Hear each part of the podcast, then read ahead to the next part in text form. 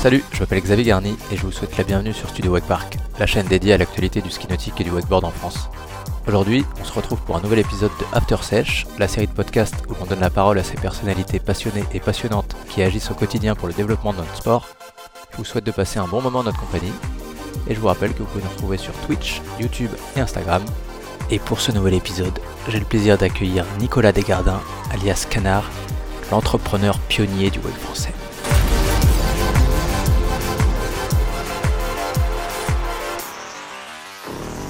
Salut Nicolas Desgardins. Salut Xavier Garni. alias Canard, évidemment, pour ceux qui connaissent. Merci beaucoup de nous accueillir chez toi. Et bah enfin, on, y aura mis le temps, hein, depuis le temps que ça traîne. Donc bah, bienvenue euh, Fontaine-le-Dain, Seine-Maritime. La Normandie. Non loin, euh, la Normandie, ouais, non loin du fameux El Famous euh, lac des Caniels, hein, Eh où bah, c'est là que ça commence. Tout a commencé. Ah bah, Vas-y, on rentre direct dans le vif du sujet. Euh, comment tout ça a commencé? Comment Canard est devenu Canard? Oula Comment euh, le wakeboard est venu à Canard? Parce que c'est pas Canard qui est venu au wakeboard, c'est le wakeboard qui est venu au Canard. Alors, l'œuf ou la poule euh, Alors, euh, comment ça a commencé? Ça a commencé, c'est l'histoire d'un petit garçon euh, qui grandit à Fontaine-le-Dain, Seine-Maritime, voilà, à côté de Velay-Rose, et qui va à l'école. Ah, comme tout petit important. garçon, ouais. Et puis bah j'ai eu, euh, non, j'ai eu, euh, je crois en sixième, je pense, j'avais des potes de collège euh, qui allaient skier au lac de Caniel, au téléski. Et du coup, je me suis intéressé à la question et je me suis, je crois que j'ai pris mon forfait saison. Non, j'ai dû essayer une fois avant.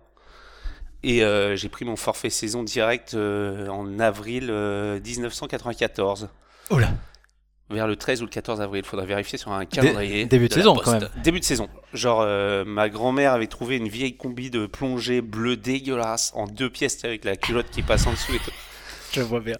Et, euh, et voilà, début de saison, euh, bah, de l'eau à, de à 10 degrés, hein, un peu comme aujourd'hui. On revient de.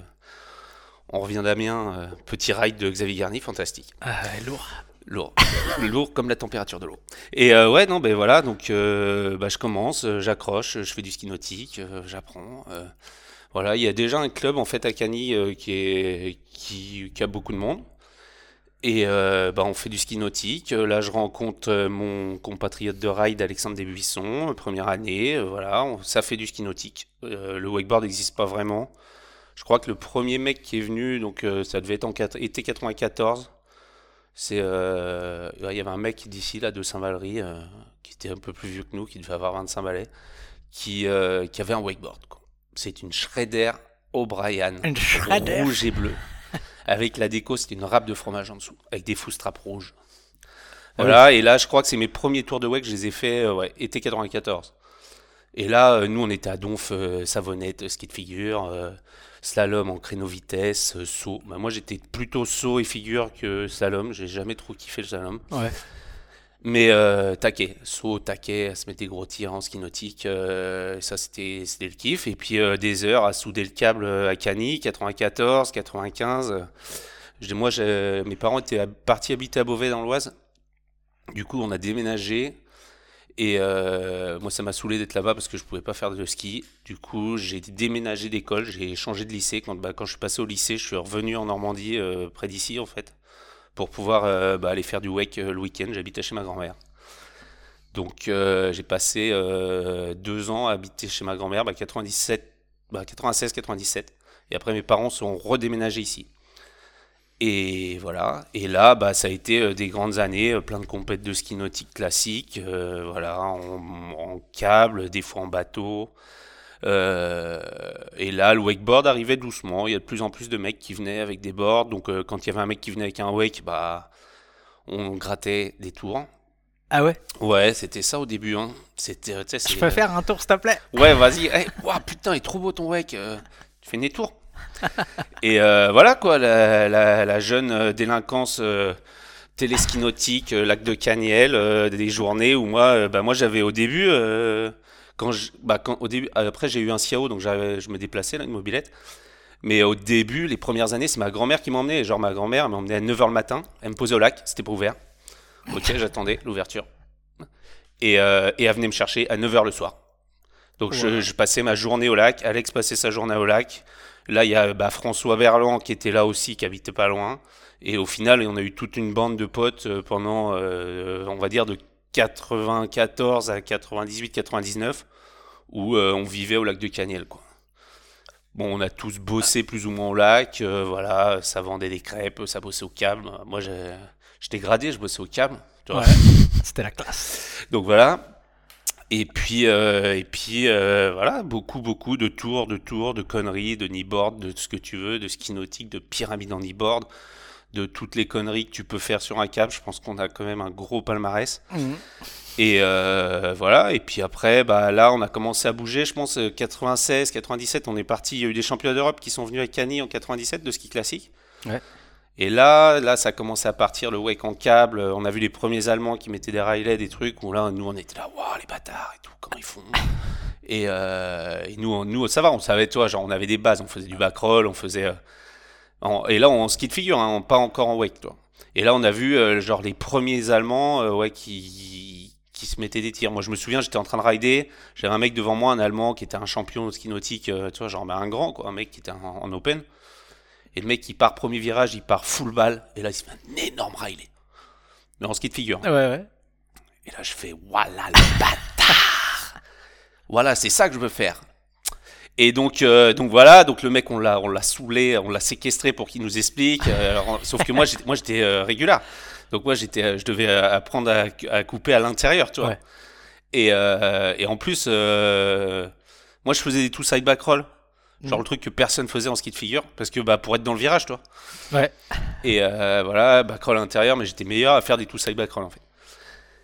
Et euh, voilà, après euh, 98, euh, machin, et puis je sais pas, il y a eu un salon nautique, je pense, où j'ai commencé à bugger, ça devait être 96-97, où euh, bah là il y a eu bah, les débuts de Sport Pulsion, les débuts, de- c'était Sport Service qui importait à chaud euh, les Jamins et tout ça. Où là, euh, bah moi j'étais parti pour acheter du matos de ski, et puis j'ai commencé à bugger sur les wake, j'étais là, mais je venais de commander un ski de figure, je pouvais pas voir les deux, c'était le bordel.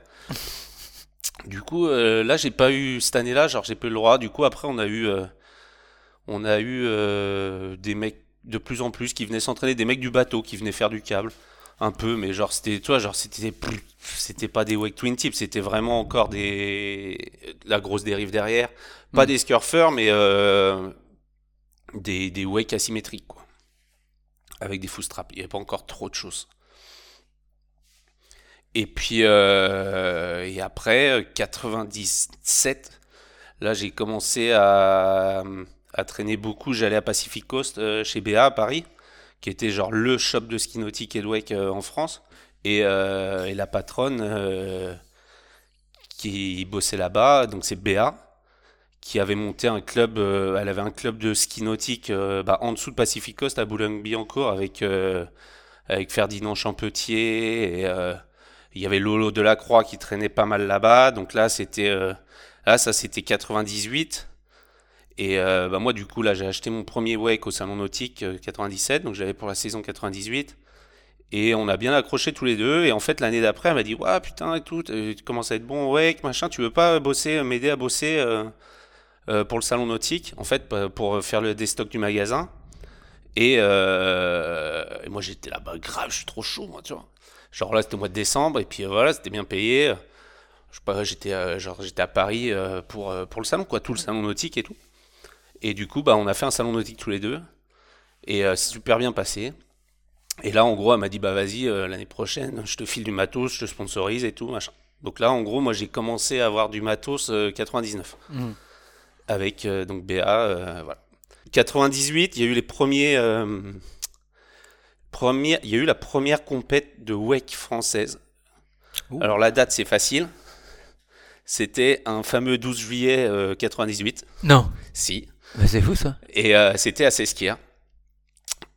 Et euh, donc, euh, grosse compète que Philippe avait organisée. Donc, il y avait déjà Philippe, euh, donc toute la bande de Toulouse, parce que Sesquier, c'était un peu la mec avant. Euh, donc, nous, euh, bah, nous, on se connaissait hein, du ski, tu vois. Il y avait euh, toute la bande. donc, en gros, il y avait le WEC à cette époque-là. Pour, pour se rendre compte, il faut, faut juste dire qu'il y a quatre téléskis dans le Nord qui sont Caniel, Les Riposes, Cergy et Neulémine. Ouais. Et il y a trois téléskis dans le sud qui sont Sesquière, Barcarès et Tarascon-sur-Ariège. Donc là, tu- ça te résume le wakeboard et le câble en France. Tarascon sur... C'est euh, Mercus? Mercus. Ouais. Donc chaque euh, à cette époque-là, franchement, il y avait des teams. Mon gars, c'était chaud, tu vois, genre les mecs, euh, genre non, mais il y avait du monde. Nous, on était 200 licenciés au club Ah à Cagnes. Tu vois, genre il y avait du monde. Il y avait euh, il y avait 115 forfaits saison. Là, je te parle en- entre 95 et 98. hein. Ah ouais, ouais. Et euh, C'est énorme. Et donc euh, donc la première compète, donc 98, première compète de wake, sponsor par No Frost, qui a une marque qui ne a, je pense, jamais existé, pas longtemps. Euh, et euh, donc euh, il y avait aussi, y avait aussi une compète de ski nautique qui devait être la veille ou je sais plus, mais bon. Et en gros, bah nous, il y avait toute l'équipe Cani, on avait, un, on était venu en bus, genre avec un bus, Wow. un vrai bus. Sauf que bah donc la compète se passe. Je pense que c'est Jérôme Macquart qui doit gagner. Ouais.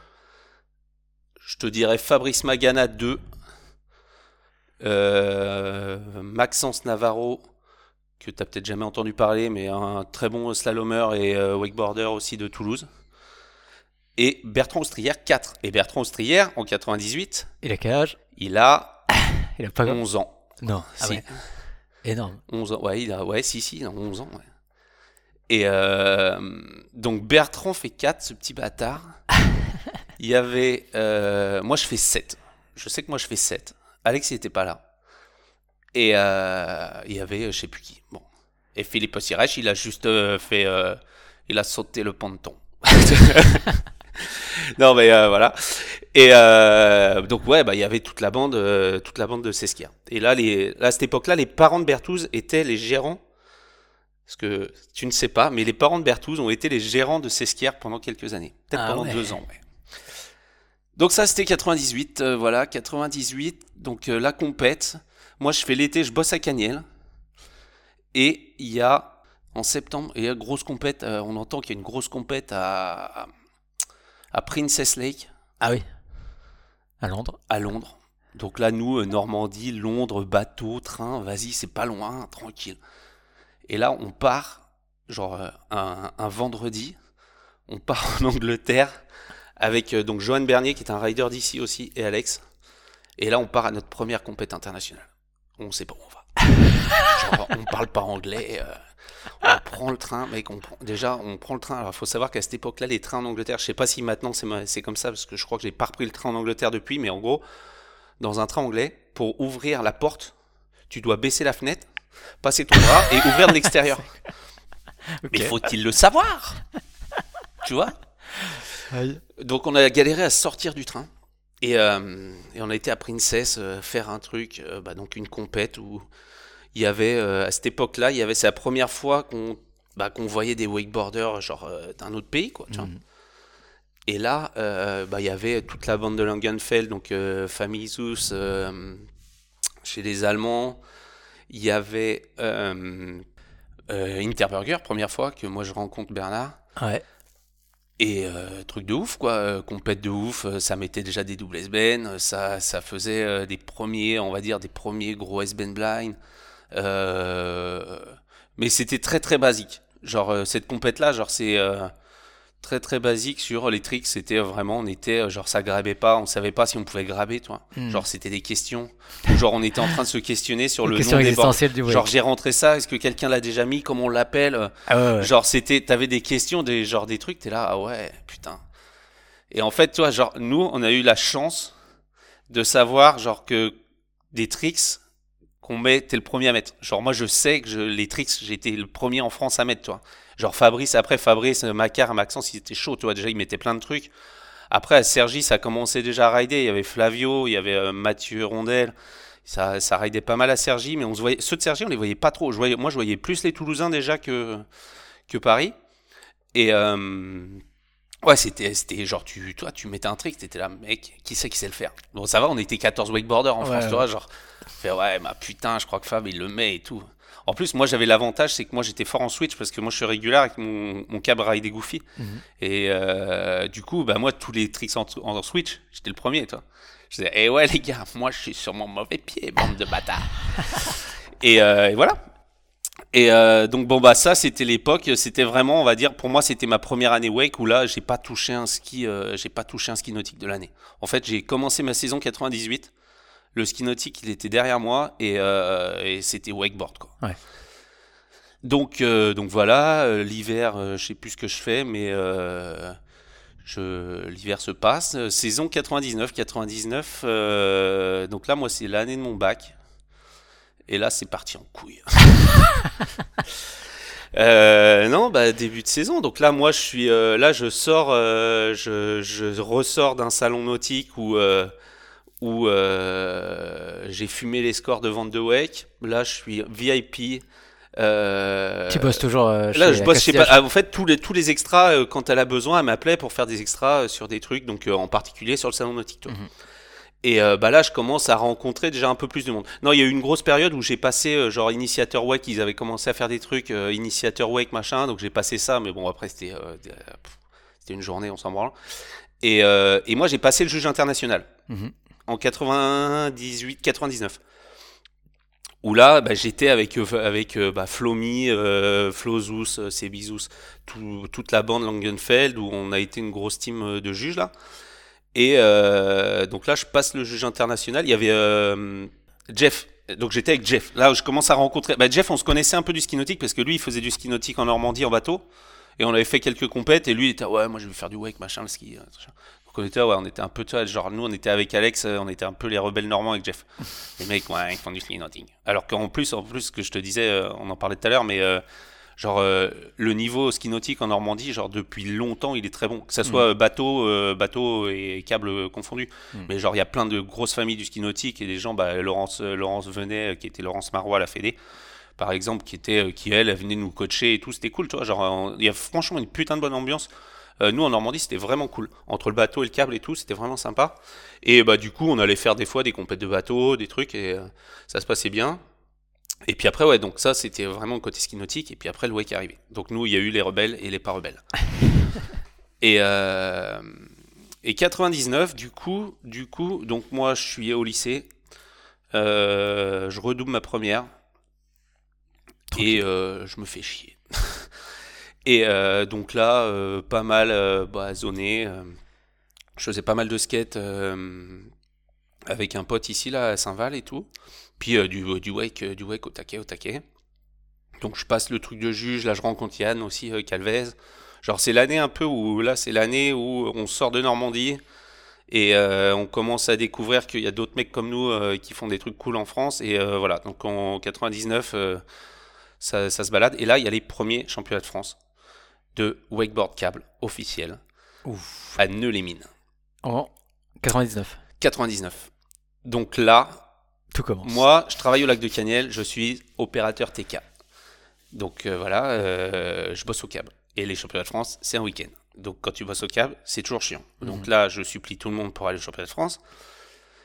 Et euh, on part à Neux-les-Mines, mais genre, je, je bossais le vendredi, donc je dois partir après le taf, je pars à 6 ou 7 heures, tu vois, genre, on devait aller à, à Lille. Parce qu'il y avait une soirée le vendredi soir au Newell Lille. Et là, on part, euh, donc moi je pars donc avec Johan, je sais plus, on fait une voiture, on est deux ou trois, on monte, on crève sur la route, normal. Tu vois, genre, ça se passe toujours bien. Et là, euh, j'arrive à la soirée, mais il est 10h du soir, tu vois, nous on avait roulé, on avait crevé, machin, un truc sur les roues. Et là, j'arrive, et là, je vois Fabrice euh, de Toulouse, toi, genre, en pleurs, ouais, énervé de ouf, toi. Je me dis, qu'est-ce qui se passe? Il fait, mais mec, et tout, qu'est-ce qui se passe là?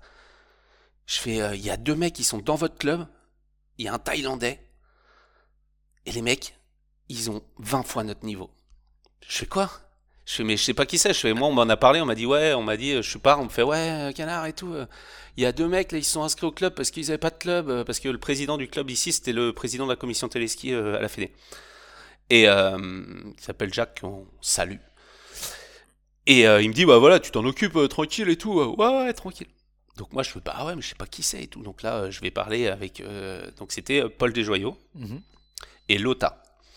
Donc qui est euh, son pote de ride. En fait, Paul, c'est euh, famille des joyaux qui vendent des piscines. Et euh, Paul et ses parents, ils habitent euh, à Phuket en Thaïlande. Donc ils ride à Katu Wake Park, qui est maintenant Phuket Wake Park. Et bah, il fait du wake comme moi, quoi. Tu vois, c'est un gamin, voilà, on a le câble à côté de chez nous, on fait du wake. Sauf que lui, il fait du wake en Thaïlande, mec. Donc déjà, ça ride toute l'année. Et que eux,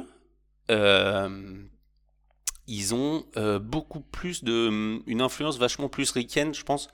C'est que eux, ils avaient, je sais pas, ils avaient gavé de magazines ricains de wake, des wakeboarding américains. Hmm.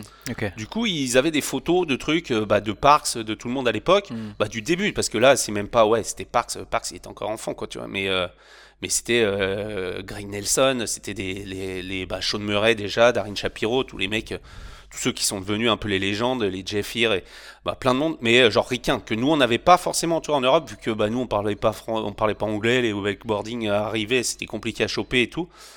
Euh, Donc ils avaient déjà une culture. et un eux, wake, en fait, ouais. ils ont, ils ont, alors et puis bon, ils ont un côté, euh, bah, il y a le côté thaïlandais où ils ont déjà, euh, voilà, tu vois, genre ils ont la boxe thaï, ils ont, ils savent bouger. Mais mec, l'OTA il est arrivé. Donc là, on parle, on est en juin, ju- ouais, fin juin début juillet 99. Donc là, il y a, là pour le coup, il y avait euh, bah, Flavio, tous ceux de Paris qui étaient montés. Euh, je pense qu'il y avait Greg et Cécile euh, de TN28. Pas sûr, peut-être qu'ils sont arrivés l'année d'après, mais euh, mais il y avait euh, Mathieu Rondel, je sais pas si tu connais, de Toulouse. Bah, c'est, il habite à Toulouse maintenant, qui est photographe pour Le Monde, super photographe. Voilà, Flavio, Fabien Hermel, tu le connais Mhm. Ok, il y avait Flav, voilà, bon, bon, on y va. Bon, et on se fait souiller. Genre, euh, Lota, il arrivait à faire, je pense qu'il faisait, genre, euh, il partait, genre, corde à l'inside, en fait, en partant départ, toi, en pied gauche. Donc pour lui, en switch. Mhm. Et il faisait, genre, front flip, front flip, front flip blind, dans une prise de quart. À l'ancienne, ouais. Et là, et là, et toi, moi je faisais le malin parce que je faisais des half cab roll, mon gars, d'accord? Tu vois, genre, c'était là, t'es là, ok, ouais, mais moi je fais Riley, switch Riley, et, et, Et il enchaînait les et, euh, et il casse le game. Mais tout, il savait déjà faire des chromobs en, en two side, euh, il faisait des front blind, il faisait des Riley blind, des deux côtés, des back blind, euh, des back mobs énormes, comme même pas aujourd'hui les, tu vois, genre Paul, donc, donc Lota était vraiment, vraiment plus fort, et Paul était moins fort que Lota techniquement, mais un style de ouf. Hmm. Paul, il était ultra inspiré par Bayer- Bayerly, c'est un mec qui ride, genre, euh, voilà, Paul, c'était le Clem de, le Clem Nadal de maintenant, quoi. Ouais, c'était euh, dans le style et, euh, et la, la netteté, la, le truc. Et Paul, Paul, là, je l'ai revu, je, je suis passé chez lui là en, en revenant des Philippines. Paul, il a le plus gros, bah, il l'avait hein, parce qu'il ne le refera plus suite à des problèmes de surpoids considérables chez le wakeboarder. Euh, Paul, il a le plus gros back mob 5 de toute la Terre depuis 25 ans. Je te jure, j'aimerais me- un jour voir un mec. Il y avait, des Mar- vidéos, il y tu avait vois Mark Schuster qui était pas mal. Ah oui. Mais je pense que Paul, Paul, en fait, il est assez grand et euh, genre, mec, des vidéos de ça, moi, j'en ai. Bah là, on a, on est tombé sur des dos il y a pas longtemps. Faut qu'on étudie la question, mais, euh, mais, mais mec, moi, je l'ai dans ma tête comme si c'était un truc. Mais je lui ai dit encore, je passais, je te dis, l'autre jour, je suis passé, j'ai dit, mec, je pense que t'as toujours le plus gros back mob 5 de tous les temps. Il était il faisait le mec un peu, ouais, je m'en branle, je fais, oh, ta gueule. Son frère était mort de rire, il était là, vas-y, tu viens de le refaire pour deux ans. quoi. Non, mais euh, ouais, ouais, donc, euh, donc là, bon, donc, le premier champion de France de wakeboard était thaïlandais. et euh, voilà, il s'appelle Lota, et, euh, et lui, il était opérateur, il était opérateur à Phuket, quoi, euh, comme, bah, comme moi, j'étais opérateur, comme tout le monde, on était tous opérateurs. De toute façon, Mhm. c'est le métier d'avenir pour faire du wakeboard, c'est opérateur C'est bien connu. tu payes plus. et donc voilà. Et là, moi, bah, Paul, super sympa et tout, trop cool. Moi, je lui fais, mec, vas-y, moi, je vais bosser, je viens, moi, je viens. Moi, je viens en Thaïlande, moi, je veux voir. je veux voir ce qui se passe. Et du coup, bah, là, euh, donc on reste en contact, tranquille. Donc là, on vous rappelle que nous sommes en l'an 99 Ouais. après Jésus-Christ et que Internet commence tout juste, euh, qu'il n'y a pas de webcam et qu'il y a encore moins de téléphone portable Ah ou ouais. de, bah c'est le début quoi, tu vois. Genre, euh, est-ce que j'avais un téléphone portable? Je, je suis même pas sûr qu'à cette époque-là j'avais un téléphone portable. Peut-être. je sais pas. Ouais, tu, donc Mais tu bon. gardes bien son contact. Mais bon, donc euh, bon, voilà, euh, on s'appelle, machin. Je lui dis, vas-y, je viens. Et puis euh, là, je pars. Moi, je donc Bon, attends, je fais chronologiquement parce que sinon on va se perdre. Là, bah, l'été se passe. hein. Du coup, nous, boosté de ouf. On a vu des tricks, on a pris plein la gueule, on est refait pour tout l'été. Il y a dû avoir une ou deux compètes qui traînent par là. Et là, après, il y a re-compétition en Angleterre. Et là, euh, je pars avec un mec de Toulouse que je connais très peu, qui est militaire à la retraite, la trentaine. Moi, j'ai euh, 19 ans. Et on part tous les deux. Donc, il passe chez moi en Normandie, on reprend le bateau. Et là, on part une compète à Torp Lake. Mhm. Et euh, donc, moi, c'est re ma deuxième, euh, deuxième compète internationale. Et là, là c'est un truc genre gros, grosse compète. Euh, donc nous on arrive, on reprend le train, nanana, machin, le métro, etc. Avec les board bags. Déjà, tu es en Angleterre, tu parles toujours pas anglais hein, parce que tu sors du lycée, donc tu es totalement inculte. et, euh, et là, euh, on arrive à la compète. Sauf que euh, non, ça, se- ça se passe bien, hein, sauf que on n'a pas vraiment de thunes. Genre, pas de thunes. Genre, euh, je sais pas pourquoi, mais euh, genre, genre, je pars en Angleterre, on n'avait pas de thunes. Genre, on avait euh, totalement sous-estimé le truc. Et on avait genre un budget limité, tu sais. Puis là, il n'y a pas l'euro. hein. On, Oui. on est en Angleterre, on paye en livres sterling et compagnie. hein. Donc, ouais, genre, on n'avait pas pu changer, oui, un truc dans le genre. tu vois. Et là, la compète, donc vendredi, samedi, dimanche. J'ai mangé deux burgers et je pense que j'ai bu 40 Red Bull. Je savais pas ce que c'était. Mais genre, on n'a Ah pas. oui, à on- l'époque, ouais. on. Ah bah, à cette époque, le Red Bull en France, il n'y en avait pas. Ouais. Et euh, genre en Angleterre, ils l'avaient déjà, tu vois. Et, euh, et mec, il- c'était gratuit. C'était le seul truc gratuit, donc on buvait des Red Bull. mec, on a, on a des photos, on est à 4h30 du mat en train de jouer au basket, torse nu comme des ouf. Ah, bah, bah, bah, ouais, génial, génial, génial. Je suis revenu ici, ma mère, elle m'a nourri, elle a fait Non, mais faut manger, les gars, là, vous êtes pas bien. Là. non, mais t'inquiète, t'inquiète. Et, euh, et c'était très cool. Et là, alors cette compète, il y a eu un truc exceptionnel. C'est que donc là, on rentre dans le, dans le, dans le, dans le royaume de Interburger. Donc là, c'est vraiment le truc où là, il fait la différence. Genre, le mec, c'est le boss. Mhm. Et lui, il est jeune, hein, il est plus jeune que nous. Il a, lui, à cette époque-là, il a à peine, euh, ouais, il a à peine 18 ans. Il doit avoir 17 ans, toi. Et euh, grave chaud, grave chaud de ouf. Et là, la compète se finit. Il gagne. Ouais. Et là, il y a un mec qui, qui, qui- il y a la remise des prix qui commence. Et là, il y a le TK qui s'allume. Ouais. Et là, il y a un opérateur qui est en fait un Australien, qui s'appelle Craig O'Mara, qui se met une corde, qui pète le game, mec. Le truc le plus improbable du monde. Ah, genre, il fait sa démo? Genre, le mec, il arrive, il fait sa démo, il fait Bah, moi, je suis Australien, c'est un championnat d'Europe, j'ai pas le droit de rider, par contre, je vais vous montrer comment on ride en Australie. Et là, il casse tout. Genre, Interburger, l'autre, il prend sa médaille, il se la mange comme ça. Ah ouais, hum, il est chaud quand même, l'Australien, là. ok, et, mais lui, style de ouf, le mec, style de ouf, tricks de ouf, tout de ouf. Tu dis, lui, il Oui, sort de euh, nulle part. ouais. fait, mais là, c'est qui ça? Et là, il y a les Australiens, machin, et là, à ce moment-là, j'arrive à voler une cassette vidéo. Ok. Que si tu es très sage, on la regardera plus tard. Oh. Mais dans cette cassette vidéo, il y a ce qui se passe de l'autre côté du monde. Ce qu'on ne savait pas, tu sais, que je te rappelle qu'on n'avait même pas encore un 3310. Euh, Donc nous, comment ça rider en Australie? Aucune idée. Aucune idée. Ouais. Mais que ça soit les Allemands, les Anglais ou les Français, nous on commençait à se connaître parce qu'on venait quand même de faire une, euh, ouais, 5-10 compé- compètes ensemble. Ça commençait à s'organiser en Europe. Et là, eux, les Australiens, le mec, d'où tu sors Toi, t'es qui? Kangourou. Ah ouais, kangourou, un peu. D'accord. Ça saute bien.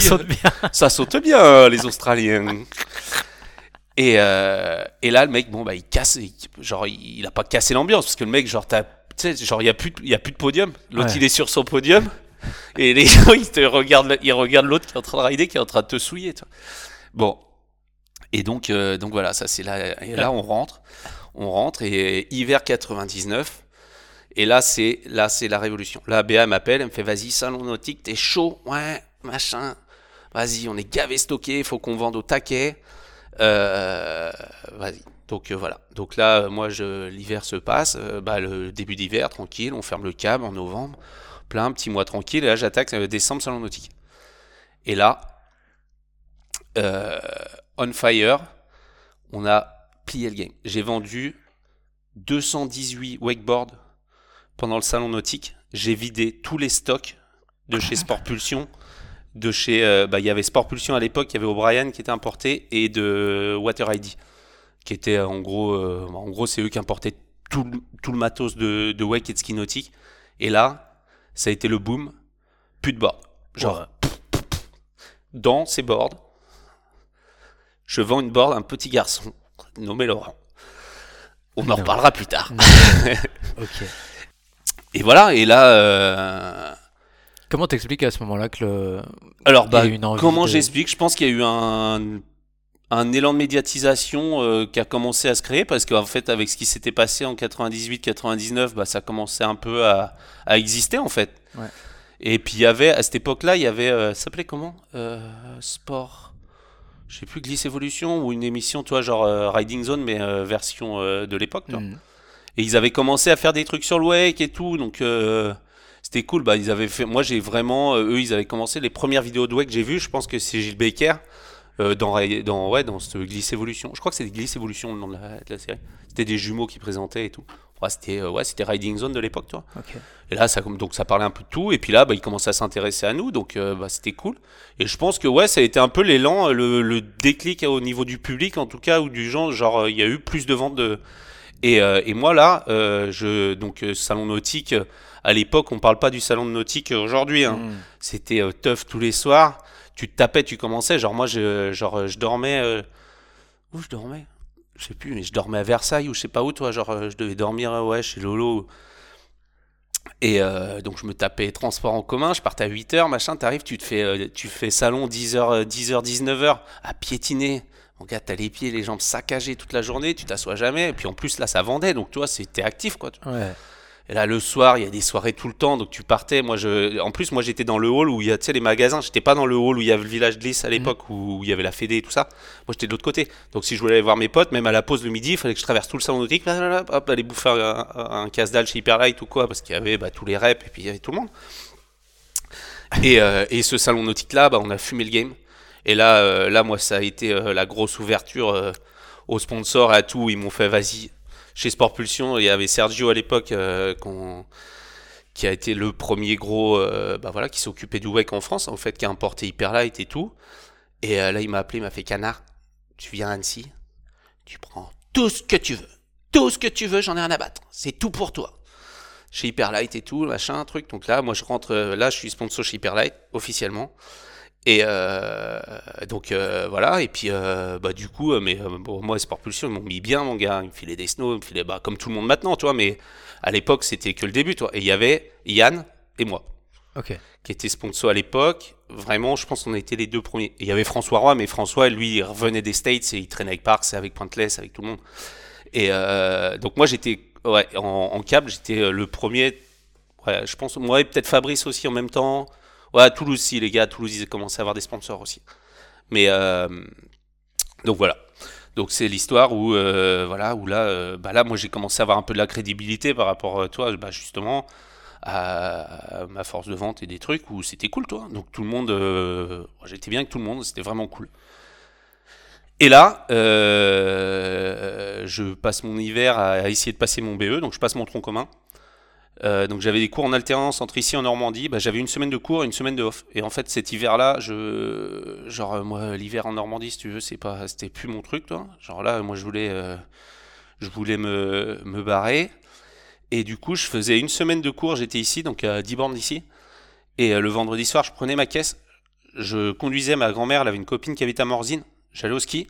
Je faisais une semaine. J'étais à Avaux. Je faisais du snow toute la journée. Enfin, machin. Et hop. Et le, et le dimanche soir, je revenais en Normandie, j'arrivais le lundi matin, je roulais toute la nuit. J'arrivais en cours le lundi matin pour le cours. Ah, vas-y, cours de bio pour le tronc commun qui n'existe plus, mais c'est les trucs pour le BO, quoi, pour le. C'est, euh, c'était ce que tu avais besoin pour avoir le BO. Donc, euh, je passe mon. Je fais mes trois mois de cours, machin, truc. Et là, euh, là arrive le grand jour où je pars en Thaïlande. Hmm. Donc, ça, c'est en avril euh, 2000. Enfin. Enfin. Et, et là, je pars en Thaïlande. Donc là, je pars. Donc j'ai mon board bag bien Géchard de chez Sport Pulsion. Deux boards, une pour le bateau, une pour le câble, au cas Oui. où. Deux paires de choses, au cas où. Ok, petit gilet qui va bien, petite combi parce qu'on savait pas. Tu vois Ah ouais Bah oui. Ok. Eh, eh, t'es le premier à y aller. Il n'y a jamais personne qui est venu me dire euh, non, mais prends pas de combi, ça sert à rien. Donc je pars. Ça se passe bien. Ok, j'arrive, j'arrive à Bangkok. Là, je dois changer d'avion. Donc là, je vous rappelle que je ne parle toujours pas anglais. hein. Euh, donc euh, là, j'arrive à l'ancien aéroport, pas à, euh, pas à Subarnaboom, celui que tu connais, à l'autre, le petit qui est vers le Wake Park. Tu vois, genre, euh, qui est, je sais pas si tu l'as vu, mais Don euh, Muang. Don Muang. Ouais. qui à, à cette époque-là était l'international. Donc j'arrive, je suis en Thaïlande, euh, voilà, moi je suis, à part l'Angleterre deux fois, toi, genre deux, trois voyages en Allemagne, des compètes ou des trucs, mais où j'étais jamais euh, vraiment tout seul, toi. Hmm. Donc là je pars, mais tout seul. Et euh, bah, j'arrive à aller jusqu'à Phuket, là, Paul me récupère avec sa mère. Et là, bah, j'arrive à, donc, euh, chez les Deschoyaux, je vous passe les détails, mais euh, c'est quand même le numéro un de la piscine, donc ils ont un peu des piscines chez eux. Il n'y en a pas qu'une, quoi. Je passe les détails. Et euh, donc trop cool, toi, ses parents trop cool et tout. Ils font bon bah vas-y, on part au câble. Là on part au câble. Il a un putain de Vespa, mon gars, un vrai Vespa, un vieux trop beau. On part tous les avec le wake. Sauf que t'as été à Phuket ou pas Ouais. Donc tu montes, tu descends à deux sur le Vespa dans la montée de la mort là pour aller euh, pour aller au wake park. Vas-y misère. Moi je suis comme un dingue, toi. Genre t'es là, waouh, c'est un truc de ouf et tout. Hop, le temple, machin. Et là on arrive au câble et puis le câble trop cool. Et là le câble à cette époque-là, c'était le paradis. Il y avait personne tu payais. Donc moi, vu que j'étais avec Paul, je payais le prix des locaux. Je crois que c'était euh, genre euh, 35 bahts pour rider. La journée. Ouais, 35 ou 50 bahts, mais genre c'était genre c'était 1,50€, ouais, c'est ça. Ah être- ouais. ça- à cette époque-là, ça devait être 50 bahts. Et euh, et euh, bah là on ride. Là ça soude. Moi je, moi je sors de mon hiver, j'ai fait du snow mais genre j'ai plus d'épaule et tout, tu vois, genre tu puis moi ouais, tu, je commençais à prendre de la masse. Mec, je, je ride tellement que j'avais des ganglions et tout. Il y a un moment, j'ai dû arrêter.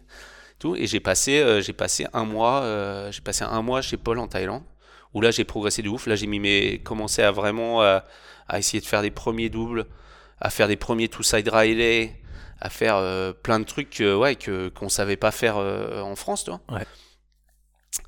Et là, j'ai eu un petit accident à la fin. Je, je suis en doublette avec un mec qui est genre le, le musclor du cap, genre le mec qui marche avec les bras, comme ça, parce qu'il peut pas Ouais. poser ses bras, tu vois, comme ça. Genre, lui, patron euh, de tous les bars à putes et compagnie de, de Phuket, tu vois, genre, en- en- tous, les, tous les patrons de boîtes euh, à gonzesse faisaient du wake à cette époque. Ok. faut savoir que c'était un peu l'endroit, the place to be, mais il n'y avait pas grand monde quand même, tu vois, c'était que, bon. Et le mec, euh, genre le mec, toi, un peu sportif de ouf, et je sais pas, je mets un grosse prise de car euh, full speed en accélération, euh, virage 1, virage 2, et virage 3, j'ai la, la, le câble à boule qui saute. Ouais. Je pète la corde. Et là, je suis, mais je suis full speed dans le, vira- dans le virage, je suis à 60 km/h. Et là, j'ai ma board qui est toute neuve, tu vois, mes premières boards de sponsor et tout. Et là, à Phuket, t'as le, t'as le petit, euh, le petit trottoir en béton là. Mhm. Et là, bah, j'ai euh, une demi seconde pour savoir si je fais un ollie, je saute sur la, sur la route, je fracasse la board, je finis dans le talus, ou je tente le, le breakage, le, le, le- slide plongeon. pour sortir. Ouais. Je tente le break, ça ne passe pas, je tape le tibia dans le coin du, dans le coin du, du trottoir, Ouais. et là je roule sur la route. Pa, pa, pa. Je sauve la board. La board n'a rien. Par contre, j'ai un trou dans le tibia. Je ne peux plus poser le pied par terre. Le mec me porte, mec, comme de Rambo. À l'époque, j'étais pas aussi lourd que maintenant, mais j'étais pas léger, léger. tout. Et le mec, il m'a porté comme ça. Il m'a ramené jusqu'au jusqu'au ponton. Et là, j'avais genre vraiment juste un petit trou et tout. Donc, on désinfecte. Mon pied, ça revient, tu vois, genre c'était engourdi. Et euh, le lendemain, machin, bon pansement, je me dis, je vais pas dans l'eau, truc. Je vais avec la mère de Paul au marché, machin. Je devais partir deux jours après. Et là, au bout de deux jours, genre, je commence à avoir mal. Et là, ça suinte. Dégueulasse. Aïe. Petite infection. De l'os. Et de la peau, bon. Donc là, je vais à l'hôpital, ils m'emmènent à l'hôpital et tout. J'avais l'avion, mais genre le lendemain. Et euh, il là, il me file des petits médicaments verts là. Mais, je dis, oh, ça fait du bien. et, euh, et là, il me faut, on va t'opérer et tout, machin. Ah ouais? Ah, je fais, ah non, non, non, non, là, je fais, moi j'ai un avion, il est dans 12 heures, il n'y a pas d'opération qui tienne, vous me redonnez des petites boules vertes pour 12 heures, je prends l'avion, je rentre. Donc là, je suis parti de Thaïlande euh, avec la jambe en vrac, en infection, genre qui suinte, dégueulasse. Et euh, je repars avec mes boards, plus toute la merde que j'ai acheté. Ouais. Euh, voilà, bon, t'es en Thaïlande, un truc. Et, euh, et là, je me fais. j'ar- J'arrive à Paris, donc je suis en PLS. Et là, je me fais douiller, mon gars. Non, j'arrive en Thaïlande, à l'aéroport. Et là, surpoids. Les mecs, ils me cassent les couilles. Je suis là, bah putain. Y a pas moyen, je lâche pas les boards. Tout, donc euh, je trie mes trucs, mais euh, je me prends, mais genre. euh, à l'époque, donc là, on était. c'était avant l'euro. Ouais, c'était début 2000. Ouais, c'était encore en francs, mais genre, c'était 3900 francs. Ah oui. De sur, de, de, c'était le prix du billet, mec. Pff, là, je pète un plomb, je jetais mes affaires dans l'aéroport à Bangkok. Le truc, tu fais, quand tu sais, tu le fais trop pas. Ouais. Tu te dis, mais mec, ils vont le tuer. Quand tu vois des mecs, moi, quand je vois des mecs faire ça en Thaïlande, je suis là, mais oh là là là. Dire que j'ai fait ça. et euh, ouais, et t'es là, mais mec, trop vénère, tu sais, mais jamais je te lâche 3900 balles pour, euh, pour, pour, pour mon putain de board bag, mec, mais t'es ouf, tu. C'était le prix des boards, quoi. Ouais, ouais. Et euh, ouais, et donc bon bah j'ai raqué, hein, parce que sinon j'avais pas le choix. Je sais plus. Bon, moi je rentre en France. Et là je rentre en France, donc c'est le début de saison. Je peux pas trop rider avec ma jambe. Euh, entre deux, je suis passé euh, chez mon oncle qui est médecin, qui m'a défoncé au bistouri, qui a tout enlevé l'infection, machin truc. Donc pendant un, pendant un mois et demi, j'étais niqué, je peux plus rien faire. Donc tout le mois de mai, il se passe rien. Juin. Et là, il y a début juin, il y a des des championnats d'Europe 99, non 2000, 2000. Premier championnat d'Europe en France, à Neulémine. Ouh, encore un élément. Bon, on peut dire que le câble il est éclaté, ils l'ont démonté, ils le remonteront plus, mais bon, Neulémine c'est quand même un câble qui était quand même éclaté à rider avec un filet dans le virage, que tu faisais un rider trop long, tu finissais dans le filet, c'est une horreur. Et, euh, voilà. Et là, euh, donc le championnat d'Europe, ça se passe très bien. Euh, Philippe, bah, c'est Philippe qui organisait. il y avait SFR en sponsor, c'était un fat truc. Genre c'était cool. Il y avait tous les Allemands qui étaient venus. C'était vraiment genre cool. Soirée débile. Les mecs nous ont mis trop bien. Ils ont fait n'importe quoi. C'était vraiment cool. Et là, à cette euh, compétition, je rencontre un gentil monsieur euh, barbu qui s'appelle Jean-Michel. Et euh, lui, il me dit Ouais, putain, euh, moi je cherche un opérateur pour monter les skis pour cet été. Tu fais quoi euh? Moi je dis Ah ouais, bah, moi je dois bosser à Cagny, mais bon, tu m'embauches de camp à camp. Il me fait Ah bah moi à partir de mi-juin et tout, vas-y, c'est cool. Mais genre, c'était début juin, toi. Et là, je fais Bah, Vas-y, je réfléchis. Je fais Putain, un nouveau câble, il est tout neuf, il y a personne. C'est perdu en Dordogne. Mais Pouah. quel est ce câble Vas-y, chaud, on va voir. Du coup, hop, le genre, euh, genre pas longtemps, genre la semaine d'après, je fais voilà, je rentre, là je dis ouais bah vas-y, on m'a proposé du taf, je pars en Dordogne, à Roufiac, en Dordogne. Et il faut savoir que mes parents et euh, ma grand-mère ont des, des amis en Dordogne qui habitent dans un village qui s'appelle Roufiac. Non. Si, bah pas en Dordogne, qui est euh, genre euh, plus au-dessus de Limoges, genre un, petit peu genre sur l'est de Limoges, mais vers là-bas. tu vois. Ma mère me fait ah ouais mais c'est trop cool et puis tout, Et nous on a amis machin un truc, ok là l'adresse c'est là et tout ok. Et là on part, bah, je repars encore là avec mon pote Johan là qui, euh, qui est d'ici. Et on part en voiture, on passe à Pacificos, je cherche un peu de matos, t'as vu, pour la saison, vas-y, bah, je cherche la voiture, allez les gars, salut, je vous refais en septembre. Ok. Et euh, on part, et là on arrive à ce fameux Roufiac. Mais il est 2h du mat, ouais, parce qu'on s'est arrêté sur la route, machin, bon. Et, et là j'appelle euh, le numéro que j'ai en disant, bah ouais, je suis devant la poste et tout, à Roufiac, euh, vous êtes où? Il fait, mais t'es devant la poste d'où? Bah de Roufiac il fait, mais il n'y a pas de poste à Roufiac. euh, T'es à quel village? Mais je suis à Roufiac. Il fait, mais le village, c'est Lannoy ou c'est Angoisse Ouais. Et je fais, mais non, moi je suis à Roufiac, c'est marqué et tout. Et en fait, bah, j'étais pas au bon endroit, quoi. Mais il était 2h du matin. le mec, il part. Il a trop, trop fort. Et là, je fais, bon, ok. Sauf que là, je vous rappelle qu'on est en l'an 2000. Ouais, t'avais pas Google Maps là. en l'an 2000, il n'y a pas Google Maps. tu n'as pas le téléphone. Tu as pas Waze. tu as une carte, déballage de cartes dans la 205 XAD, t'as vu Et là, bah on regarde, on fait ah ouais, ah, c'est quand même pas tout près. quoi. Et puis c'est genre c'est là, c'est plus de la nationale ou de l'autoroute, là t'es sur de la route creuse d'Ordogne. Ouais, ouais. Donc bon, bah on part. Plus d'essence, bien sûr, petit peu, sinon ce serait trop facile. Donc tu cherches un village où il y a une pompe où tu peux payer en carte, parce que bon. Et, euh, et j'arrive, et en finale, on arrive, mais il doit être 5h ou 6h du mat à Roufiac. On rentre dans la base, on trouve le câble, on se met devant le téléski, on dort dans la voiture. Et là, il y a un mec qui vient à 8h me réveiller le matin. C'est, euh, je sais pas si tu le connais toi, Loïc Kierzulek. Loïc Non. qui a bossé, euh, qui a bossé avançant avec moi, bah, qui a bossé à Roufiac beaucoup, qui a bossé pas mal de câbles en Allemagne. Bon, donc là il faut ah, les jeunes et tout, ah, super, bon ok, donc il nous montre le câble, on va prendre un café, on va Jean-Michel, ok, on nous fait rider, paf, on va rider, le câble est tout neuf, c'est de la balle. Et euh, voilà. Donc là, euh, je fais, bah vas-y, nique sa mère le lac de Caniel, je reste là, tu vois, Ouais. genre vas-y, j'appelle au lac, je fais vas-y, je viens pas, je trouve un autre taf, toute façon, il y avait tout le monde qui attendait que ça de bosser au câble, c'était pas un problème, toi. Et, euh, et là, bah là, euh, je fais ma première saison à Roufiac avec Jean-Michel Mistodi. Voilà. Théo, pour vous donner un ordre d'idée, Théo a 5-6 ans. Ouais. Ouais, ça doit être ça. Et Louis a Deux ans. 7 mois. Ah ouais. Ah bon? Louis, il est de 99, lui. 98, je crois. Non? Hein? Ouais, il a peut-être un an, mais bon, Ouais. il, Il est il- il bébé. Ouais, quoi. alors, je pense qu'il avait pas un an. Mais euh, ce que je pense, je me- moi j'ai des flashs où je le vois, il est encore dans, il marche pas, toi, il est dans le, dans le, Ah ouais. son couffin. Mais euh, et donc, euh, donc là, euh, là, base de loisirs de Roufiac, euh, 24 290, euh, angoisse. T'habites où? Angoisse. Ouais, angoisse. Et là, bah, on me donne une roulotte euh, et on me donne les clés d'un câble, quoi. Et là, c'est parti en couille, encore une fois. et là, bah, là, c'était cool, tu vois. Je bossais avec Lars, donc là, je découvre Lars, Barbossa, euh, Rixen, Mhm. euh, avec qui j'ai monté plus tard avançant. Et il y a Loïc, il y a Lars et il y a moi. En gros, le TK, c'est nous. Sauf que là, c'est grosse équipe. Parce que là, tu es quand même sur des. C'était une équipe de ouf. Genre, donc, à tout point de vue. Et on fait notre saison. À Roufiac, ça se passe trop bien, c'est trop cool. Euh, Là, t'as des colos, euh, tu prends des groupes pendant une semaine, tu prends des gamins, euh, ils arrivent, ils sont en colo, tu repars, ils repartent, ils savent faire des railés, des backrolls.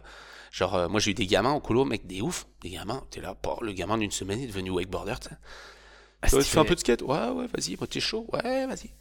Machin, là, ça commence. euh, donc, euh, donc, le truc qui est bien à Roufiac, c'est qu'à Roufiac, tu bosses, tu fais ton taf, tu fais ce que tu veux autour.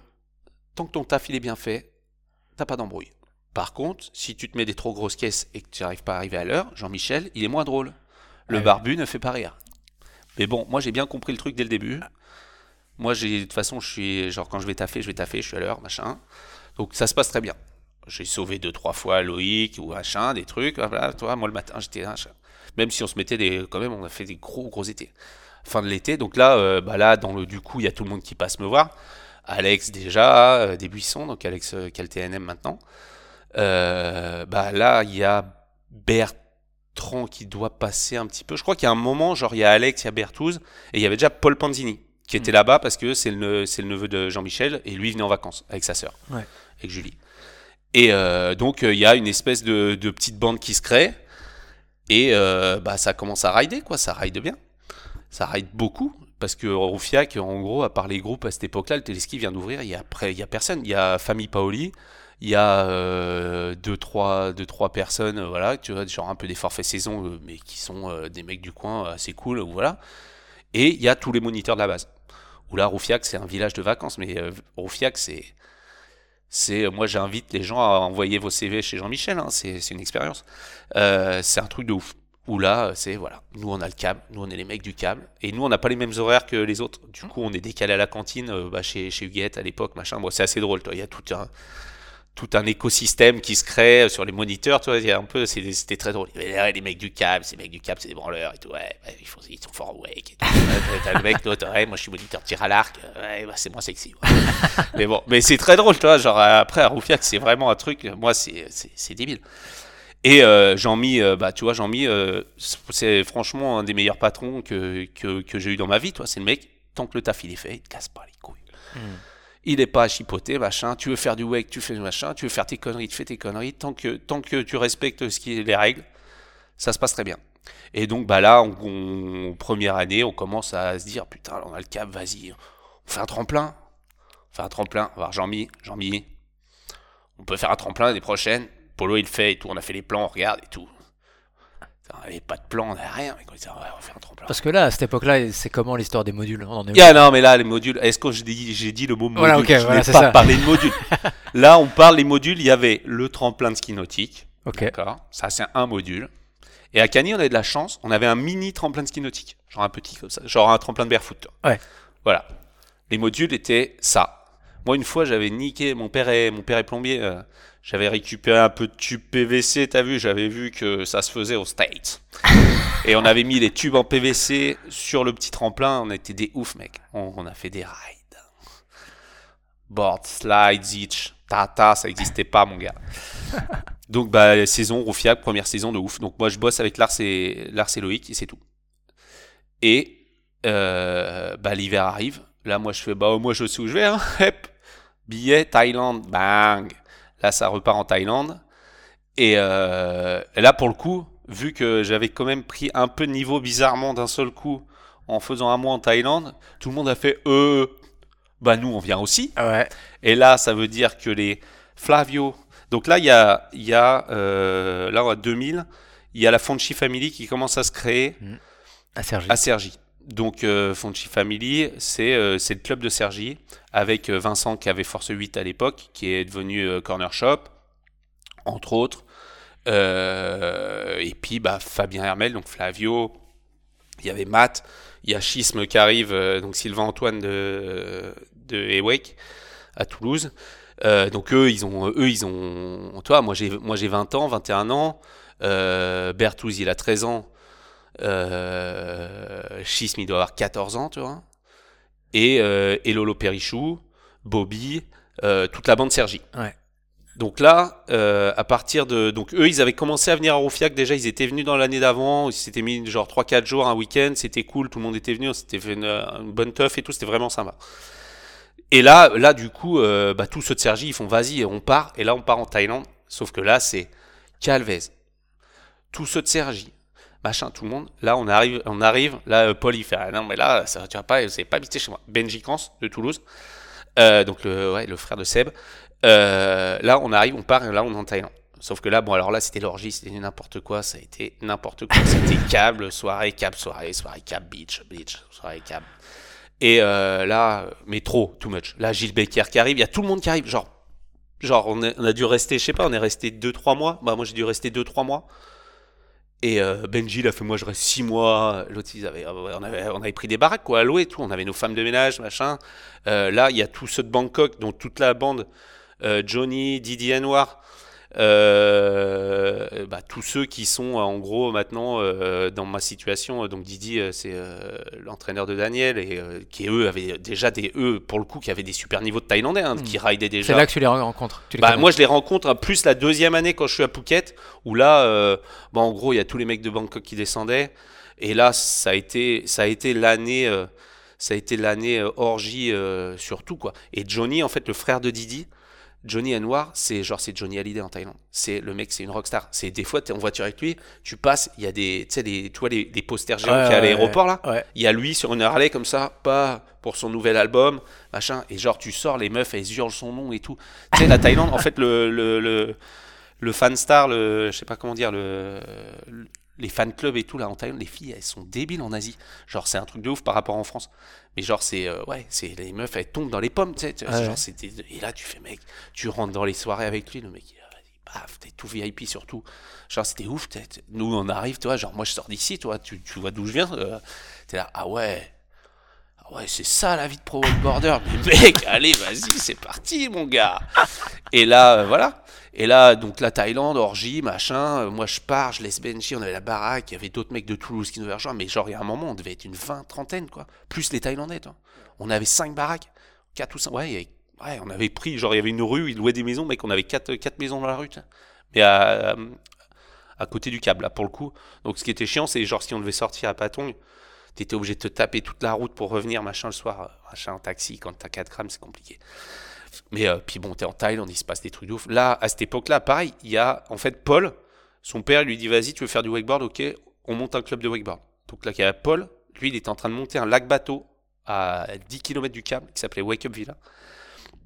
Là, du coup, il y a les mecs du bateau donc, qui arrivent, donc il y a, y a, donc, euh, Yann qui était là, et il y a euh, Stéphane Tran. Stéphane Tran, c'est un mec de Nouvelle-Calédonie qui a été chez Hyperlight International en 97 ou en 98. C'est un petit, un petit, un, un petit euh, pas tahitien, mais calédonien.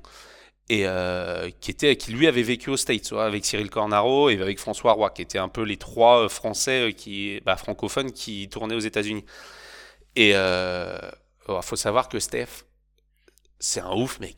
lui, a fait des soirées, a fait des trucs. Le mec, le mec, il se passe des trucs improbables. Il y a des batailles entre Thaïlandais, lui, il va dedans, tu sais. Puis en plus, il est asiate, tu vois, il est un peu typé, tu sais. là, mais tu mec, tu vas te faire tuer, quoi? Tu, tu peux pas faire, arrêter de faire n'importe quoi. Et euh, lui, ça raille des shows en bateau, tu vois. Le mec, lui, il mettait des doubles semaines en bateau, mec. Ah ouais? Ouais. Et, euh, et là, bon, bah voilà, là, c'est l'année orgie où, bon, bah ça rentre. Et puis là, après, l'année d'après, donc on rentre, euh, début de saison, bah moi, j'attaque direct à Roufiac. Pour le coup, moi, maintenant, j'ai mon job d'été, je suis calé, toi. Donc là, Jean-Mi, il m'embauche en mai ou peut-être, ou début juin, peut-être. Donc il y a un peu de compète parce qu'à cette époque-là, bah, il y a Philippe qui t'a déjà expliqué un peu ça, mais voilà, il y avait le SFR Tour en 2000 où là, SFR, ils avaient foutu gavé de thunes dans le il y avait des compètes, mec, il y avait six tours de bateau, il y avait trois, bah, il avait étapes, cinq ou six étapes de bateau. Et ouais, il devait y avoir trois en cab, mais genre il y avait partout, tout le temps, tous les week-ends, on avait des compètes, c'était ouf. Et euh, et voilà, je sais plus ce que je disais. Mais euh... tu reviens à Roufiac. Ah ouais, là, bah, je reviens à Roufiac, donc là, euh, là, c'est, là, ça s'organise. C'est-à-dire que euh, Fonchi Family, tous ceux de Sergi, eux, ils viennent tous les week-ends. Là, le juillet-août, mec, nous, la semaine, on avait tous les gamins et tous les week-ends, c'était c'était fête du slip à Roufiac. Il y avait, ils arrivaient à 20, 25 de Paris. Euh, euh, ils louaient les chalets, les tentes, machin, teuf. Il y avait le Manhattan, donc la boîte que toi, tu as pas connu sous le nom du Manhattan, mais c'était comment maintenant le nouveau nom? Je sais plus. Mais ça s'appelait toujours le Manhattan au final. Tout ok. Le le Manhattan. Oui, bon, donc Manhattan, où là on rentrait, mec, il y avait un des moniteurs à Roufiac, l'animateur camping. Le mec qui était DJ à Nantes. L'autre, il rentrait dans la boîte, il prenait le DJ, il faisait vas-y, dégage. Hop, l'autre, il prenait ses disques, il arrivait, il posait ses platines, il faisait voilà, spécial dédicace pour tous les moniteurs de Roufiac, ouais, je vous êtes dans la place. Vas-y, fais fumer le bar et tout, paf, ça partait. Mec, on tirait des bouteilles de, des bouteilles de whisky aux pompiers, les mecs, ils déverrouillaient. C'était très, très drôle. Et euh, bon, voilà, ça, c'est toutes les histoires, mais ce qui se passe à Roufiac euh, restera là-bas. Ah donc, mais bon, c'était bien cool. Donc là, on fait une saison, on était de ouf. Donc là, par contre, là, ça veut dire que Alex travaille avec moi. Ouais. Donc là, j'habite avec Alex dans la roulotte. Bertrand Austrière, deux mois de vacances. Lui, qu'est-ce qu'il fait? Ben, En fait, à, cette année-là, euh, a fermé pendant un an. Donc il n'y avait plus de câble à Toulouse. Donc Berthouz, il a fait quoi? Deux mois à Roufiac avec Canard Alex. Super. À trois, dans les roulottes. T'as déjà été dans les roulottes à Roufiac? ouais. Euh, ouais, ils ont fait plus grand en espace de vie pour trois personnes, si tu veux. Et, euh, et, voilà, donc là, ça progresse de ouf. Et là, bah, c'est quoi? Ça C'est euh, ouais, 2000, 2001. Là, premier championnat du monde, ça part en Allemagne. Euh, où là, pareil, ça, j'ai la cassette. Premier championnat du monde, Duisburg, donc à, à, The Brick. Où avant, il y avait un câble. C'était un grand câble. Et euh, là, plus grosse. Je pense que c'est la plus concrètement le plus gros championnat. Ah non, peut-être pas. Celui en Autriche c'était plus gros, mais genre c'était énorme. Il y avait concert de Doggy Dog, c'est euh, genre un groupe de punk rock américain, mais genre des trucs connus, tu vois. Genre c'était pas euh, truc pourri. Et euh, mec sponsor par euh, Javer, là une marque de bière. Il y avait, c'était ouf. Il y avait des, ils avaient fait des trucs. Il y avait une, espèce de grande roue pour présenter les, les wakeboards double up ils avaient une grande mais genre un truc énorme avec les roues avec les wakes qui tournent comme ça et tout, pour présenter mec c'était trop il y avait trop de trucs il y avait des kebabs partout des mecs qui faisaient des kebabs et tout concert de ouf il y a trop de public en plus là-bas c'est vachement bien fait c'est dans le centre des sports olympiques et tout donc t'as as quand même les berges accessibles et tout complète de ouf on avait les tentes sur le les tentes elles étaient sur le lac mec c'était c'était ouf c'était pas ouais vous avez un camping à côté Genre on était, on avait le French Camp avec Philippe. Nous on était arrivés en camion, il y avait Philippe, Alex, Bertrand. Bah là il y avait Greg et Cécile pour le coup. Il y avait Titi là, notre pote d'ici. Euh, bah il y avait, euh, il y avait, il y avait Matt, euh, il y avait Matt Rondel et Flavio qui étaient venus. Matt il avait un mec, il avait un camion. Tu vois le camion de Maxime Géry là? Ouais. Mais pire. mec il roulait à 70 sur l'autoroute et genre on le prenait comme ça. Ils étaient ah, bon hop, et on suçait, c'est la speed des camions. Tu te mettais ah au cul comme ça, pour pas consommer d'essence, tu vois. Et genre, on se faisait toute la route. Et genre, tu faisais 300 bornes sur l'autoroute, coller un camion comme ça, et tu disais, tu crois qu'il y a quoi à l'intérieur? Moi, je sais pas, des, des chips? Non, je pense pas. Ça, c'est pas un camion à chips, ça. Bon, et, genre, tu vois, comme ça, et là, on partait en compète. Ah non, ce que j'ai pas raconté tout à l'heure, c'est 99. Euh, petite anecdote qui est très drôle. euh, Il y a, on va, il y a le premier Pro Tour européen. Donc il y a des compètes un peu partout, dont une en Hongrie où bah, nous on peut pas aller en Hongrie parce qu'on n'a pas les thunes et que c'est loin. Par contre, il y a une fin juin, il y a une compète à Venlo. C'est euh, c'est quoi le nom du câble? C'est euh, Wake Beach Non, c'est peut-être Wake Beach ou un truc comme ça maintenant. Bon, je sais plus. Mais Venlo, c'est genre euh, après Maastricht, euh, frontière, Austra- euh, frontière euh, de la Hollande, un lac où là je pars. Sauf que le jour de, des- du vendredi des entraînements de la compète, moi j'ai le bac. Ah oui. Bac de français. Sauf que moi, trois semaines avant, j'ai pété un boulard à l'école, j'ai éclaté un mec en cours. Je suis rentré, j'ai été voir ma mère, j'ai fait, je crois que le lycée, je viens de résoudre un problème dans ma vie. Le lycée, c'est fini. Et elle m'a dit, bah, pourquoi? Elle me fait, non, mais là, je peux plus. Et euh, voilà. Elle m'a dit, bah, tu vas faire quoi? Je fais, bah, je vais faire du wakeboard. Là, mon père m'a pu parler. Et euh, ma mère m'a soutenu toujours depuis. Et là, genre, moi, j'ai passé, c'était le bac de français écrit. Genre, Alex, il est venu m'amener au bac. Et euh, ils ont attendu, genre ils étaient derrière la fenêtre. Genre moi j'étais au bac et j'avais Alex et un pote d'ici qui m'attendaient, qui étaient là. Euh, Vas-y là, magne-toi le cul là, il y a de la route, on, on aimerait bien pouvoir s'entraîner quoi. Ouais. Genre j'ai j'ai torché mon truc en 45 minutes, tu sais, t'as pas le droit de sortir. Ah oui. Et genre j'étais là, hmm, 45 minutes. Au bout d'une heure, je fais c'est une heure, c'est bon, c'est parti? Ouais. Hop, je donne le truc. Le mec, il fait mais vous êtes sérieux là? Je fais oh, là, je suis très sérieux là.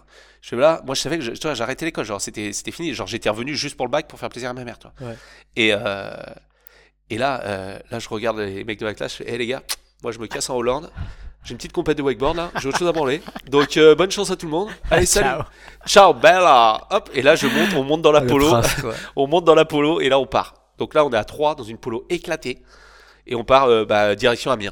La, la route qu'on a prise tout à l'heure. Ouais. On s'arrête sur l'autoroute. Ouais, mec, l'autoradio marchait pas. On commence à démonter l'autoradio sur l'autoroute. Euh, Truc in- insensé. Bon, on perd du temps, machin. Là, il est. Parce que, genre, je suis sorti, il était 15h. Bon, temps de faire les affaires. Truc, on part, 16h, 17h, 18h.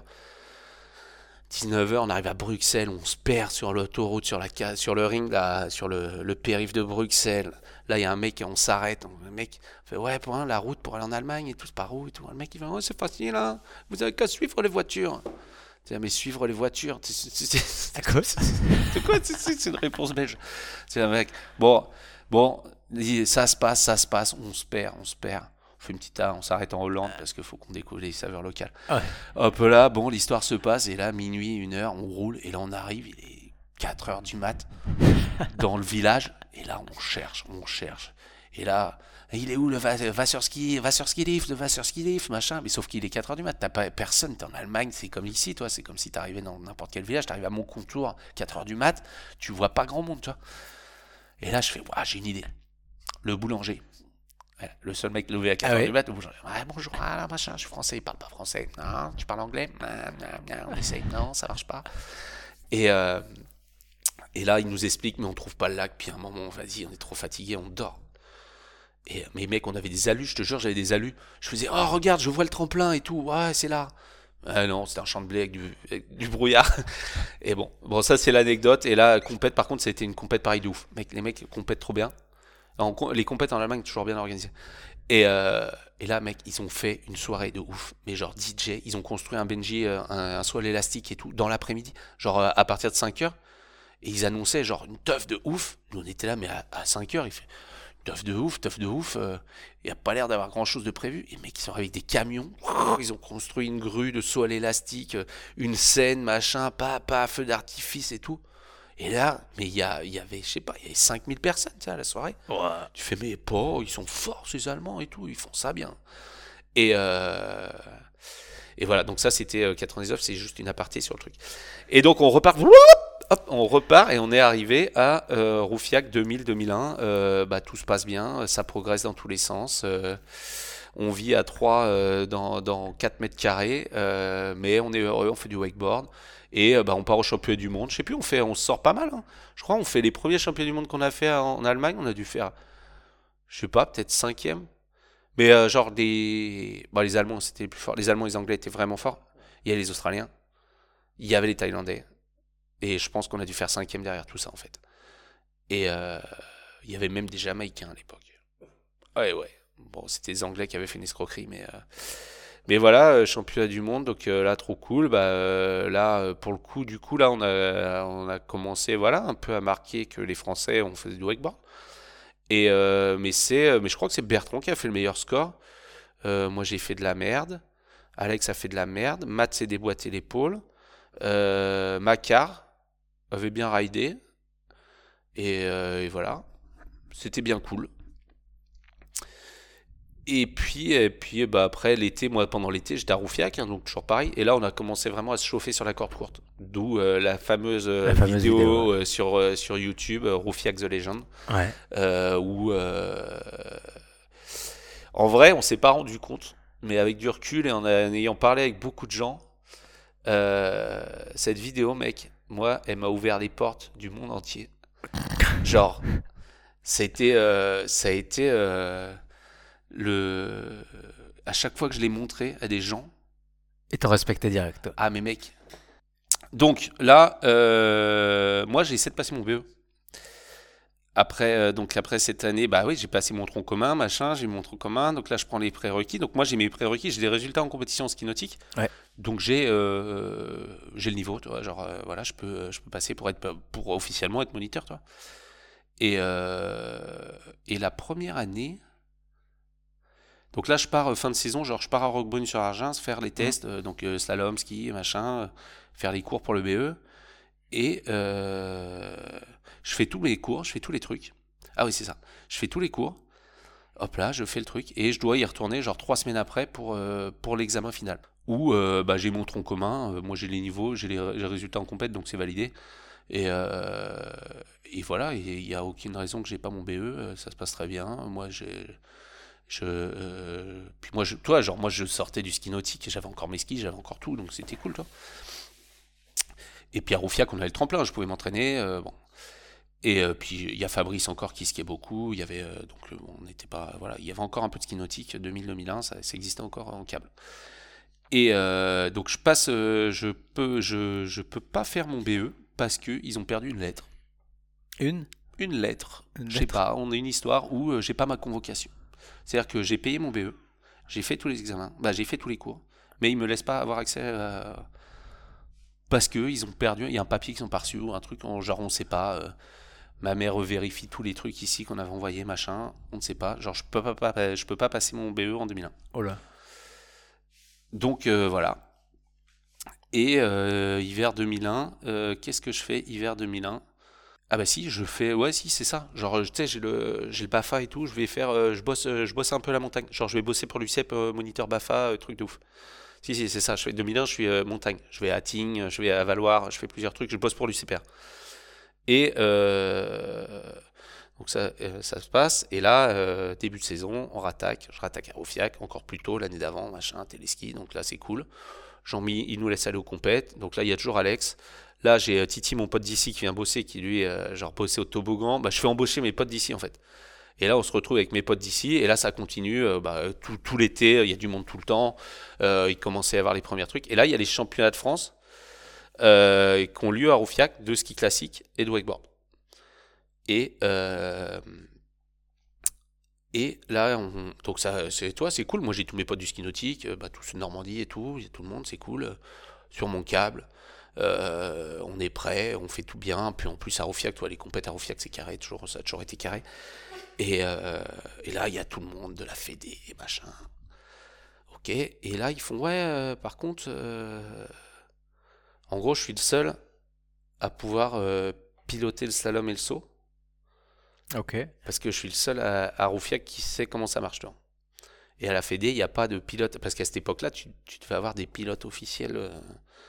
Tu vois, genre, euh, piloter du slalom, c'est pas si simple Ouais. que ça. Toi, c'est pas j'allume le TK et je fais tourner. quoi. faut gérer le mec, faut pas que le mec il aille trop vite dans, le, dans, le, dans les poulies, dans le truc. Il y a des trucs à gérer où c'est c'est un peu tech, quoi, même.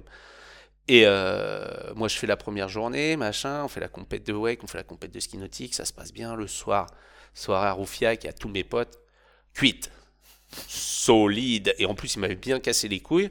Du coup, je me suis mis une belle charge, toi. Et le lendemain matin, donc il y avait toutes les finales à faire.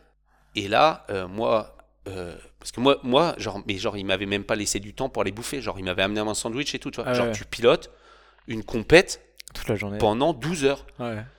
Le matin, j'arrive, donc déjà, euh, moi, j'arrive tête dans le cul, hein, moi, genre, truc, je fais, ouais, machin, je fais, vas-y. Après, à midi, je fais, vas-y, me casse les couilles, je vais faire une sieste. Et là, je disparais. Ok. Sauf que je disparais, plus de pilote, plus de compète. Et là, ils étaient là, ils m'appelaient, ils faisaient Canard au micro, Canard, t'es où Et on t'attend pour piloter, on t'attend. Hop, et là, il y a un moment, ils me cherchent, et genre, j'étais dans la grange, tu vois, genre, quand tu descends au Roufiac, tu sais, t'as la petite grange où il y a Polo qui a son Mhm. atelier maintenant. J'étais là, posé dans le bleuet, tranquille, toi, donc je m'étais mis bien. Et là, ils me trouvent, et là, euh, genre, il y a quelqu'un qui me trouve, fait, ah, il est dans la grange en haut et tout. Et là, j'ai le président de la Fédé, euh, c'était Ahmad à l'époque, et il vient me voir, il me fait, oui, euh, Nicolas, t'es en train de faire quoi là? T'es pris pour qui? Je fais bah je sais pas, vous avez peut-être besoin d'un pilote, non? Bah, Vous avez qu'à prendre quelqu'un là, moi je suis pas en état, je suis fatigué. Ouais machin. Et là il me tape sur l'épaule, il me fait tu sais, tu dois passer ton BE là cette année, ouais. En gros tu vois, genre c'est pas ouais. Bonne chance. Là je fais ah ouais, c'est ça le jeu. D'accord. Ok, ça va commencer Donc- là quoi. Non, et après, non, avant, tu sais ce qu'il faisait Il faisait euh, Si tu viens pas piloter le ski nautique, on annule la compète de wakeboard. Si t'es méchant avec nous, on va être méchant avec tes copains. Donc euh, voilà. Donc là, je comprends que je peux me carrer mon. Ça sert à rien que je remette 4000 boules dans, dans mon BE, vu qu'ils vont me le carrer au cul, quoi. Ouais. Donc là, fin de saison, ma mère elle me fait Ouais, tu fais quoi? Je fais Bah vas-y, là, le BE c'est mort, laisse tomber, on trouve une autre solution. C'est pas grave, du taf j'en ai, machin et tout.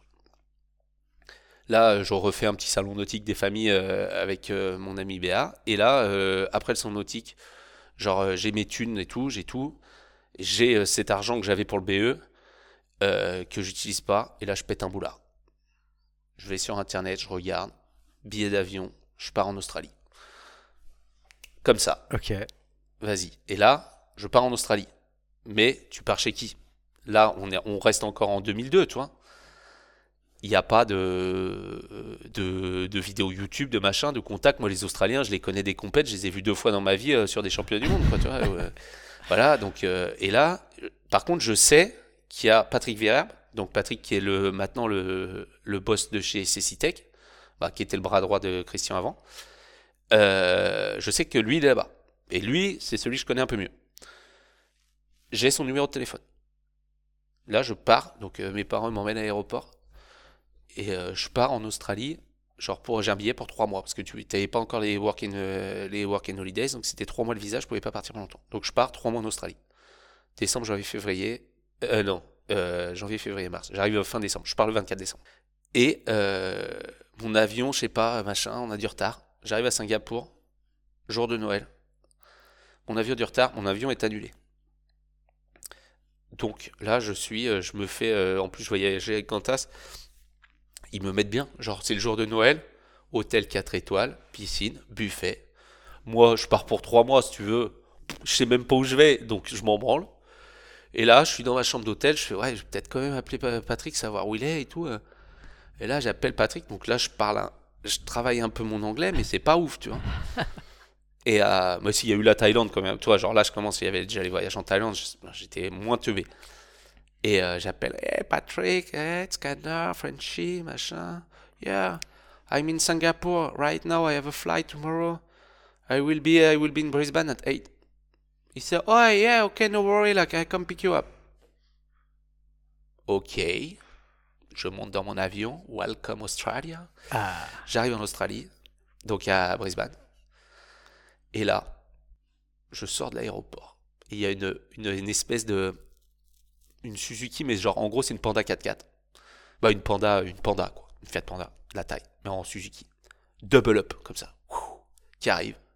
Avec Patrick dedans, un petit garçon blond derrière, une espèce de, gros surfeur euh, tatoué et tout, euh, qui a l'air très cool. Ouais, vas-y, monte et tout, machin. Je mais mec, j'ai un board-bag énorme. On est quatre dans une panda, tu vois. Il ouais, t'inquiète, hop, on prend des cordes, on accroche, machin. J'avais une corde pour, euh, pour rider en bateau. On accroche ça vite fait sur le toit, roule ma poule et on part. Mais là, genre, mec, t'arrives en Australie, t'as des mecs dans une voiture de up qui viennent te chercher, tu sais pas qui c'est. et tu pars avec eux. Et là, ils me font, bah, tu comptes faire quoi? Je fais, bah, je sais pas, moi, je fais, euh, moi, euh, genre, faut que je trouve une maison pour euh, piloter. Euh, puis je viens rider, quoi. Et euh, là, Pat, il me fait, bah, nous, franchement, on a une, on a piole qu'on peut louer dans notre baraque. Euh, on habite en coloc, là, Maroochydore, on est à côté du câble. Moi, la voiture, on l'a achetée, euh, vas-y, euh, en gros, mets 200 balles dedans et puis on se partage la voiture, quoi, tu vois. Genre, je payais l'essence, quoi, tu vois. Je bah, vas-y, c'est cool. Et là, on arrive, genre, petite baraque australienne, plein pied. Il y avait une, deux, trois, il y avait quatre chambres, cinq chambres. Grande cuisine, grand salon. Et genre, ça coûtait, genre, ça devait coûter 200, 300 balles le mois chacun, toi. Et là, il me fait, bah vas-y, hein, prends la piole et tout, c'est cool. Bah, je fais, ouais, moi ça me va, vas-y, good deal. Je fais, bon, bah on va au Cap. Là, on arrive au Cap. Et là, c'est comme la Thaïlande, mais en, en stylé. Genre, en, en- Encore un autre truc. Là, c'est déjà les mecs en Australie, leur truc, moi quand je suis arrivé, bah moins maintenant, mais à la base, eux, c'était le two-side. Les mecs, ils étaient tous réguliers. Ils avaient qu'un cap qui tourne à droite. Du coup, ils étaient ultra forts en two-side. Ils faisaient pas de switch. Ils étaient bons en normal. Mhm. Et, ils étaient, et ils faisaient pas de switch. Ils étaient tout en two-side. Ok. Mais par contre, ils faisaient des two-side Riley à la hauteur d'un Riley normal. Ils faisaient, bah, je te montrerai là les vidéos et trucs, c'est débile. C'est-à-dire que c'est, c'est le niveau, pour moi, c'est le niveau qu'ils ont à peu près aujourd'hui. C'est-à-dire qu'il y a eu un énorme gap de, de, de tradition, on va dire, dans le wake ou de trucs où il y a des tricks qui étaient mises il y a, il y a 20 ans, qu'on n'a plus trop vu et qui commencent à revenir maintenant. Et euh, en particulier sur tout ce qui est les two-side, bah, les pits en blocage et, et, euh, des two-side, euh, eux ils appelaient ça le butterfly là, mais en gros c'était des, des 720 avec la corde devant, tu fais un two-side Riley, corde devant et tu déroules. Mais il y avait Marcel Harrison, mec, le mec il mettait des tirs, il était à 3 mètres de haut, t'es là, waouh, il mettait des 7 en blocage, two-side, à 3 mètres de haut. T'es là, ah ouais. Donc là, c'est encore un autre délire. Et là, bah là, t'arrives en Australie, tout le monde est super fort en wake, tout le monde est super fort en surf, et, euh, et c'est l'Australie. Donc là, ça repart en couille. et là, bah là, j'ai passé trois mois euh, où je parlais vrai, bah, je parlais mal anglais, où j'ai eu des phases où je buguais, toi, où je commençais à rêver en anglais, c'était assez chelou. Tu sais, tu à des moments, tu te retrouves tout seul. Tu sais, j'étais vraiment le seul français, c'est-à-dire que j'avais vraiment personne à qui parler. Ouais, là ton cerveau il switch et il Ton parle cerveau, il a pas le choix que d'y aller. Ouais. Et euh, mais par contre, ça te met des espèces de bad, mec, où euh, waouh, toi t'es là, waouh, t'es tout seul dans ta chambre à regarder le plafond, à faire mais putain, genre il se passe quoi dans ma vie? Et puis même à tout point de vue. Et là, il y a Interburger qui arrive avec sa meuf. Il fait ouais, bah vas-y. Là, on a un de nos colocs qui se barre. Interburger, il prend la piole. Donc moi, je me retrouve à habiter en coloc avec Interburger, avec Patrick. Donc qui sont des mecs qui ride vraiment beaucoup mieux que moi, tu vois. Et euh, les Australiens, tout le monde ride trop bien. Là, bah, ça va surfer tous les matins. Donc là, on avait notre petite baraque. Nous, avec Patrick, tranquille. Interburger, il surfe pas, il s'en branle. Mais avec Patrick, nous, euh, on se levait à 5 heures, petit Australien, on allait faire notre petit surf. Tu vois, tu as surfé. Bon, on était des quiches, toi. Et euh, par contre, eux, en Australie, ils vont tous au sport avant d'aller à l'école, avant d'aller bosser. Tu, vas sur la plage à 4 heures du mat, c'est blindé, tu sais. Les gens promènent leurs chiens et tout. Et, et là, et nous, on savait qu'à 7 heures, c'était le bon plan, toi. Donc, après, on a compris avec, avec Patrick, on faisait, vas-y, on se lève à 6h30, petit déj, à 7 heures, on y va, il n'y a plus personne, parce que les gens vont travailler. Ça, ça marche, mais que les jours où il n'y a pas de vague. Les jours où ça marche vraiment bien, t'es là, t'arrives, tu fais, ouais, là, on va se gaver et tout. blindé. Et là, c'est blindé. Puis là, il est 7h10, il est 7h20. Puis toi, genre, nous, on était les deux étrangers dans le village en Australie, toi. Donc tout le monde nous connaissait. Donc moi, les gamins, ils venaient nous voir et tout. Toi, ils étaient cool, ils nous aidaient à prendre des vagues, machin. Puis là, il est là, moi, je vais voir les gamins, je fais, les gars, l'école, là. Là, il est 7h15, vous allez être en retard. Et là, il nous regarde, il fait, ah non, non. Là, les jours comme ça, il n'y a pas d'école. Ah ouais, Et ouais. stylé. Je fais, ben, je fais, mais les profs, il fait, ben, le prof de quoi? Là, ça c'est le prof de maths, ça c'est le prof d'australien, ça c'est le prof de machin. Il fait, ah d'accord. Il fait, ça c'est même le curé si tu veux. T'es là, et en fait, mec, les jours où il y a du surf en Australie, bah les gens ils surfent. C'est religieux, ouais. Et t'es là, et tu fais, ah ouais, ok, on est vraiment dans un pays de ouf. Et là, bon, après l'Australie, je te passerai les. On refera un truc sur l'Australie si tu veux, parce que si je commence dans les détails, on, on finit pas. Mais bon, là, l'Australie, par contre, euh, bah bon, alors moi, je me retrouve vraiment dans. Là, je suis euh, avec ce qui se fait de mieux au niveau wakeboard dans le monde, mais euh, pas à rider avec. Genre, j'habite avec. Ouais. Genre là, je suis dans le truc. Et euh, en plus, euh, tu vois, c'est au début de New Schnitzel, quand ils ont commencé. Donc lui, il avait des protos avec son nom. Tu vois, genre, mec, c'était les premiers pro modèles pour des Européens et tout. C'était ouf. Et euh, Patrick, il était chez Double Up au taquet. Euh, non, mais c'était cool, tu vois. Et puis, plein de contacts, plein de gens de ouf. bah, L'Australie, c'était débile. Et donc là, je rentre en France. Donc début de saison, où là, alors là pareil, là j'ai repris du niveau, machin, donc je chauffe Alex, ça chauffe, machin, Roufiac, ça chauffe. Là il y a des gros championnats d'Europe où euh, il se passe plein, là ça commence à partir. Donc là on commence à avoir une vraie équipe de France, il y a la FW qui existe, avec, euh, qui, a été, euh, donc, bah, qui était gérée par Philippe, par Laurent de Bureau, par il y a Baptiste Merlin, il y a plein de monde. On avait commencé à faire les premières vidéos tuto. donc il y a eu Cable Crew qui était la première vidéo qu'on a fait pour la FW. Et, euh, et puis avant Chip Coach, hein, genre là on est encore sur du VHS. Euh, genre euh, il y avait trois, il y a eu trois ou quatre vidéos françaises produites. Tu vois, genre où, bah, la Fonchi aussi qui en avait fait une, voilà, où nous on avait nos parts et des trucs. C'est des, ça c'est visionnable, ça je peux te le montrer. Et et ouais, non, là, c'était, ça commençait à vraiment s'organiser avec le feu.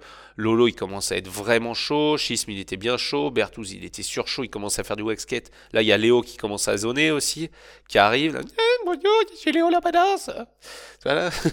Il était petit, gros, comme ça. Là, il nous cassait les couilles. Bah, maintenant, il est moins gros. Il est petit, mais il nous casse toujours les couilles, tu vois. Non, ben voilà, ça s'organise, toi. On est une vraie team. On, a, on se fait des t-shirts pour aller aux compètes. On est le Team France. Euh, là, on part en Hongrie. sauf que Bertrand, il part pas parce que le mec, il a oublié son, son sac à dos on va bouffer au subway, tu sais, genre nous on partait de Roufiac à chaque fois, donc on prenait le train, garde Austerlitz, machin, un truc, hop, et puis là on rejoignait, on se rejoignait tous soit chez Babat ou hop, Philippe il arrivait de Toulouse, hop, on se rejoignait, on prenait l'avion, on allait en Hongrie au championnat d'Europe, c'était cool. Sauf quand Bertrand il oubliait euh, son sac à dos au restaurant et qu'il y avait son passeport dedans. Aïe. Ah Bertouz il a fait un aller-retour à Paris gratos, nous on est partis, allez salut, hop, on part. On part au championnat d'Europe. En plus, c'est les championnats d'Europe où Lolo et moi on avait performé de ouf. Euh, je sais plus, moi j'avais fait, euh, fait finale. Lolo, il avait. Est-ce que Lolo a fait champion d'Europe ou je sais plus quoi? Peut-être? Je sais plus. Mais euh, Lolo, il avait bien géré. Et là, bah là, on commence à avoir plus de potes à l'international, toi, genre ça commence à vraiment s'organiser. Puis moi, là, bah, en Australie, en plus, il y avait moi, et puis là, donc là, pareil, genre là, euh, vu que nous, on revenait d'Australie avec Interburger, l'année d'après, tout le monde est parti en Australie, c'est bâtard. Toi, quand t'as un bon plan, fermez ta gueule. et euh, et ouais, bah ça, c'était vraiment cool, 2003, euh, gros truc. Bah là, il y a eu, là, il y a Barcarès, qui ils ont démonté le câble, ils ont remonté le nouveau. Où là, pareil, eux, ils ont commencé à reprendre du niveau en wakeboard. Parce que là, à cette époque-là, toi, au début, quand c'était le vieux câble à Barca, c'était, euh, il y avait Klikos, bah, il y avait Nico Koshi et, et Koum. Et euh, mais euh, ils n'étaient pas encore. Toi, Barca, c'était quand même le. Avant le câble, il était encore plus. Quand il n'avait pas la même forme que ce qu'il y a là.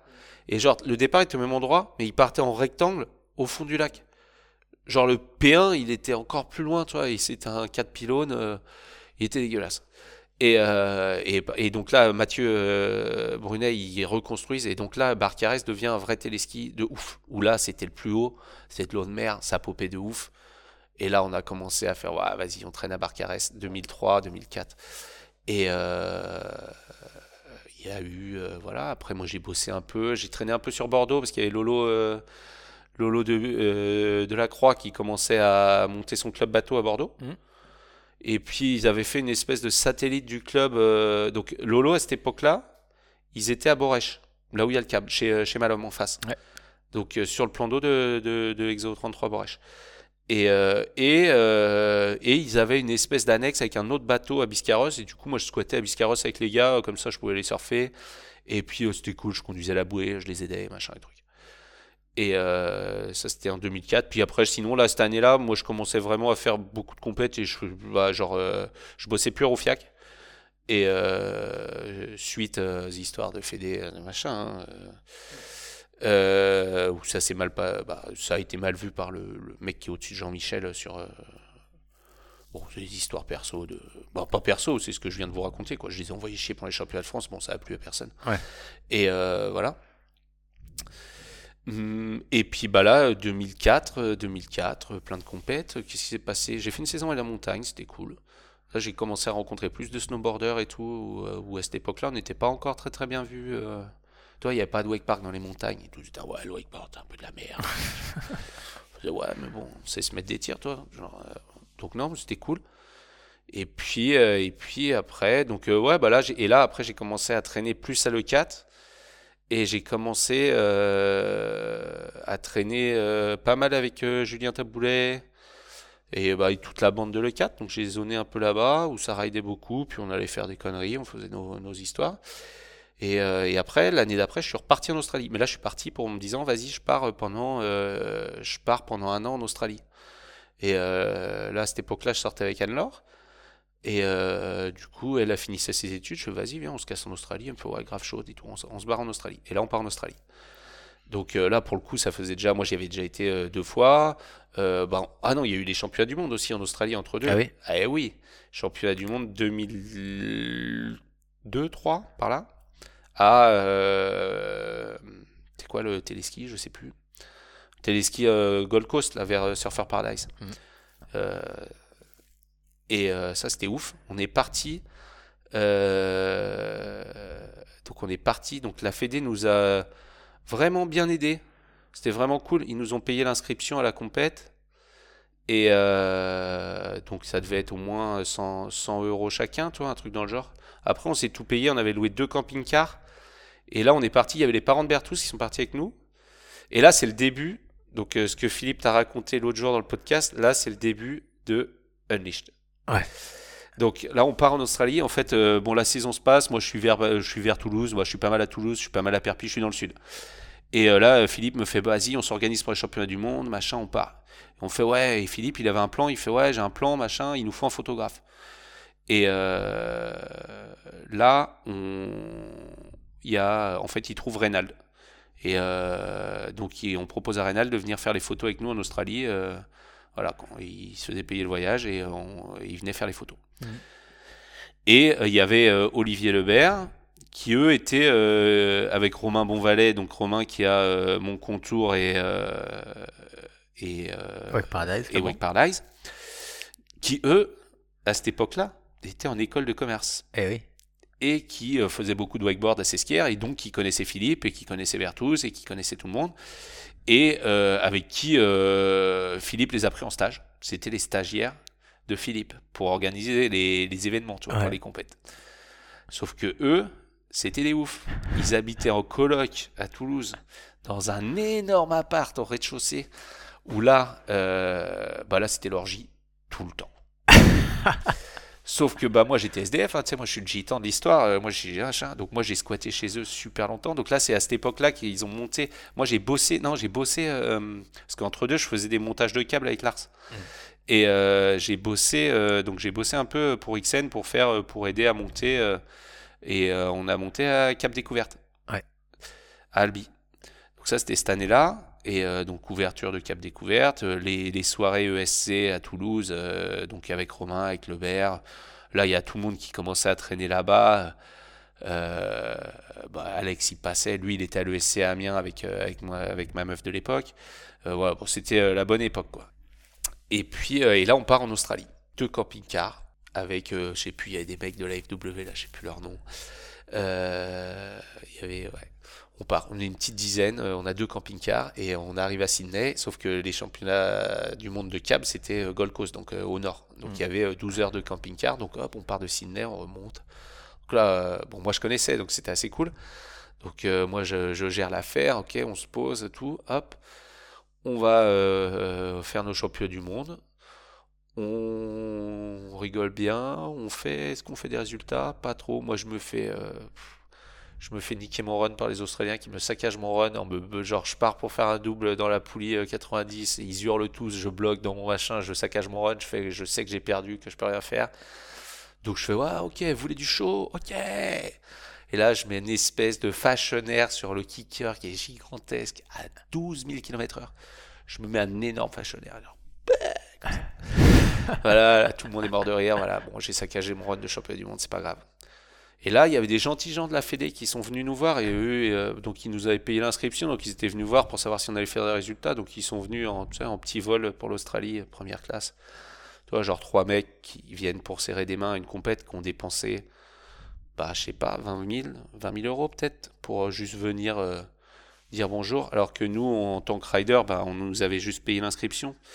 Donc, euh, donc c'est sympa, non, c'est c'est cool l'équité dans le sport. Et euh, non, bah, l'Australie ça se passe bien. Moi du coup, petit voyage en Australie. Je fais, bah moi, je vais pas, les gars, moi j'ai que ça à foutre. Hein. Donc moi je reste. Donc euh, là, je les ai laissés. On est reparti au championnat du monde de bateau. Donc là, il y avait l'équipe de France de bateau qui ridait eux à Sydney. Donc là, euh, là, il y avait Parks, il y avait tout le monde. Là, il y avait, bah, après, nous, il y avait tout le monde de la Thaïlande, il y avait tous les Allemands, il y avait tout le monde, champion du monde de bateau. Euh, donc c'était un autre délire. Et là, il y avait l'équipe de France de bateau, donc qui n'était pas nous. L'équipe de France de bateau, c'était Yann, Calvez, Hugo Charby, euh, bah, Gilles Becker, il y avait Nico, il y avait, je sais plus, mais bon, ils étaient, ils étaient pas nombreux, ils étaient 7-8. Et donc nous, on va encourager nos potes, tu vois. Donc là, euh, c'était cool. Donc il y avait Lolo, euh, Perichou, il y avait Bertous, ses parents. Il y a eu un malencontreux accident avec Hugo et Lolo qui faisaient les cons où Lolo a claqué les doigts de, de Hugo dans la porte du camping-car. L'autre, il avait les doigts explosés. Il a Oh. dû les faire son run avec les doigts attachés. C'était marin. Mais euh, voilà, c'était euh, c'était bien sympa. Et après, bah, j'ai laissé les autres. Ils sont partis. Et moi, ils m'ont laissé. Moi, je suis remonté avec mes potes australiens euh, en, en- bah, Wake Park euh, où j'habitais avant, à Blablaï. Et là, euh, ouais, ça, c'est une aventure aussi. Genre, genre euh, des, trucs improbables. On, a, on part, il y, a un- y, a un- bouchon, ça s'arrête. Et là, les mecs, ils parlent et tout. Et toi, genre, moi, je suis derrière. on était dans un pick-up à 5 dedans. Il n'y a pas de place, c'est l'horreur, toi. Genre le pick-up de Bruno, quoi, le même. Et euh, là, on part, et là, je sais pas, tu vois, genre, c'est à l'arrêt, tu t'as la route, tu sais, l'Australie, c'est des lignes droites comme ça, et là, tu regardes, et tu vois, mais il y a 10 km de queue, tu vois, tout le monde à l'arrêt. Et là, il y a, il y a la voiture de devant nous, genre un aborigène dans un pick-up, qui fait, ouais, putain, ils se parlent comme ça, moi, je comprends rien. Et là, il fait, ouais, yeah, yeah, ok, ok. Et là, on part, il fait, ouais, et en gros, on suit le mec. Et le mec, c'était un local, et il fait, ouais, il fait à mes potes, il fait, ouais, euh, vas-y, euh, moi, je connais une route, ça passe par la brousse et tout, en 4x4, ça passe, euh, suivez-moi on peut esquiver, j'ai entendu à la radio et l'accident, là c'est le bordel, c'est bloqué pendant 4 heures, euh, suivez-moi. Et là, mec, tombé de la nuit, on part dans la Cambrousse en Australie. Et là, c'est euh, massacre à la tronçonneuse, le décor, toi, genre, t'es là, des ponts en bois qui craquent et tout. Puis on suit un mec pendant une heure. Mais ah, nous, on était là, moi j'étais avec deux gonzesses derrière toi. Les filles, elles étaient là, Euh, les gars, vous êtes sûrs Euh, C'est un peu chelou quand même, le mec, il peut aussi nous emmener n'importe où et tout. Toi, Il n'y avait pas de GPS, hein, t'es en 2002, 2003, toi. Moi, je suis là, bon, de toute façon, je suis avec mes potes, euh, on est à trois wakeboarders dans le truc. Bon, L'autre, il est tout seul, il n'y a plus de dents. Et, euh, et là, on arrive à un moment, on arrive, et le mec, il s'arrête, il fait, ah les gars, la route, c'est là. Et là, le mec, il nous a fait snacker le truc. Et là, on est, genre, on est en Australie, c'est que des lignes droites. Sauf que là, ils savent, il n'y a pas de radar, pas de truc, parce que l'accident, il est genre, y a un camion au travers de la route. Toute la circulation est bloquée. Et nous, on sait qu'il n'y a pas de voiture qui viennent de derrière. Et genre, et là, on part. Et là, les Australiens, ils font Ah ouais, on peut y aller, ok. Et là, boum, mon gars, on remonte toute l'Australie à 200 ah, dans le pick-up. Et, euh, on remonte. Et puis moi, après, bah, je repars, je reprends une coloc. Là, il y a Benji euh, Kans qui me rejoint euh, pour, euh, bah, pour surfer et faire du wake skate. On habite tous les deux. On va, ça nous a emmené dans des trucs de ouf, mec. Pff. Et euh, euh, ouais, l'Australie, c'est assez ouf. On fera, on fera un podcast Australie Ouais, ouais. avec tous les bons plans si vous voulez, mais. euh, mais voilà, donc là, bah, 2005, euh, 2005. Euh, là, il y a plein de choses qui changent. Euh, donc moi, je repars en Australie euh, pour euh, y habiter pendant un an. Là, je signe chez Soros avant de partir En tant que. en tant que rider. Ouais. Et je suis le premier rider Soros Wake. Euh, parce qu'avant, il m'avait déjà mis, j'avais demandé à un salon nautique genre deux ans avant parce qu'il y avait Keke euh, Sudra. Mm. En fait, je connaissais le frère de Keke Sudra que j'avais croisé en Australie, qui lui était chez Slingshot en kite, qui était en trip. Et on bah, des histoires à la con, mais on s'est retrouvé au fin fond du trou du cul de l'Australie où peut-être un mec qui tape sur l'épaule dans une boîte au fin fond de l'Australie où t'as pas censé être. Il fait, eh, euh, ce serait pas un canard, euh, le mec de Roufiac? Je fais, bah si. Il fait, mais euh, moi, euh, c'est Julien Sudra, je fais du kite et tout. euh, mon frère, il vient rider chez toi et tout. Ah ouais, et tout, trop cool. Bon, on s'est mis euh, une charge, on a fait n'importe quoi. Là, c'est reparti en couille. Là, fallait pas ramener les wakeboarders et les surfeurs ensemble. Donc euh, voilà. Et, euh, et donc du coup, euh, du coup, je connaissais un peu euh, bah, Keke et tout. Et Keke, lui, il était en kite, il était chez Soros en kite. Il me dit ouais, vas-y, essaye en wake, ça peut passer. Et puis là, il dit ah non, on veut pas des sports qui polluent, hein. Parce que machin, c'est pas bien le wakeboard, c'est pas bien, c'est pas colo. hein. Et bon, ça n'avait pas fait. Et puis là, en 2005, je sais plus pourquoi exactement, mais, mais en gros, ils me disent Ouais, bah vas-y, si tu pars en Australie, on fait du matos et tout, machin. Tu nous fais des images, hein. on attaque dans le wake. C'est comme ça que je suis rentré chez Soros. Et, et moi, avant, bah là, là, après, avant, ça avait bougé parce qu'il y avait eu New Schnitzel aussi. Donc moi, j'avais vu que Bernard était chez New Schnitzel et que c'était Hardy Tunisienne et tout. Moi, je les connaissais bien. Du coup, j'avais. et là, à cette époque-là, je raidais pour pour Nokala, qui, était, qui est devenu victime après. Et, euh, et c'est lui qui avait importé, euh, qui avait importé, euh, qui avait importé New Schnitzel. Et en fait, moi, je faisais commercial. C'était la première fois que j'ai été commercial. Il avait une boîte à Bordeaux d'impression et tout, et il m'avait filé une voiture. Et, j'avais fait un tour de France des magasins pour essayer de vendre des New Schnitzel. Donc j'en avais vendu. J'avais fait beaucoup de kilomètres. Le ratio kilomètre-vente était pas bon, mais mais, euh, mais au final, on avait réussi à faire un truc cool, puis on en avait vendu quand même. Et puis après, il y a Hugo qui est arrivé aussi quand il y a eu victime. Euh, et puis Hugo a repris derrière moi euh, au niveau de New Schnitzel. Et, et en fait, bah, parce que moi je suis parti en Australie en fait.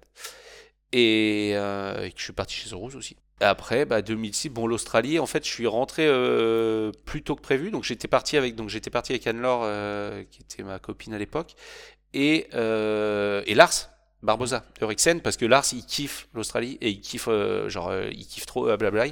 Et puis et puis voilà, lui il était chaud, il devait aller faire des repas pour Eriksen, machin, donc il était venu, donc on avait pris un appart tous ensemble. Il y a même Agnès, sa femme, qui nous a rejoint. Voilà. Après Lars, il a dû se barrer parce qu'il y a son chien qui est mort entre deux, qu'il fallait qu'il rentre et tout, donc il s'est barré. Et moi, il y a Pierre-Antoine de chez Exo qui m'appelle, genre, bah, il m'envoie un email et il me fait ouais j'ouvre un câble, euh, est-ce que tu veux venir bosser pour moi euh, J'ouvre un câble euh, à mon contour. À mon contour. Mon contour. Et là, là, je me dis, voilà, vas-y, là, moi je suis en Australie, là. Mais en Australie, je galérais, en fait, entre le moment où j'y étais les premières fois, et donc là, c'était la troisième fois que j'y allais. Avant, il n'y avait pas les Works and Holidays Visa. Du coup, tu pouvais pas travailler. Sauf que moi, à cette époque-là, moi j'y allais pour rider, je m'en branlais, j'y allais trois mois, j'avais des thunes, je voulais pas travailler. Et là, tous les jours, tout le monde me posait du taf. Mais genre vraiment. Genre c'était, euh, tu veux bosser, vas-y, vas-y, vas-y, tu veux bosser et tout. Non, mais j'étais non, moi je veux faire du wake et tout. Et là, je pars en Australie. Donc je me dis, bah de toute façon, les mecs, ils me proposent du taf à longueur de journée, pas de problème, tu vois. Bah non, ça s'est pas passé comme ça. Là, il y avait plus de taf parce que là, ils avaient ouvert leur putain de visa et que tout le monde s'était à fait du zboob et que bah au final il y avait plus tant de taf que ça. Et puis le, prix de l'Australie plus j'y allais plus ça coûtait cher. C'est à dire que la première fois que j'y étais en 2002 c'était vraiment cool. Genre le, taux du dollar il était trop bon. Genre moi j'ai acheté gavé de fringues et tout. Et euh, ça coûtait que dalle tu vois. Genre les casquettes ça te coûtait 6 euh, 7 balles la casquette ou...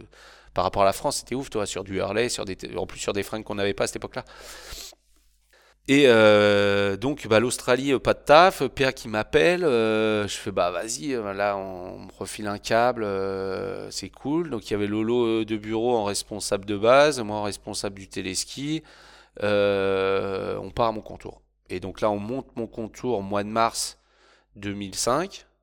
Ah c'est ton combien montage déjà à ce moment-là? De montage pur et dur Là à cette époque-là j'ai fait... bah j'avais fait euh, euh, Albi et euh, après j'avais fait des repas ou des trucs, toi. Mais j'avais fait Albi, là c'était vraiment mon premier montage. Genre Albi j'avais aidé, mais c'était cool, toi, c'était pas violence. Là c'était mon premier montage, montage de A à Z. Mmh, ouais. Et donc on monte, on monte mon contour avec plein d'histoires et plein de choses plein de choses à raconter, des pylônes qui glissent, des trucs bien relous. On s'est bien fait chier. Mais c'était sympa, tu vois. Genre, on était avec Lolo euh, de bureau, on était avec Lars, il y avait, Loïc qui était là aussi. Euh, trop cool. Puis les gens à mon contour, euh, que toi-même tu sais, sont très gentils.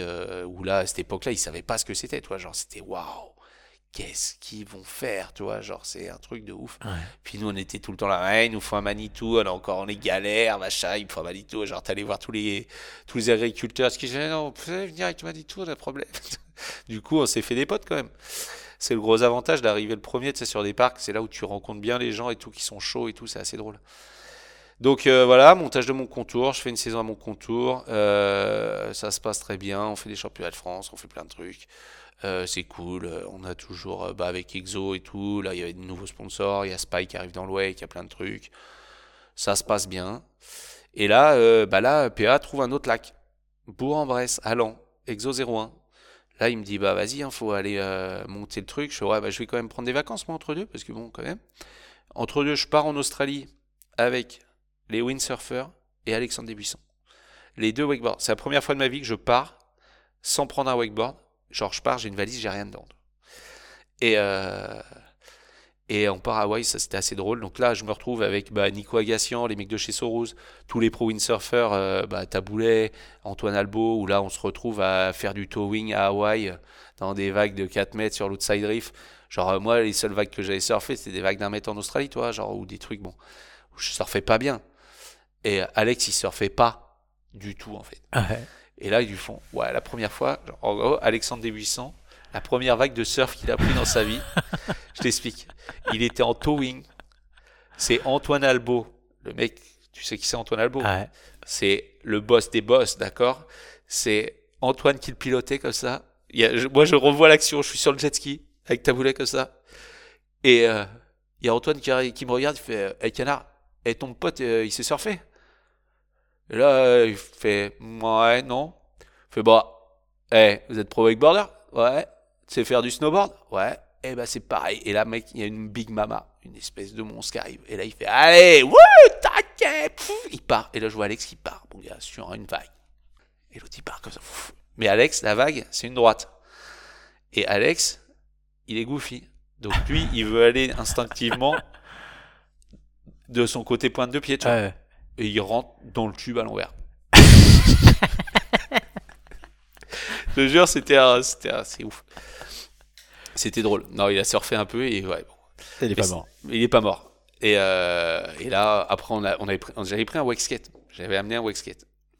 Et Taboulay, on a essayé de tracter, euh, tracter Wesh en wake skate euh, sur des vagues de 4 mètres à Hawaï. C'était drôle. Sauf que ça, on n'avait pas mis, j'avais pas de dérive, toi. Et, euh, et, genre, il se mettait à tourner comme ça, il faisait des ronds, il faisait des 3-6, des 7 voies, il n'arrivait pas à arrêter la rotation, il, était, tu sais, il en glisse et genre à moitié accroupi, il tournait. Ouais, c'était rigolo. Donc voilà, c'était ça. Donc Hawaï avec les windsurfers, c'était bien drôle, on a bien rigolé. Et, euh, et après, je rentre et euh, bah, attaque, on attaque, genre janvier, février, on déménage, du coup, Anne-Laure a déménagé à Grenoble pour aller bosser au bureau chez Experton. Et, et moi, je déménage à Bourg-en-Bresse pour monter Bourg-en-Bresse. Et on monte Bourg-en-Bresse. Donc là, il y a Lolo qui vient bosser avec nous, Perichou, euh, ça se passe bien, c'était cool. Ben, montage, on a bien rigolé. Et puis, euh, je fais la saison à Bourg-en-Bresse, euh, chez Exo. Et puis, bon, il s'est passé quelques histoires, on passe les détails. Et fin de saison, ça me saoule. Je, pose ma démission, je me casse de chez Exo. Parce que, voilà, c'était pas, il bossait pas comme moi je voulais. Que j'avais une proposition pour faire un câble. J'avais un mec qui voulait s'associer avec moi pour faire un câble en Savoie avec qui, euh, bah, en gros, je me suis mis. Euh, puis moi, je commençais à juger à fond pour la WWE en fait. Du coup, euh, du coup, je me retrouve fin de saison. Ah non, bah, on part aux Philippines. Tripsaurus, ah. Philippines. Le premier? 2000, Ouais, 2007. Le premier Tripsaurus Philippines. Bah, le pro... Oui, oui, si, le premier. Et non, on part aux Philippines. On part trois mois aux Philippines. Avec, alors là, pour le coup, Reynald pour faire les photos. Bertrand. Il y a François Walls. Bobo, Boris Diomar. Euh, il y a bah, a Koum qui nous rejoint, Keke Sudra, Donna, euh, McCoy, euh, où là, il y a grosse équipe encore. Donc, et là, il y a grosse équipe, mais il y a grosse équipe. En fait, ce qui s'est passé, c'est qu'au début, on a été invité, les premières années, on a été invité à CWC par, on était invité par le Gouv.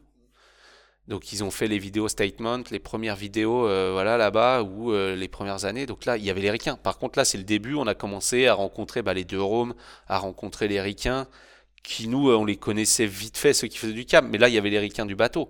C'est-à-dire que là il y avait Pat Panacos, c'est Pat qui a fait tous les tous les modules. Où là nous on, on se retrouve à voir vraiment les mecs qu'on voyait dans les vidéos, les voir en vrai et se rendre compte que bah au final, euh, ouais, ils ride bien les ricains, mais ils ride pas forcément mieux que nous, tu vois. Et euh, donc là, c'est le début de ces dubs. Et donc, bah, gros Tripsaurus ou là, Gavad, pareil, ça, on peut en faire un, on peut en faire un, une émission à part. Une émission à part. Donc là, ça continue. Moi, je juge au taquet. 2000, 2008, 2009, en fait, je suis sur le projet de TK à, Albertville. Et euh, on se fait planter. Bah, moi, je, je, je bosse pour la WWA pendant ce temps-là. Et, euh, Tu et fais je- quoi pour la WWE Oh, bah, je suis juge et genre là, à cette époque-là, tous les week-ends, genre je pense qu'il y avait 6 ou 7 compètes en Europe. Et euh, bah, moi, je jugeais, genre c'était tout le temps, bah, et les juges, c'était euh, voilà, Andy Cole, Flomy, euh, euh, bah, tu vois, il y en a qui sont encore là, Andy, il est encore là, quoi. Putain, Andy, ça fait, ouah, enculé, mec, ça fait 20 ans, il y a 15 ans qu'il juge, il en a pas marre. Ouais. Chaud. Moi, j'ai jeté l'éponge. Non, moi, j'ai arrêté parce que j'ai eu pas mal de réflexions euh, par rapport au fait que j'étais team manager chez Soros Ah oui. et qu'il y avait beaucoup de gens de chez Soros qui gagnaient des compètes. Ouais. Du coup, il y a que des gens qui ont commencé à me faire des réflexions. J'ai fait, bah vas-y, je préfère arrêter de juger pour pas qu'il y ait d'am- d'ambiguïté, toi, qu'on me dise pas que c'est grâce à moi et tout. Et euh, donc voilà, mais ça, c'était cool, toi. Genre, bah là, pour le coup, on était en Ukraine, on a fait euh, des compètes. euh, L'Angleterre, pareil, des trucs avec des. là, à cette époque-là, moi, j'avais Siquet dans le team, j'avais Mark Schuster, j'avais. ouais, le team, il commençait à être solide, tu vois. Genre, c'était bien cool. Et, et puis là, on commençait vraiment à avoir de l'international. Donc, c'était vraiment cool. Et, et en fait, donc le projet Albertville a été. on s'est fait planter. Ça n'a pas eu lieu. Euh, donc c'était sur le plan d'eau qui, qui est à côté de l'autoroute à Albertville. Et on avait un plan d'eau de secours qu'on n'a pas voulu prendre qui est le WAM, euh, le WAM euh, maintenant. Bah après ça en fait moi je me retrouve fit- au final en galère de putain ça fait un an et demi que je bosse sur mon projet. Ouais. Qu'est-ce qui se passe? Et là il y a Lars qui m'appelle qui me fait bah là concrètement j'ai trouvé un lac à Bordeaux. Donc Lars, Lars il avait déménagé hein, il habitait à côté de Borèche et tout genre il était au taquet coupait l'herbe autour du lac il avait vraiment préparé le truc il se fait planter là il trouve un autre lac à Avançant et il me dit, bah ouais, si t'es chaud, genre si t'as rien à faire, il nous manque des sous, est-ce que ça t'intéresse? Tu deviens le troisième associé avec ma femme, machin et truc. Je dis, bah vas-y, moi j'ai rien à faire. Donc là, je déménage à Bordeaux, je déménage à Avançant. Et bah on monte Avançant euh, mars euh, 2010. Donc moi, entre deux, j'ai euh, commencé à aller retourner en Thaïlande, j'avais arrêté d'aller aux Philippines. Parce que j'étais aux Philippines, euh, j'ai fait, euh, moi j'ai passé beaucoup de temps à CEDOB. Tu vois, genre, euh, moi et Léo, je pense qu'on. Léo, c'est le champion. Léo, il a passé tellement de temps là-bas. Moi, je suis parti des Philippines. Alors, ce qui est très drôle, c'est que quand je suis parti de CW la dernière fois, c'était pas après les champions du monde. Il y a eu des champions du monde, tu sais, en 2008, 9, 2009, 2009.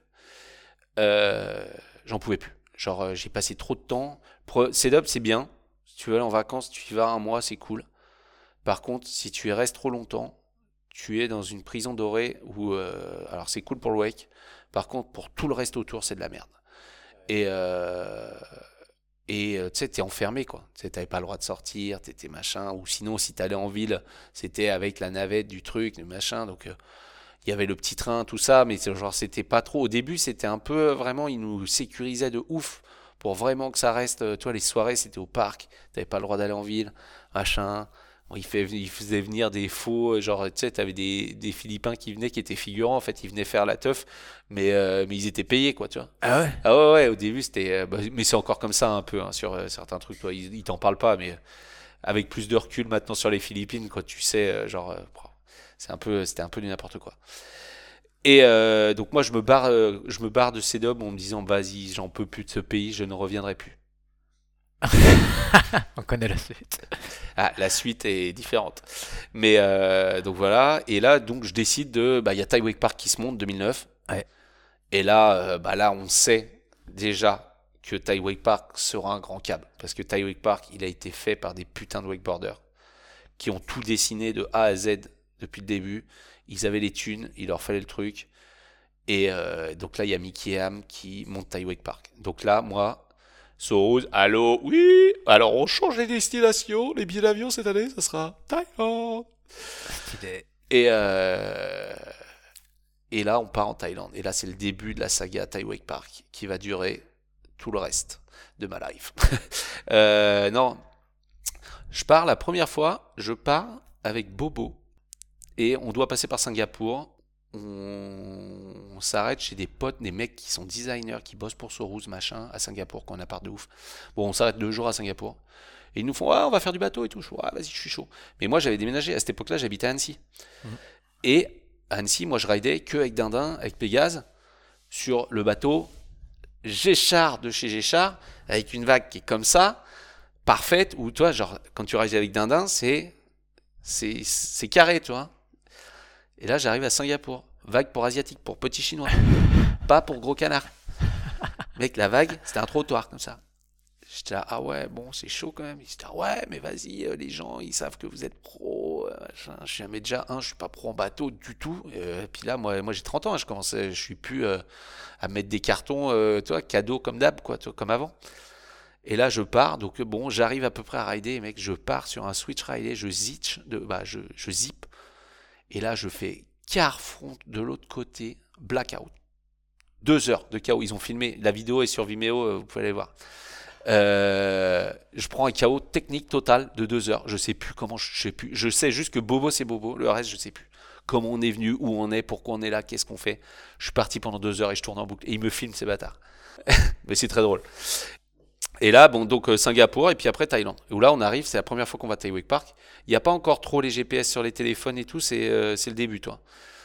Et euh, donc moi, j'ai ma petite carte que j'avais imprimée sur Google via Michelin euh, Thaïlande. Et, et on, on se perd de ouf avec Bobo avant d'arriver. Mec, je crois que la première fois qu'on était à Tai Wake Park, on a dû mettre 6 heures de Bangkok. Ah non, c'était une horreur. Et bon, on trouve Tai Wake Park, trop bien. Et là, on trouve. Et là, euh, il y avait Schisme aussi qui nous a rejoint. Et là, on habitait où? On habitait dans l'hôtel à pute. C'était le seul hôtel qu'il y avait à la Mlouka. Genre, à cette époque-là, la Mlouka, il y avait le Wake Park. Et toute la route, pour ceux qui ont été euh, en Thaïlande, donc euh, de Lamluka Road jusqu'à Thai Wake Park, il y a 7 km, tu vois. Genre là, il y avait que des petites cabanes sur le bord de la route. Il n'y avait pas une bah, il y avait pas de village, il n'y avait pas de 7-Eleven, il n'y avait pas tout ça. Genre le 7-Eleven, le petit marché, tout ça, ça n'existait pas. C'était que des chandries. Et euh, et il n'y avait rien. Et le seul endroit où on pouvait avoir une chambre pas chère, parce qu'il n'y avait pas encore l'hébergement la première année, c'était juste le câble. Et le seul endroit où, alors soit tu pouvais, il y avait deux baraques, il y avait euh, en fait le père de Daniel Grant, il avait acheté une maison pour Daniel, et euh, et euh, il y avait euh, des wakeboarders qui avaient acheté deux maisons, dont euh. Lui, il avait une baraque juste à côté dans la petite rue de chez Daniel. Et euh, bon bah il n'y avait pas de la place pour tout le monde, donc il y a un moment où il y avait, mais là à cette époque-là, ça veut dire qu'il y avait tous les Coréens qui étaient nombreux, tu vois, genre les Coréens, ils- quand ils viennent de, Corée, les mecs ils arrivent, ils sont 40, tu vois. Nous les Français, on devait être 5-6 au début. Et au final, le seul endroit qu'on a trouvé pour habiter, ça s'appelle le Sam Sam Sam. C'est euh, l'hôtel de passe. Euh, donc c'est l'hôtel où t'amènes, où tu, sais, c'est des short time hotels. T'as ça en Asie, c'est genre tu veux aller niquer avec ta meuf. Hop, t'arrives, t'as une petite euh, chambre d'hôtel, euh, t'as un garage. Hop, il ferme la porte, t'as la chambre. Tu vas faire ce que t'as à faire, paf paf. Puis quand t'as fini, tu remontes dans ta voiture, hop, tu te casses. Et en fait, c'est le seul truc, genre qui est, pas cher. Et, euh, et genre on a négocié, on payait au mois. Et mec, la chambre, je crois que la chambre avec Bobo, on payait 200 balles le mois, tu. Mais t'as tous les avantages d'un hôtel, genre cool. C'est-à-dire que t'as la télé, t'as toutes les chaînes gratos, t'as t'as du service de chambre où si tu vas bouffer, t'appelles à n'importe quelle heure, on te sert à bouffer. Et euh, toi, c'est vraiment le, le truc à pute de base. euh, et, genre, et genre, on était, mais il y a un moment, je pense, pendant deux ans, on devait être 50 wakeboarders à habiter tous dans l'hôtel.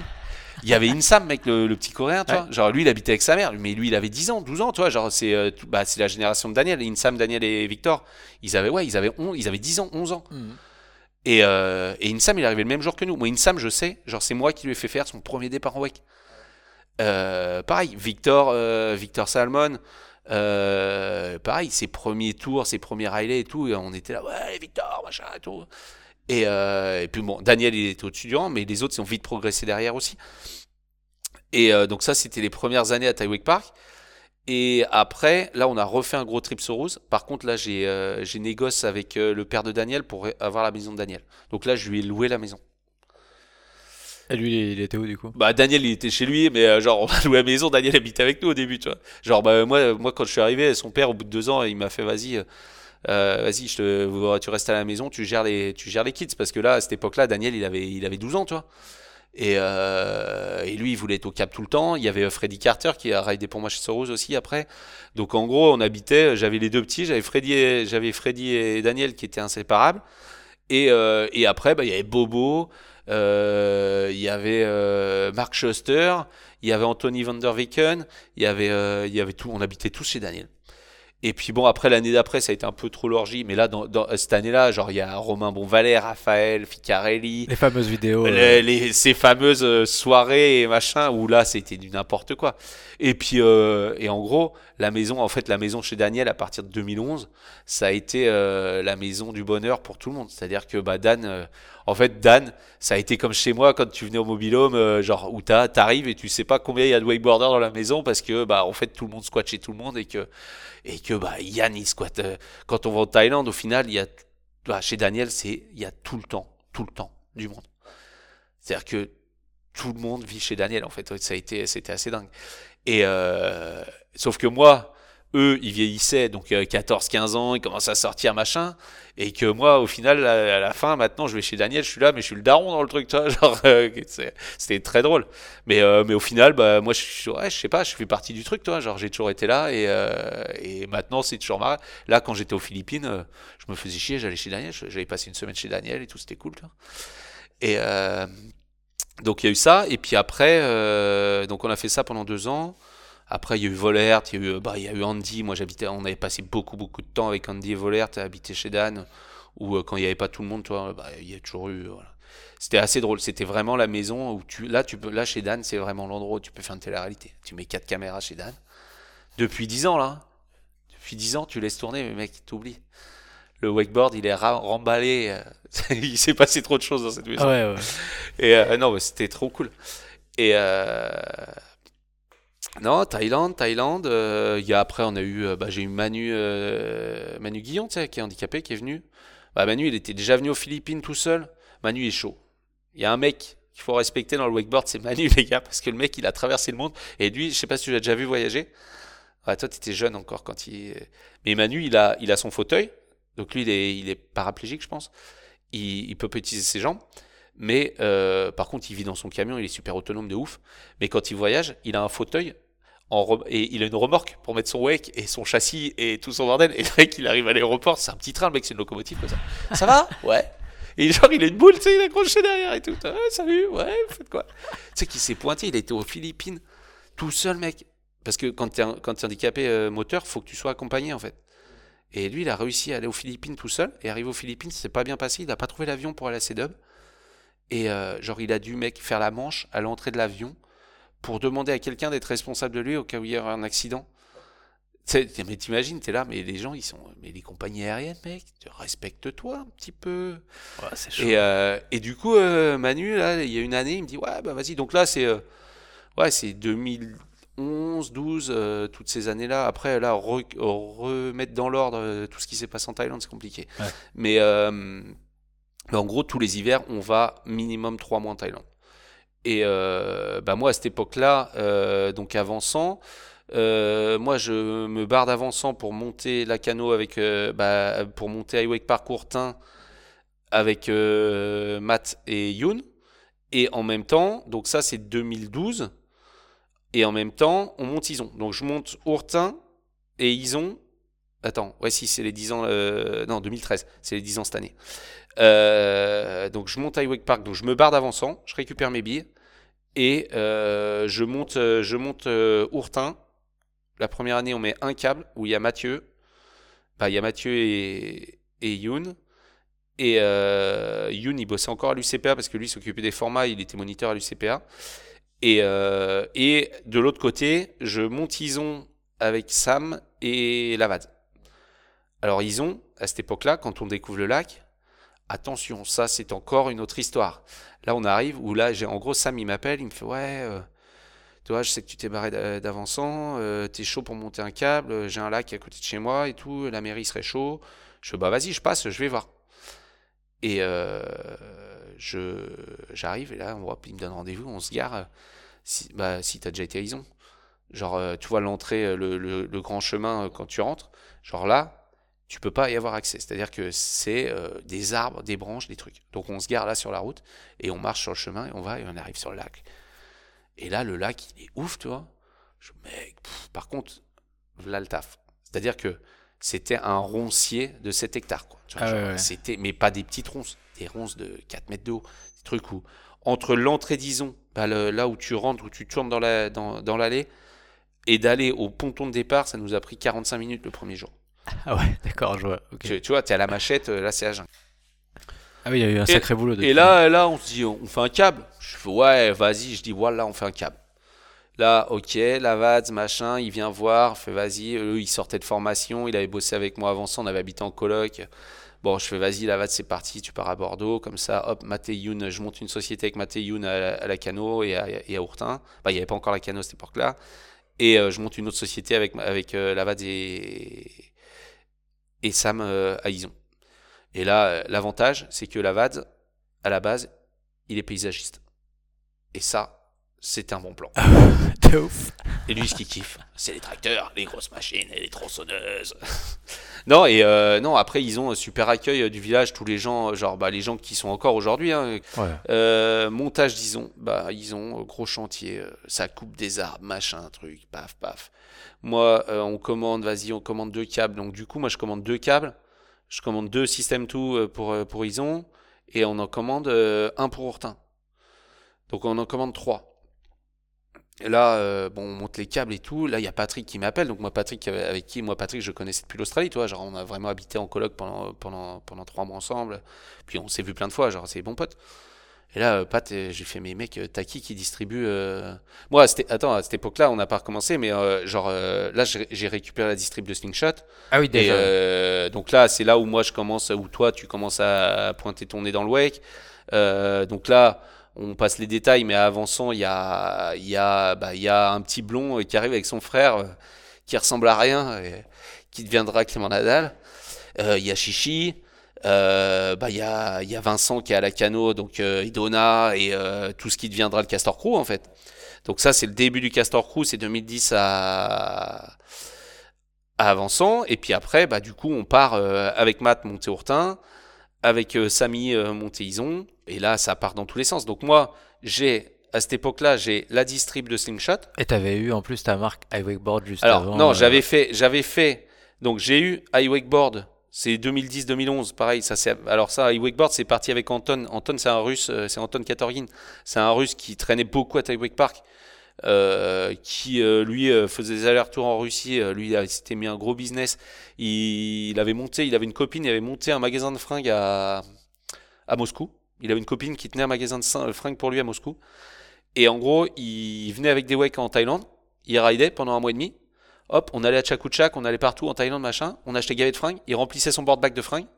T-shirt, tu vois, des t-shirts à un bal, des trucs en Thaïlande. Il arrivait, il arrivait à Moscou.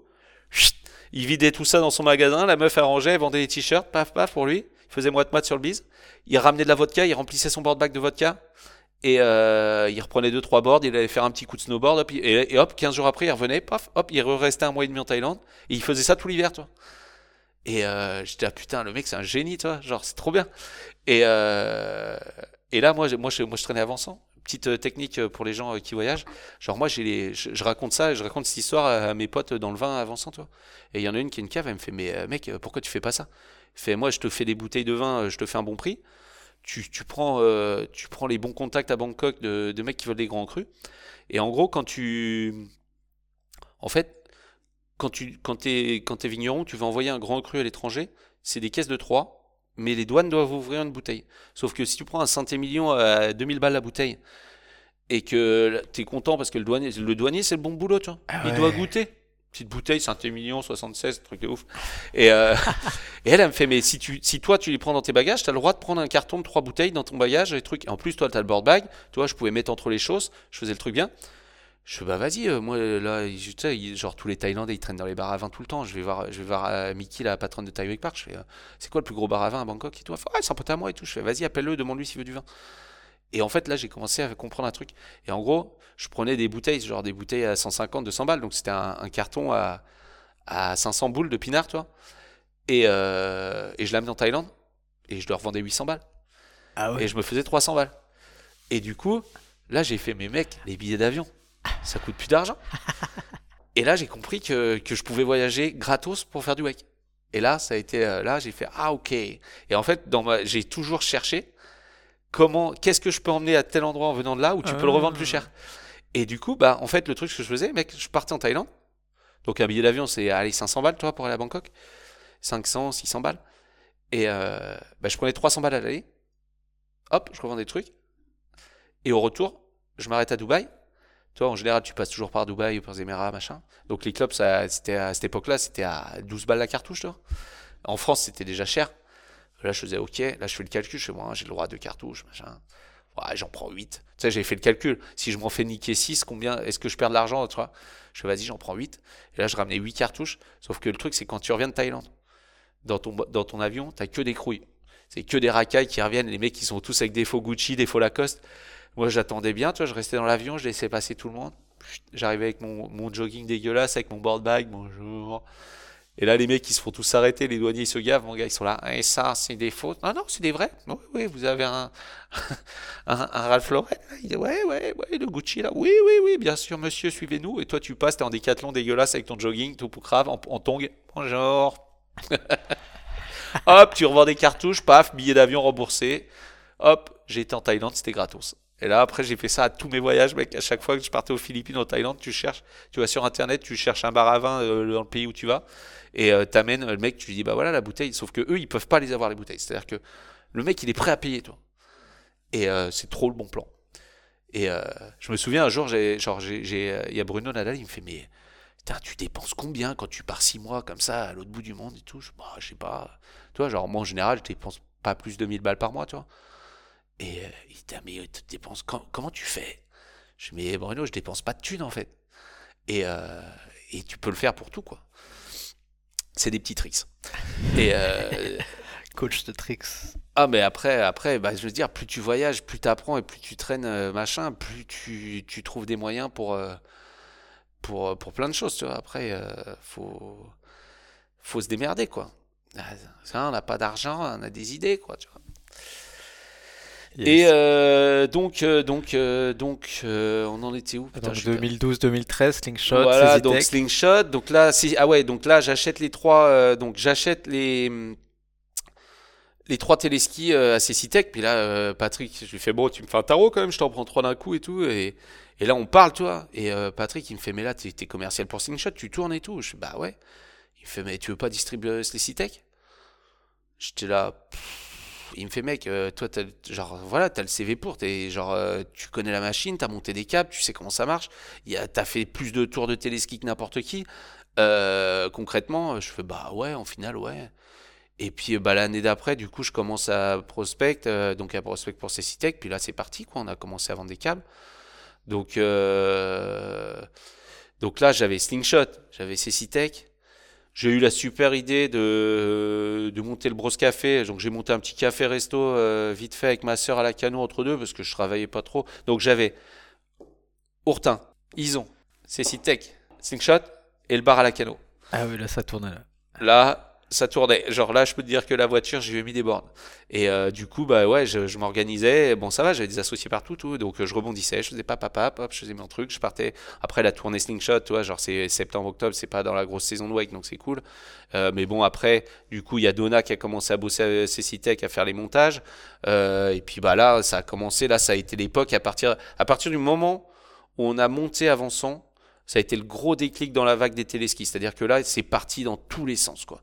Bah, il y a PA qui était à fond avec les montages, bah, avec Exo. Euh, là, bah, après, il y a eu euh, tous les gens qui sont passés. Il y a Romain Yodet euh, qui a monté WAM, qui lui était en format bah, à cette époque-là aussi.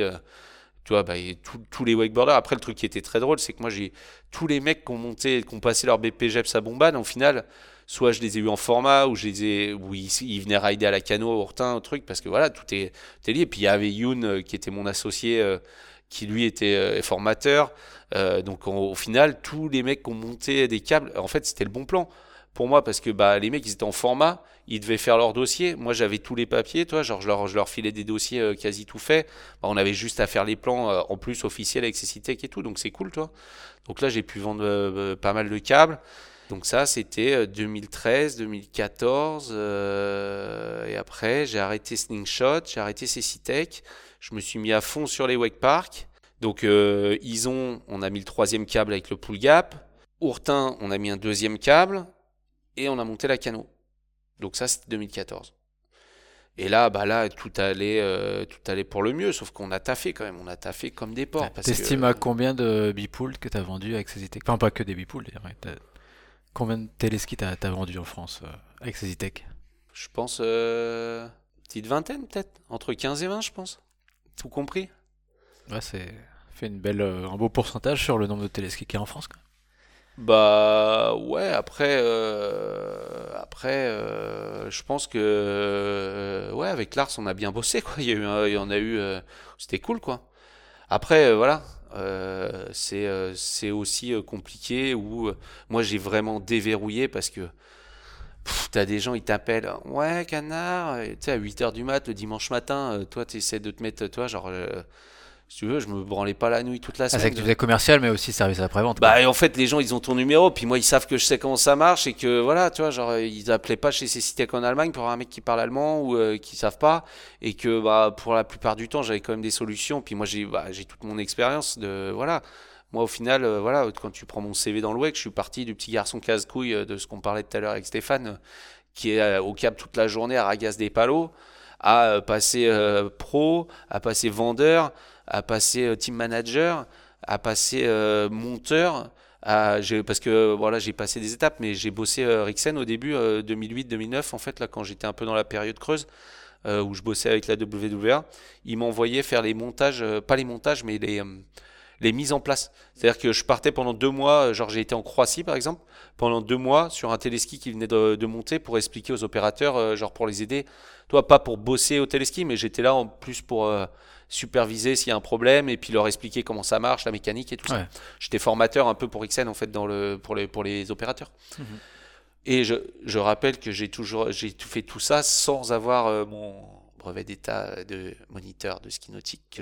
Et donc bah là 2014, donc euh, là euh, je me donc on focus parce que bon du coup on avait là Ourtin donc là, à cette époque-là, euh, Youn, il a arrêté le CPA parce que, bah, mec, on avait deux câbles à faire tourner à Hortin. Il y avait Matt qui était à la cano et il y avait Ison. Et moi, en gros, ce que je faisais, c'est que bah, ils prenaient un jour de congé chacun. Donc moi, je faisais un jour, j'étais à, la cano. Le lendemain, j'étais à Hortin. Le lendemain, j'étais à Ison. Hop, je faisais deux jours à Ison parce que ça faisait moins de route. Hop, je dormais à Ison, je rentrais. Hop, et après, je rattaquais. Je faisais un jour Hortin, un jour à la cano et je tournais sur tous les trucs. Euh, donc en plus de gérer au téléphone tout En plus, euh, non, Slingshot, euh, Slingshot j'avais arrêté. C'est Citec, j'étais sur la phase où vas-y, ça me saoule parce que de toute façon, il y a un moment où t'en vends plein, t'en vends plein, t'en vends plein. Et que, parce que ce qu'il faut savoir, c'est que pour vendre une vingtaine, une quinzaine ou une vingtaine de câbles, des projets, on a dû en monter. J'en ai monté 300, je pense. Tu vois. Tu vois, le nombre de gens qui viennent te voir en te disant Ouais, putain, là j'ai trouvé un lac tu as trouvé un lac. Est-ce que, premièrement, ah bah il appartient à qui? C'est le moment de faire ça. Alors, alors, je, comment, veux, je veux montrer un lac. Tu veux monter un lac Je veux les, les, conseils de canard pour bien réussir à monter un lac. Alors, et pas bah, perdre de temps. Alors, déjà, quand tu dis j'ai trouvé un lac, faut déjà que tu saches à qui est ce lac? Première question. Savoir si c'est du domaine public ou si c'est un lac privé. Après, tu vas à la mairie, tu demandes le cadastre, savoir comment il est cadastré, savoir euh, bah voilà, si c'est un lac euh, de pêche, si c'est un lac qui est Natura 2000 ou euh, machin, un truc, savoir comment il est géré. Et parce qu'il y a beaucoup de gens qui viennent te voir, qui te disent Oui, j'ai trouvé un lac, je voudrais monter un téléski nautique, est-ce que vous auriez un dossier? Et là, ben, est-ce que vous pouvez me faire les plans et me faire un devis? Oui, mais il faut quand même mesurer, faut quand même, tu vois, genre, il y a un peu de taf. Et sauf que moi, trouver des lacs, euh, moi, ça fait 30 ans que je cherche des lacs. Et avant de trouver des pépites, euh, des Bourg-en-Bresse ou des Isons ou des Mont-Contour, ou, euh, je peux te dire que bah, toi aussi, hein, tu le sais hein, comment ça se passe. Hein. Mais mon adresse IP sur Géoportail et sur Google Earth, elle, connaît beaucoup de lacs. J'ai beaucoup de points qui sont référencés. Et en fait, le truc, c'est que voilà, après, il y a eu plein de projets et puis des gens qui cherchent des lacs. Euh, il y a des gens avec. Euh, maintenant, il y a quand même des, on va dire, des requins du chassage de lac euh, qui, qui sont sur des gros dossiers où il y a beaucoup d'argent derrière et c'est compliqué. Et donc ouais, bon, pour trouver un lac, il faut déjà trouver à qui il appartient, savoir s'il est vendable, s'il est achetable, s'il est louable. Est-ce que la mairie est d'accord pour en faire une base de loisirs? Est-ce que la mairie machin? Donc là, il faut des autorisations de la mairie. Euh, faut, bah, par exemple, tester l'eau, regarder la, la, profondeur, regarder si ton lac il est exploitable et regarder où se trouve la première euh, connexion électrique. Parce qu'il y a plein de gens qui trouvent des lacs, moi des lacs en creuse ou, des lacs où tu peux pas te brancher, il y en a des millions quoi. Sauf que bah, pour faire marcher un téléski, il faut se brancher au réseau et il faut du triphasé et, euh, et ça coûte cher de tirer des kilomètres de ligne parce que le triphasé c'est gros et que le câble ça coûte cher et que si tu dois tirer 500 mètres de câble pour brancher un bipoulis, ça vaut pas le coup. Donc euh, monter un câble, bah, tu trouves un lac, tu te renseignes bien, tu t'en parles pas trop à tout le monde parce qu'il y a plein de gens qui cherchent. Donc si tu veux pas te le faire, euh, te le faire pour grave, euh, il faut un peu, voilà, en parler aux bonnes personnes et se renseigner. Sachant que, toi, genre chez Cécitec ou chez Rixen, on est comme des curés, toi, nous, on a le secret, le secret professionnel. Bien sûr. Qu'est-ce qu'on pourrait dire pour monter un lac? Bah, faut des sous. Si tu veux monter un bipouli, il faut au moins. Euh, le top, c'est d'avoir au moins 80-100 000. Si tu veux monter un full, euh, le top, c'est d'avoir 800 000, 1 million. Voilà, quoi. Après, tout dépend de ce que tu fais, les modules, les trucs. Nous, on a eu la chance d'apprendre à faire des modules très tôt. Mais pareil, ça, on pourra faire un podcast sur les modules et l'évolution des modules en France, parce qu'il y a de bonnes histoires à faire de plein de choses. Grave. Je peux balancer des noms de ouf. On fera un autre podcast. Ça marche. Non, c'est drôle. Il y a des histoires assez drôles. De genre de gens qui te demandent des plans de modules, tu leur fais des plans de ouf, tu leur files, ils changent tout dessus, et ils t'appellent après de faire putain mec, les plans que tu, le module que tu nous as fait mec, c'est de la merde. Ah oui, oui d'accord. Tu es là, tu regardes le module, tu fais mais attends, attends, tu prends le plan 3D, tu regardes, tu fais ça et ça, c'est pas la même chose en fait, tu vois. Ok, donc ouais, 2014-2015. 2014-2015, donc bah là on fait tourner, hein, il y a tout qui tourne, ça ride en humanoïde un peu, puis là il y a l'aventure Pure là il y a Nico là de chez Pure qui vient nous voir à la cano, qui nous fait ouais je veux développer des boards pour le câble et tout, est-ce que vous voulez bosser avec nous? Du coup bah on s'est fait des réunions, on s'est fait des trucs, on a pas mal développé bah, la board que Mathieu a ensuite pris euh, derrière pour Pure. On a bossé sur la board, c'était bien cool, toi, c'est fait chez la Croix Ski euh, là-haut, là dans le au-dessus de la Suisse. Euh, voilà, c'est un atelier un peu mythique, donc c'était cool, toi. C'est euh, la, croix ski, c'est quand même le mec qui a inventé, euh, qui le Pétex sous les skis dans les années 50 et qui a fait que bah, la France a gagné tous les Jeux Olympiques pendant des années grâce à ça. Et donc personnage intéressant, c'est vraiment cool, si on, ouais, on fera un autre truc sur un peu les, là, est-ce que les wakeboards peut ouvrir comme porte, mais mais ouais, 2014, 2015, euh, bah à fond, hein, du, des, étés, euh, des étés à faire du, à faire tourner des wake parks et à être un peu à droite à gauche sur les compètes, les trucs. Et puis des hivers où euh, moi, fin octobre, j'arrivais ici, je faisais bisous maman, comment ça va? Ouais, super. Hop, bon bah je pars dans trois jours, je laisse ma voiture ici, je reviens dans six mois. Salut Et ça, ça a marché jusqu'au jour où ma mère était à la retraite. Ah oui. Et là, elle m'a fait Eh ouais, tu viens et euh, bah, je pars avec toi. Et là, j'ai dit Voilà Allez. Et là, on a eu un trip où je suis parti avec, euh, qui était très drôle. Je suis parti avec, il y avait Arthur en dessous, euh, il y avait Alex Débuisson, il y avait ma mère, et il y avait Grace qui était une rideuse de Ison, une anglaise qui est francophone, qui est très cool. Et on est parti, on a fait Thaïlande, Indonésie, avec ma mère, Arthur, et on a bien rigolé pendant, pendant un mois, un mois et demi. C'était sympa. Et euh, bah voilà, après c'est toujours pareil, hein, euh, Park, machin, surf en Indo, hop là, un peu de trucs. Et, euh, et là, il y a un pote qui me dit, mec, faut que tu retournes aux Philippines, faut que tu ailles à Sirgao. Et je fais, ouais, non, nique sa mère, je veux pas aller aux Philippines. Je veux plus, j'ai juré, voilà, j'ai dit, voilà, je veux plus aller aux Philippines. Et là, les gars, ils m'ont dit, mec, c'est un truc de ouf, faut que tu ailles voir, ça va te plaire. Parce que nous, on a, on a fait un peu avec tous les surfeurs de la cano, avec tout, toi, les bah, on a plein de. Toi, la Cano, euh, la Cano c'est un petit village où tu connais tout le monde. Puis les surfeurs, les wakeboarders, machin. La Cano, c'est un, un, pays. Je pense c'est le village où tu peux faire le plus de sport en France. C'est juste débile le potentiel de la Cano dans le sport. Et il y a plein de pros, il y a plein de champions du monde, il y a plein de gens qui. Toi, bah, Justine Dupont, euh, il y a plein de gens. Genre, la Cano, c'est une machine à faire des champions. C'est, cette ville, elle est ouf. Et euh, bon. Et là, les surfeurs, ils me font, mais ta gueule, vas-y, va à Sirgao, va à Sirgao et tout. Je fais bon. Et puis, je sais pas, je me retrouve, je sais plus pourquoi, mais. En gros, je suis en Thaïlande, je sais pas trop quoi faire, faut que je sorte pour mon visa. Et euh, je fais, bon, allez, vas-y, Sirgao, papa. Je regarde billet d'avion, Thaïlande, Philippines, pas cher, je fais, vas-y, je pars. Et là, pas, truc de ouf. J'arrive, je fais, putain, c'est pas du tout comme à Cédub. C'est une île, la bouffe, elle est bonne. Les vagues, elles sont ouf. L'eau, elle est bleue, turquoise de ouf. Les gens, ils sont gentils. Il y a rien. Il y a tout à faire. J'y vais je passe un mois. Je pars entre deux, je pars au Japon faire du snow. Je me suis dit, tiens, je vais aller faire du snow au Japon. Donc là, je suis, la première fois que je suis parti à Sirgao, j'avais quand même tout mon matos de snow. Il faut le savoir. Ah ouais, t'avais prévu. Donc j'avais mes boots, j'avais le masque, j'avais, bon, j'avais pas la board, mais j'avais des boots, j'avais euh, une tenue de snow, genre euh, ce truc. euh, Non, c'était prévu que j'aille au Japon, mais c'était pas prévu que j'aille à Sirgao. Et donc bon, je vais au machin, je vais au Japon, je vais faire du snow. Je ride au Japon euh, chez Patrick euh, au câble, euh, sauf que le Japon au mois de février, c'est un peu comme Amiens au mois de février. Il faisait pas chaud et et quand tu, viens de passer deux mois à surfer dans de l'eau à 28 degrés, il y a plus sexy que de rider sous un pont au fond d'un port au Japon. Mais c'était très drôle. Le Japon, c'est assez exceptionnel. C'est pas ouf pour le wakeboard, mais pour le reste, il y a des trucs sympas. En tout cas, pour le snowboard, c'est un truc de ouf. Et donc, Japon. Et là, je, je reviens. Je devais aller en Indo. Puis je fais putain, vas-y. Je retourne à Sirgao. Deux fois. Et là, il y a la première fois, il y a, je ben, y a Matt et Bâtard, je crois, qui sont avec moi. Ou c'est la deuxième fois Moi, je sais plus. Mais il y a un moment, on se retrouve, je suis avec, euh, je suis avec Matt et Alex, euh, donc euh, Alex Lajoie qui a repris euh, de son petit nom Bâtard, qui a repris la cano après nous, à qui j'ai revendu la cano en fait. Et on y va. Et la deuxième fois, on y va, et il fait dégueulasse. Mais dégueulasse. Il pleut tous les jours, c'est l'horreur. Et là, je suis avec, euh, bah, avec, Marie, avec Marie et Alex, hein, et il y a Alex euh, qui travaille chez Sport Pulsion maintenant, qui est avec nous. On est tous les quatre. On est, bon, on va, surfer, on fait des trucs, c'est cool. Mais il pleut. Et là, moi, je sais pas, j'ai vrillé.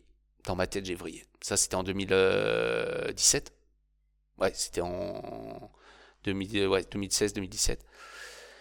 Et là, j'ai vrillé. J'ai fait, vas-y, fais chier. Je suis rentré. euh, en plus, euh, j'avais rendez-vous avec mon comptable pour toutes les sociétés pour faire les bilans, machin, où le mec, il me fait, bah alors, euh, cette année, voilà, bah vous, vous êtes le patron, eh bah vous avez gagné 2000 euros. Et je me payais pas, tu vois. Je fais quoi? Il fait, ah ouais, bah tu savez, en France, vous êtes bien taxé et tout. J'ai fait, ouais, c'est quoi? C'est quoi? Si c'est pour gagner 2000 euros par, an, je vais aller dans un pays où je dépense 2000 euros par an. Et, et là, j'ai vrillé. J'ai été voir tout le monde. Il y avait euh, Youn qui avait déjà prévu de se barrer en fait. Parce qu'eux, ils, ont monté une ferme bio euh, en Bretagne euh, qui marche du feu de Dieu. la ferme de Boiséon, vous pouvez aller voir sur Instagram, c'est ouf. Et, du coup, je, fais à Youn, je fais bah vas-y, je me casse aussi. Bah, en tout cas, pour ce qui était la partie à Park, la cano Ourtin. Et on vend nos parts à, donc à Alex Lajoie et à Max Pergo. Et euh, à Ison, euh, je vends mes parts à un certain susnommé euh, Hervé Pouyol, qui pour moi était la seule personne qui pouvait me remplacer à Ison. Et il l'a fait très très bien. Et donc, donc voilà, donc je vends euh, 2017, je vends tout, je vends ma caisse, je vends toutes mes fringues, je donne tout, j'ai plus rien. Et je pars aux Philippines avec un stand-up paddle et euh, trois board shorts et un drone. Et voilà. Et voilà. Et tu passes 7 ans. Et je passe, euh, je passe, euh, bah, je pars aux Philippines, j'arrive donc à Sirgao, donc j'y ai quand même passé, j'y ai déjà passé trois mois, tu vois, genre je suis pas, donc il y a des gens que je connais. Après à Sirgao, les gens, tout, en fait le, le truc de Sirgao, c'est que les premières fois où j'y étais, les Français que j'ai rencontrés là-bas, chaque personne est un personnage qui a une histoire de ouf.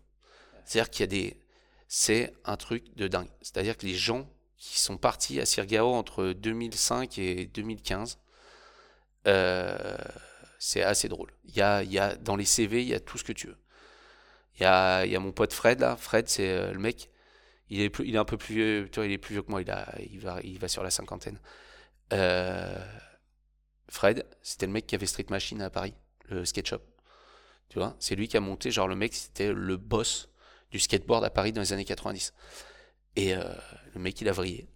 Il s'est dit, tiens, je vais tout vendre. Je vais aller habiter, euh, monter un hôtel aux Philippines. Les mecs, ils ont un hôtel de luxe, mec. Il est avec son pote, euh, avec Pierre, là. C'est des mecs qui sont adorables. Mais le mec, il vendait des skateboards. Il a un hôtel 4 étoiles aux Philippines, toi. Ouais. Et il y a David. David, c'est un ancien pro surfeur euh, français, surfeur de grosses vagues. Le mec, lui, il est parti à Sirgao une fois. Il est à Sirgao. C'est-à-dire que lui, il est jamais rentré. Ça fait euh, depuis euh, 14 ans. Genre 12 ans, 14 ans. Et des mecs, ils ont des. En fait, cette île, elle t'attrape. Soit elle veut de toi, soit elle veut pas de toi. Il y a des gens, ils détestent. Ouais. Et, euh, et, et, là, euh, et moi, bah, je me suis fait attraper, quoi. Et bah, après, voilà, je, je, je, pars à Sirgao, et puis là, je suis parti avec mon drone. Donc moi, bah, en fait, le drone, moi, je suis tombé dedans pour rebondir sur les autres podcasts à cause d'un certain Antoine Allo. Euh, et de Kevin, quoi, qui nous ont venus nous, nous, boursoufler avec leur drone, nous faire, ah putain, et nous on a vrillé avec Matt, on a fait, vas-y, j'en achète un drone. Et voilà, et bah du coup, bah, piloter au wake, piloter au wake, piloter au wake, c'est la bonne école parce que c'est super dur par rapport à tout le reste. Parce qu'il y a des modules, il y a des cordes, il y a des trucs, les arbres, les machins, c'est chiant. Et puis, euh, donc j'arrive aux Philippines avec mon drone. Et bah là, je me dis, je vais filmer les surfeurs. Sauf que filmer du surf, comparé à filmer du, du wake, c'est ultra simple. C'est-à-dire qu'il y a, y a quand même très peu de chances que tu tapes un arbre euh, dans, voilà, ou un pylône. Donc euh, je me suis mis à piloter vraiment. Et puis au début, j'avais que ça à foutre. Donc je me posais à Cloud9 là, dans, dans la tour. Genre, il y a de l'élec, il y a tout, toi. J'avais mon petit banc, j'avais mon petit bureau, je venais pas, je me mettais mon drone, mon ordi, mon truc, je vidais mes SD cards et tout. Et puis je filmais, je filmais mes potes, je filmais les gens. Et puis des fois, il y a des gens qui me demandaient des trucs. Puis commençaient à me payer pour ça. Puis je me suis dit, bah vas-y, c'est le bon bise. Et euh, du coup, bah, je me suis mis à vraiment faire de la vidéo de drone au taquet. Et euh, puis de fil en aiguille, je suis tombé sur les bonnes personnes qui m'ont ouvert des portes. Et je me suis retrouvé à filmer pour WSL pour la Coupe du Monde, là, sur, pour le, Pro le, le, 5 star de, de Clone9. Euh, ou euh, voilà, tu vois, genre des trucs ouf. Où là, je me suis dit, bah vas-y, hein, je suis pilote de drone, maintenant c'est un bon taf. Et je me suis vite rendu compte que le mieux, c'était pas de vendre du de vendre des vidéos pro parce que bah, au final ils sont vachement piqués sur ce qu'ils veulent machin et tout par contre juste à côté tu as la plage où il y a les débutants où là aux Philippines tu as ton moniteur de surf ton surf tes débutants le mec qui te pousse petite poussette au cul sur la bonne vague là tu te lèves et, euh, et puis tu surfes ta vague et t'es comme un dingue toi genre euh, Genre en France, avant de te prendre une vague en cours de surf en France, je voudrais dire que petit message à mes potes, à mes moniteurs de surf, les gars, vous escroquez les gens. Au prix où c'est Non, mais voilà, bon, après, c'est pas le même système, c'est pas le même salaire, c'est pas les mêmes choses. Mais. Euh... C'est pas les mêmes vagues.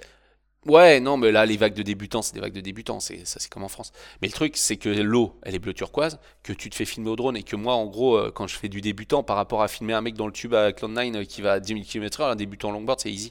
Donc moi, je m'amusais à m'entraîner, toi, à faire des tricks, à tourner autour des mecs, à faire des gros plans, des machins, des trucs.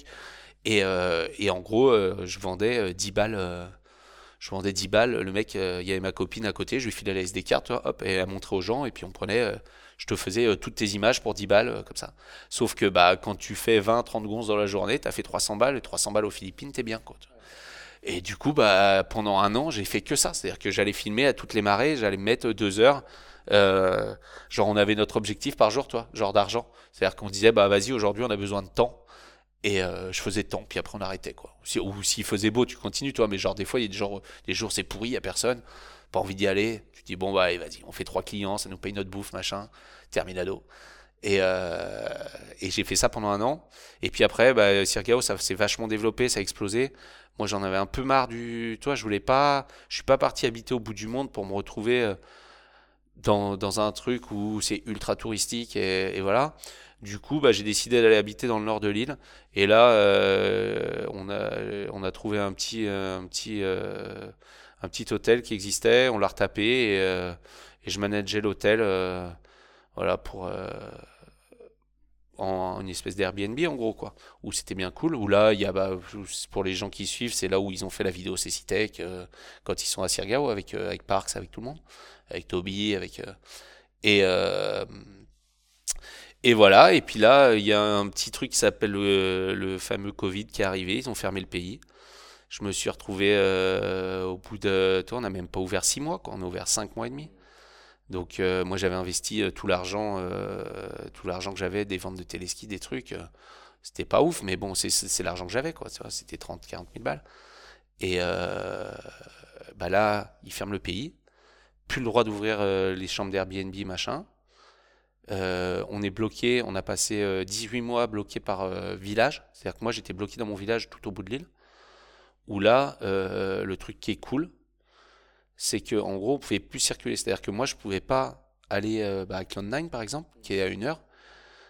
Et, eux, ils pouvaient pas monter en fait. Sauf que moi, d'aller à Cloud 9, je m'en branle.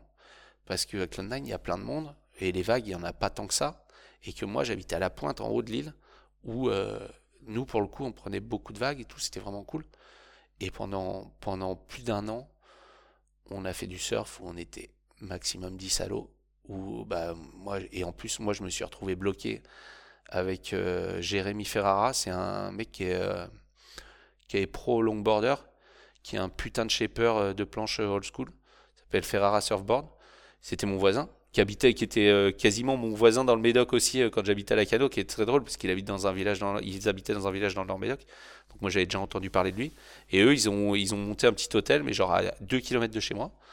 Donc je surfais tout le temps avec lui. Et puis après, euh, bah après on s'est mis à shaper des boards, on s'est mis à faire plein de choses pendant le Covid parce qu'on avait que ça à foutre. Et, euh, et on a survécu au Covid, euh, voilà, en faisant de la bouffe, en faisant du truc. Mais pendant deux ans, je suis resté dans mon village, au bout de mon île avec mon chien et, mes trois potes. Et là, on a pris un splendide petit cyclone le 16 décembre 2021 et là, bah, j'ai perdu ma maison et tout le reste. J'ai juste sauvé mon chien, mon téléphone et un board short.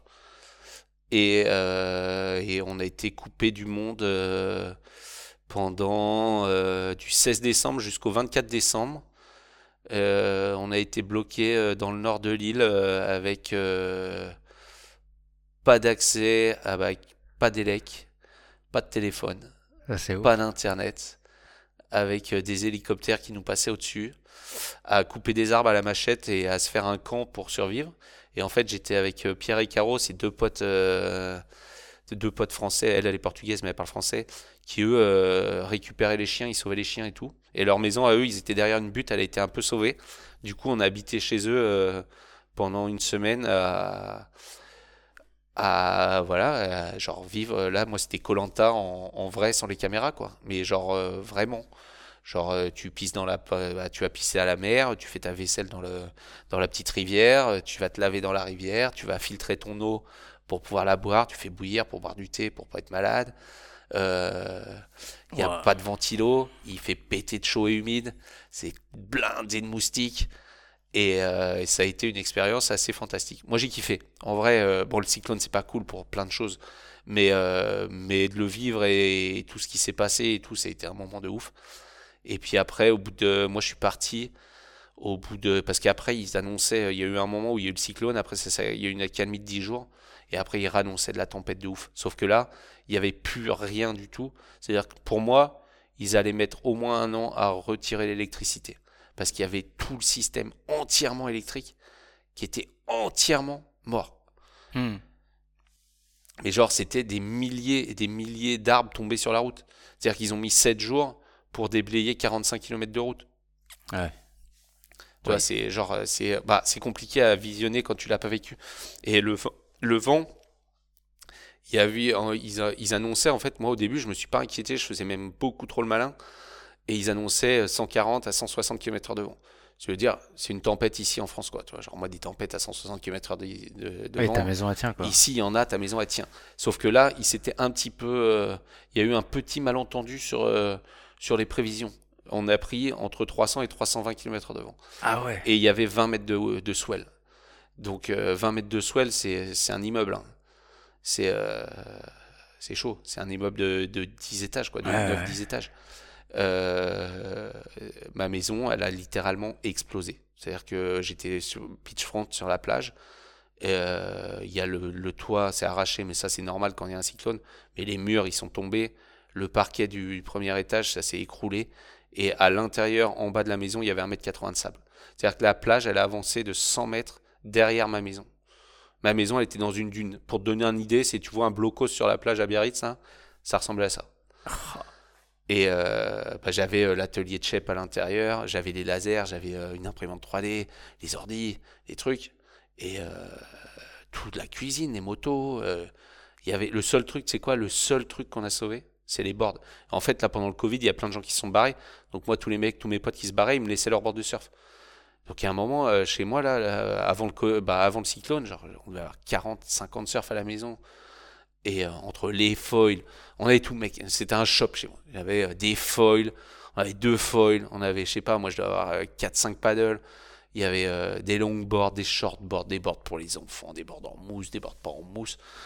on voulait faire une photo, en plus on prévoyait, genre le jour du cyclone, on était, ah, vas-y, je fais une photo drone, on met tout sur la plage. Et, euh, et, euh, et, du coup, bah, on avait quand même rangé un peu parce qu'on savait que ça allait secouer, toi, qu'il y avait des vagues et tout. Et j'avais mis toutes les bordes de surf dans les salles de bain. Hmm. Et les salles de bain, c'est le seul truc qui tient quand il y a des cyclones, en fait. C'est ce qui se casse pas parce que c'est les murs, ils sont serrés et que c'est super rigide. Bah, on a sauvé quasiment tous les surfs. Mais j'ai perdu quasiment tout le reste. c'est dingue. Et la semaine d'après, bah, je suis parti. Euh, on est parti, je suis parti avec Juan, avec mon chien. On a pris, euh, genre, euh, parce qu'il voulait, moi je pouvais pas partir parce qu'il voulait pas faire voler mon chien pour la manie. C'est-à-dire qu'il y avait des avions, tu sais, qui, faisaient la navette, mais ils prenaient pas les chiens. Du coup, moi j'ai fait, mais moi je laisse pas mon chien en fait. Et donc je suis resté pour mon chien et moi je suis parti en bateau. Mais genre là, c'était seul au monde.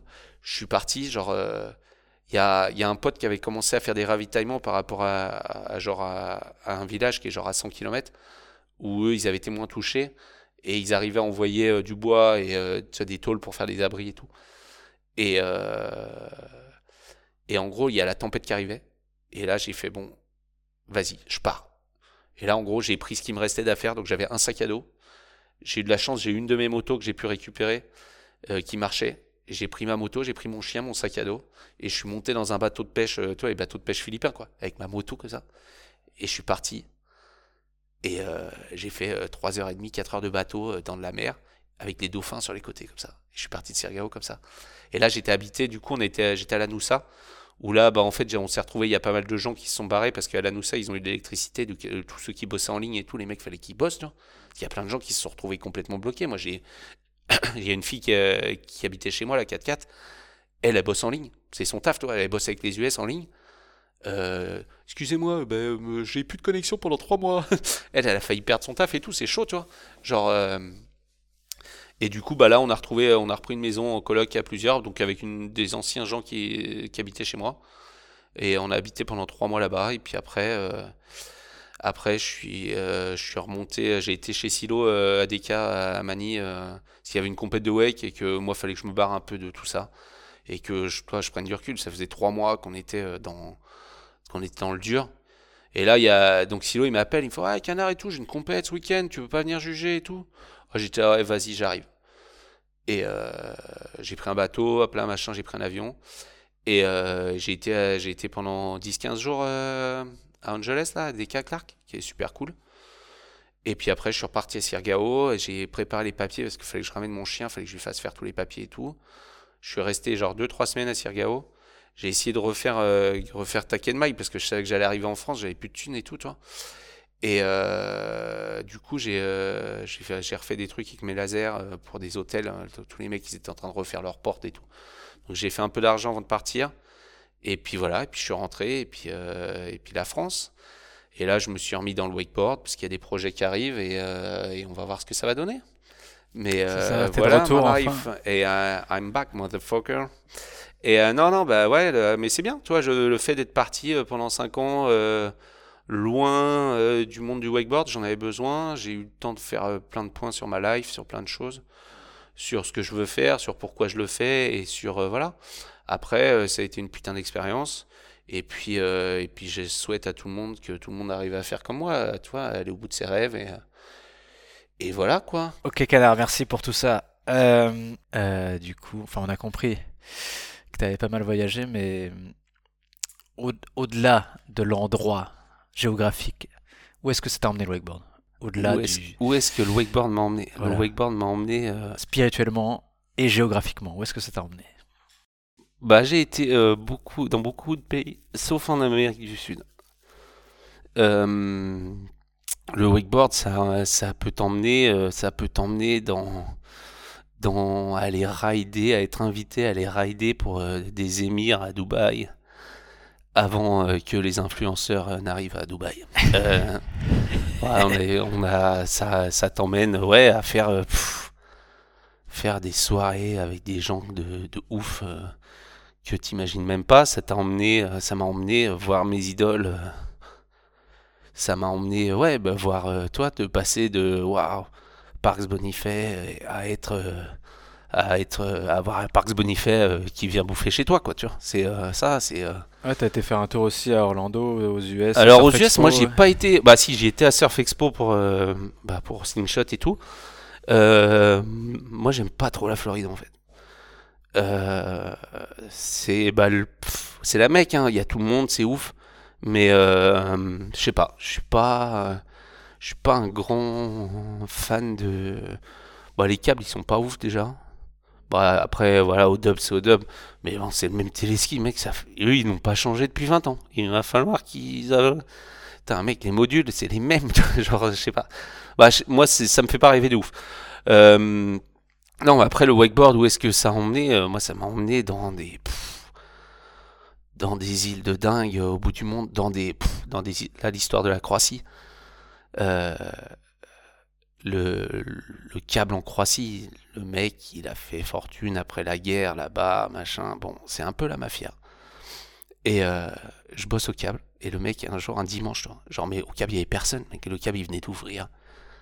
En gros, il faut savoir, petite anecdote par rapport au wakeboard cable, le cable park. Il y a beaucoup de téléskis dans le monde qui servent à blanchir de l'argent. Parce que c'est très très pratique, un téléski nautique. Donc, euh, avis à tous les, les passionnés de blanchissement d'argent, investissez dans le téléski nautique. C'est une très bonne idée. Donc, euh, tu, tu te retrouves des fois dans des situations où, euh, genre, je suis en Croatie, je, je bosse pour XN pour apprendre au mec à piloter le câble, à gérer le câble. Et là, le mec, il vient le dimanche. Et il me fait Ouais, canard et tout, ouais. Bon, aujourd'hui, tu viens avec moi. Je dis Bah non, c'est le dimanche. Déjà, il n'y a rien. Je passe mes journées à rider, à me branler la nuit, toi.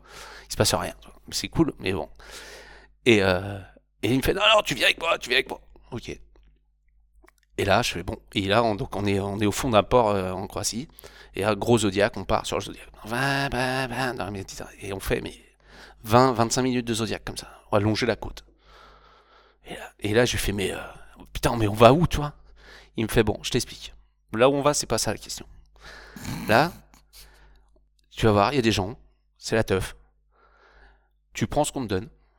Quand on te pose des questions, tu réponds gentiment à la question. Tu poses pas de questions.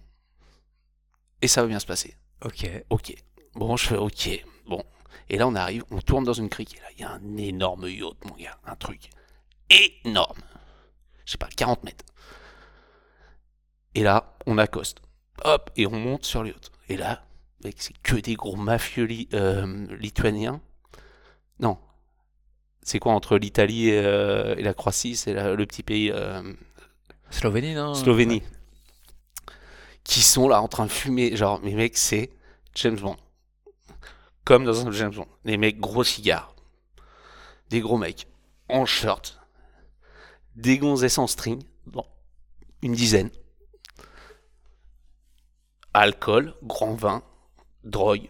Tout, genre un James Bond. Et là, toi, t'es là, mais qu'est-ce que je fous là, tu vois? et, là, tu déballes le wakeboard. Ouais, ça m'a emmené dans un James Bond, mais en vrai. J'ai passé l'après-midi, machin, à sauter du bateau avec des gonzesses en string, machin, à boire des coups, à faire Ouais, tu fais quoi? Ouais, moi je fais du wakeboard, super, ouais, génial. Ah moi je, moi je fais pousser du vin, c'est mon vin, tu veux goûter? Oui, goûte, Hum, il est bon ton vin, oui, oui, oui, oui, il est bon. et voilà, et hop, et les mecs ils ont fumé un jet ski, ils ont fait n'importe quoi. Fait n'importe quoi. Sauter, une meuf elle a failli se tuer, elle a glissé sur le bord du truc, machin. Mais je te jure, truc, euh, un mélange, ouais, de, truc à l'américaine, un James Bond, avec des t'arrives. Super, ouf. Voilà. Et là, tu repars. Soit, moi, c'est normal. Ok, d'accord. Bon, bah, ils sont cool, tes copains. voilà. T'es- Des trucs, euh, voilà, ça m'a emmené. euh, pff, ça m'a emmené sur des plages, des plages paradisiaques débiles en Australie où on est parti faire des campings à Rainbow Beach, euh, au nord, là, vers Fraser Island et tout. Des trucs débiles. Des festivals, j'ai fait, des festi- j'ai fait un festival qui s'appelle euh, Big Doubt. C'est euh, 200 000 personnes. Énorme. Genre, euh, pff, concert de ouf. euh, Il y avait, je sais plus, mais c'était énorme. J'étais avec Interburger et tout le monde. Tu perds un pote, tu ne retrouves pas ton pote. C'est simple. Sauf que moi, j'arrivais, j'étais en Australie, machin. Et puis, c'était pas chez nous, toi. Genre, c'était pas dans mon quartier, bah, pas dans ma région. Et on arrive, on fait, ouais, on dort chez lui, machin, truc, ok, ouais, on part au festival. Genre, mec, je sais pas l'adresse de là où j'habite. tu perds, tu perds quelqu'un, de, les gens avec qui tu dois rentrer, tu sais pas où tu dois rentrer. Genre, tu vois, c'est, euh, et tout se ressemble en Australie, les routes, c'est toutes les mêmes maisons, tous les mêmes trucs. Non, c'était ouf. Euh, ça m'a emmené, ça m'a emmené, je sais pas, j'étais au Québec un peu, chez les Québec, ouais. Ah oui, bah oui, j'étais, mais j'étais en hiver. J'étais euh, avec Yann Thibault, Alex Savoie, avec euh, Oli. On a fait, j'ai passé un mois de janvier, un mois de janvier chez les Québécois, avec un petit jour de l'an à moins 45, fantastique. Ouais. Et très drôle, on a bien rigolé. Il y avait, bah, il y a J. Benachos qui était là aussi parce qu'il était au Québec. Il y a Marion Herty qui est passé, c'était cool ça m'a emmené, ouais, bah voilà, ça m'a emmené euh, faire, euh, ouais, faire du ski, euh, du ski de ouf, avec des gens de ouf, de faire. comme ça là, tu. Ah non, j'ai plus d'idées. T'inquiète. on a, d'autres questions. Hein. Qu'est-ce que une question par exemple simple, efficace? C'est quoi la meilleure compète que t'aies jamais fait? La meilleure pour moi ou non La meilleure, la meilleure compète que j'ai jamais vue de, de, wake ou que j'ai jugé ou que. Ouais. La meilleure compète de wake? Bah, Wake the Line, c'était ouf. Ouais, en Allemagne. En Allemagne, dans les piscines. Euh, parce que, genre, c'est vraiment, genre, c'est, c'est comme si c'était fait pour un peu.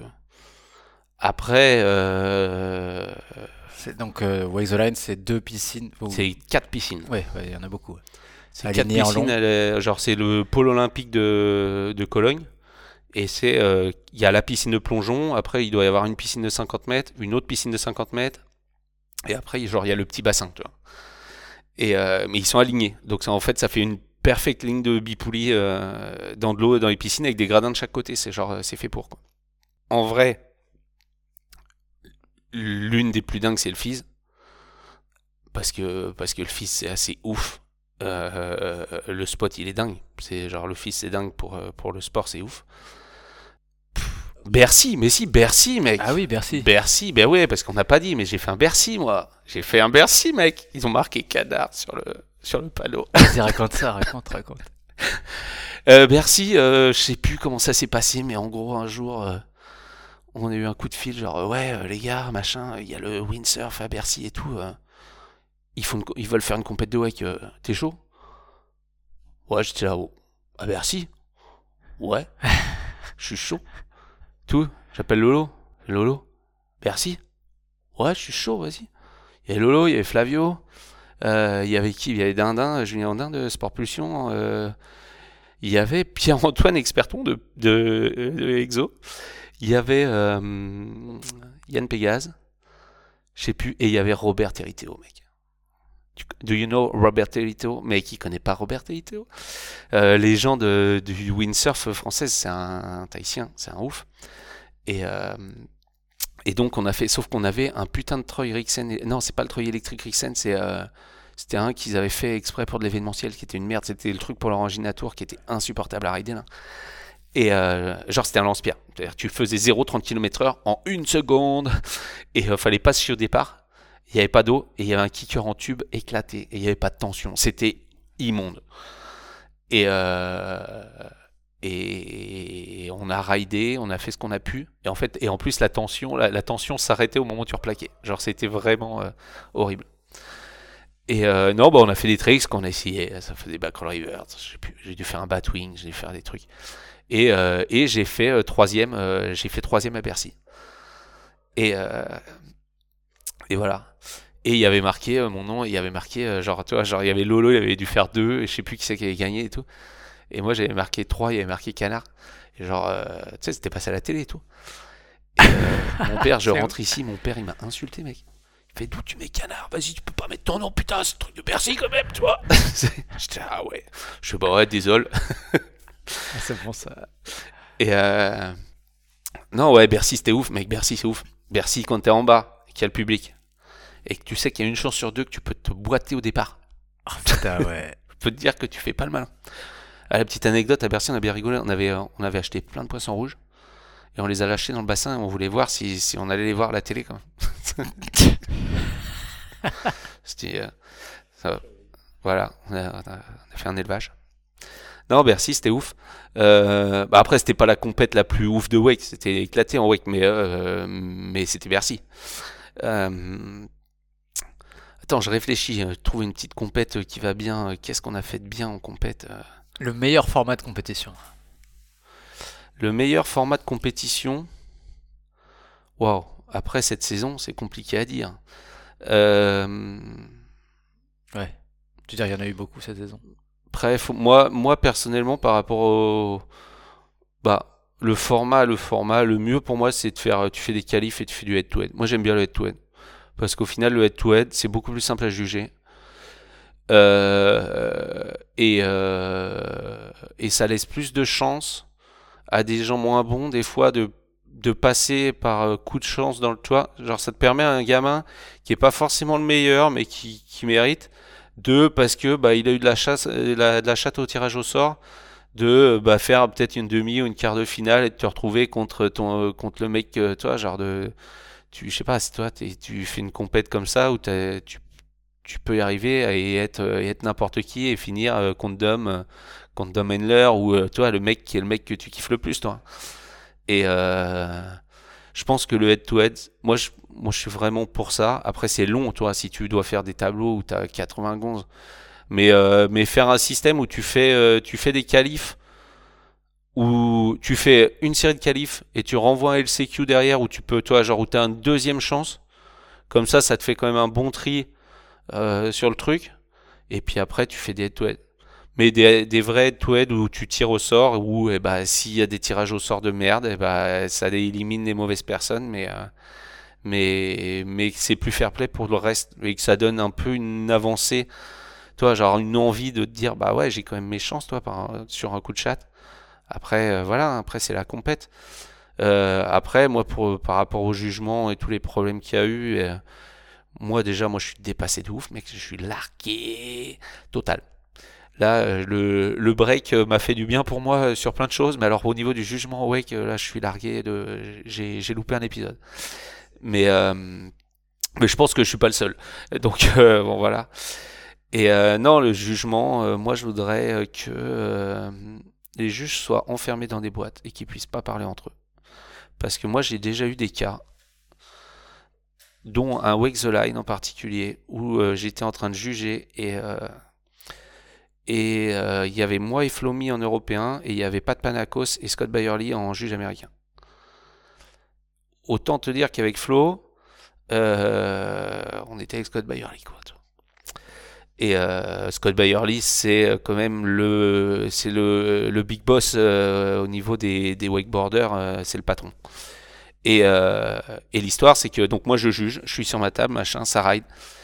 Euh, et il y a Bernard Interberger contre Kees Lidberg qui font quasi les mêmes runs. Sauf que Kiss plus de style, mais Interberger, euh, la, machine carré.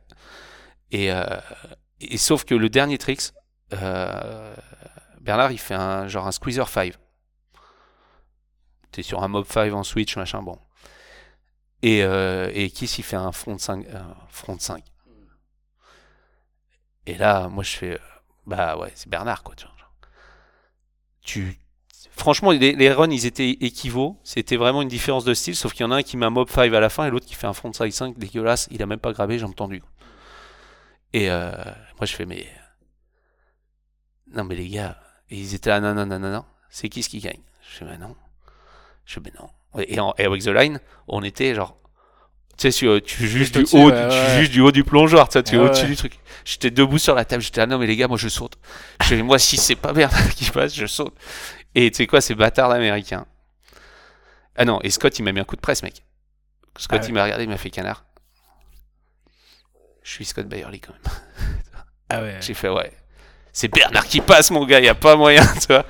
Et, euh, et ils m'ont niqué sur les points, tu vois, genre ils ont mis les points et voilà. Ouais. Et après gros débat. Mec, qui s'y comprend pas. Genre c'est le mec qui faut savoir, c'est le mec qui porte réclamation à toutes les compétitions. Le mec là, il gagne. Alors moi Bernard, il me regarde, il me fait je vais te défoncer. Je fais non mais je fais moi, c'est bon. Moi j'ai failli sauter du plongeur, tu sais, je lui ai mis, je, je, oh, je, je, je- et, euh, et Kiss, il fait non mais non mais je peux pas gagner toi. Ah je fais ah moi moi je suis d'accord. hein. moi c'est moi qui l'ai dit. Les autres c'était là. Et genre euh, ils ont en gros il y a eu chieur sur le podium et tout le monde était là mais pourquoi ils ont gagné? Mais juste parce que il faut savoir que les Américains aiment faire gagner les Américains. Ah ouais, ouais, c'est sûr. Comment ça le savoir? Et euh, voilà. Et, euh, et ça se. Bon. C'est comme ça. C'est pas grave. C'était l'expérience, Wake the Line, ok. Mais euh, voilà. Mais, mais, mais en fait, si les juges donc, sont fermés, Oui. comme ils font en surf, en fait, en surf, c'est comme Ouais. ça. Bah, déjà, si les juges se parlent pas, Ah, ça changerait beaucoup de résultats sur les compétitions. C'est clair. Parce qu'il y a tellement des gens qui peuvent prendre. Moi, je le sais, hein, je m'en suis servi aussi, hein, tu vois. Ah ouais, Genre, mais tu, euh, peux influencer, euh, tu peux influencer les gens. Et euh, je trouve que ça serait plus fair play de d'enfermer les juges. Et après, là, on est à ce qu'on parlait tout à l'heure, faire des systèmes de jugement où c'est les, les juges, les les autres riders qui te jugent. Où il n'y a pas des juges, c'est on fait un système avec une app et euh, de faire un truc un peu euh, révolutionnaire. Ouais, ça serait bien. Où tu mets des likes et des dislikes. On appellerait ça Tinder. Tu matches voilà. Je match avec ce rider. Franchement, ça serait, il y a moyen de faire des trucs drôles. Ouais, ça serait bien, ça. Ok. Euh, allez, encore une petite question. Le... Les trois parcs en France à faire absolument cet été. Ah, à faire absolument cet été. Bah, mon contour, hein, parce que euh, ils ont de l'eau. Euh, voilà, moi, euh, ils ont, parce que euh, ils ont le pool gap.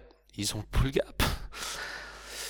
Ils ont Euh, le nouveau pool gap. nouveau gap. Moi, j'ai été très très surpris cet été par euh, la qualité qui est devenue euh, le parc de Roufiac.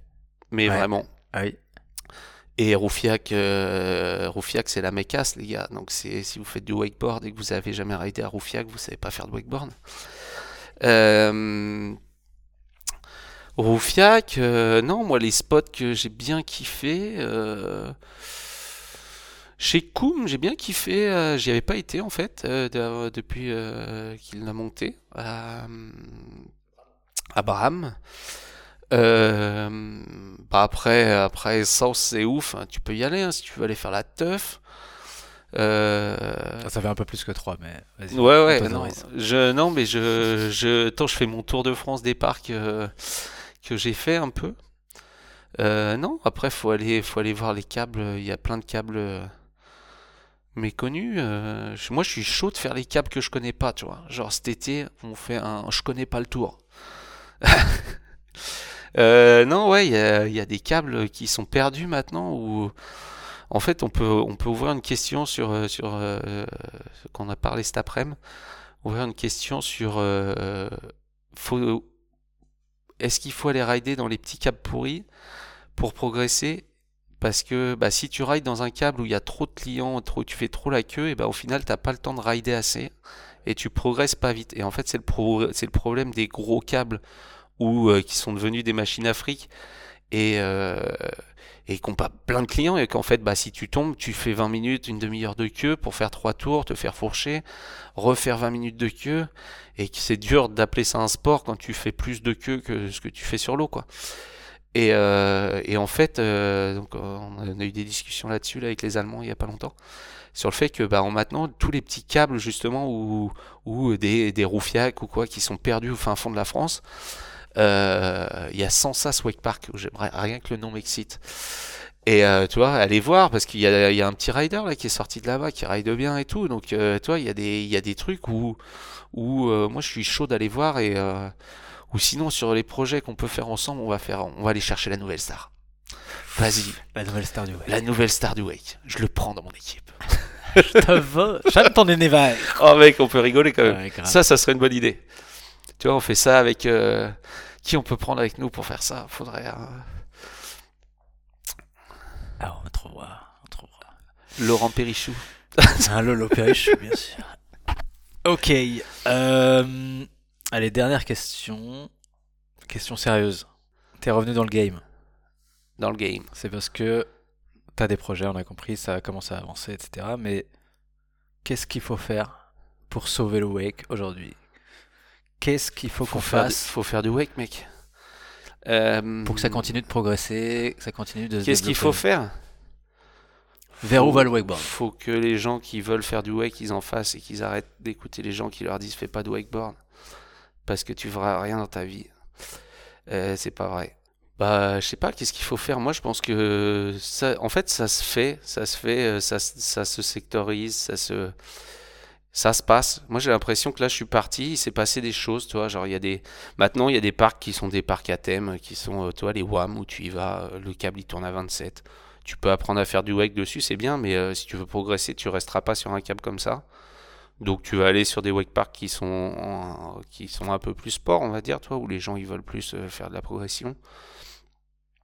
Après, il y a, il y a plein de choses qui vont moi, je pense que, toi, les gens ils disent ouais, le WEC c'était mieux avant, c'était mieux avant. Je pense qu'avant, on a fait des folies, on a fait vraiment des trucs de, de ouf, toi, là, je viens de te raconter. Mais euh, on a vraiment, moi, le wakeboard, ça m'a, changé tout. Bah, c'est ma vie en fait, c'est rien d'autre quoi. Et euh, non, ça va aller. Moi, je pense que ça va être mieux après, que ça va venir. En fait, ça va se caler et que euh, et que ce qui est passé, c'est passé, c'était bien c'était ouf. Nous, on l'a vécu, vous, vous vivrez autre chose. Mais euh, non, ça va. Moi, je pense que c'est cool. Et qu'est-ce qu'il reste à faire encore pour passer au niveau supérieur quoi? Bah, Passer au niveau supérieur, faudrait que que que qu'on se structurise, mais euh, ça va se passer, qu'on se structure. Excusez-moi. Euh, faut non, ça va, je pense que ça va venir, que les gens ils vont commencer à comprendre comment ça marche, tu vois. Genre là, là moi j'ai été super surpris sur, euh, sur Camille, sur euh, Maxime Roux. Les gamins, ils savent où ils vont. Ils sont forts. Ils sont pros. Ils savent, ils savent se filmer, ils savent monter. Ils font gaffe à leur image. Ils sont clean.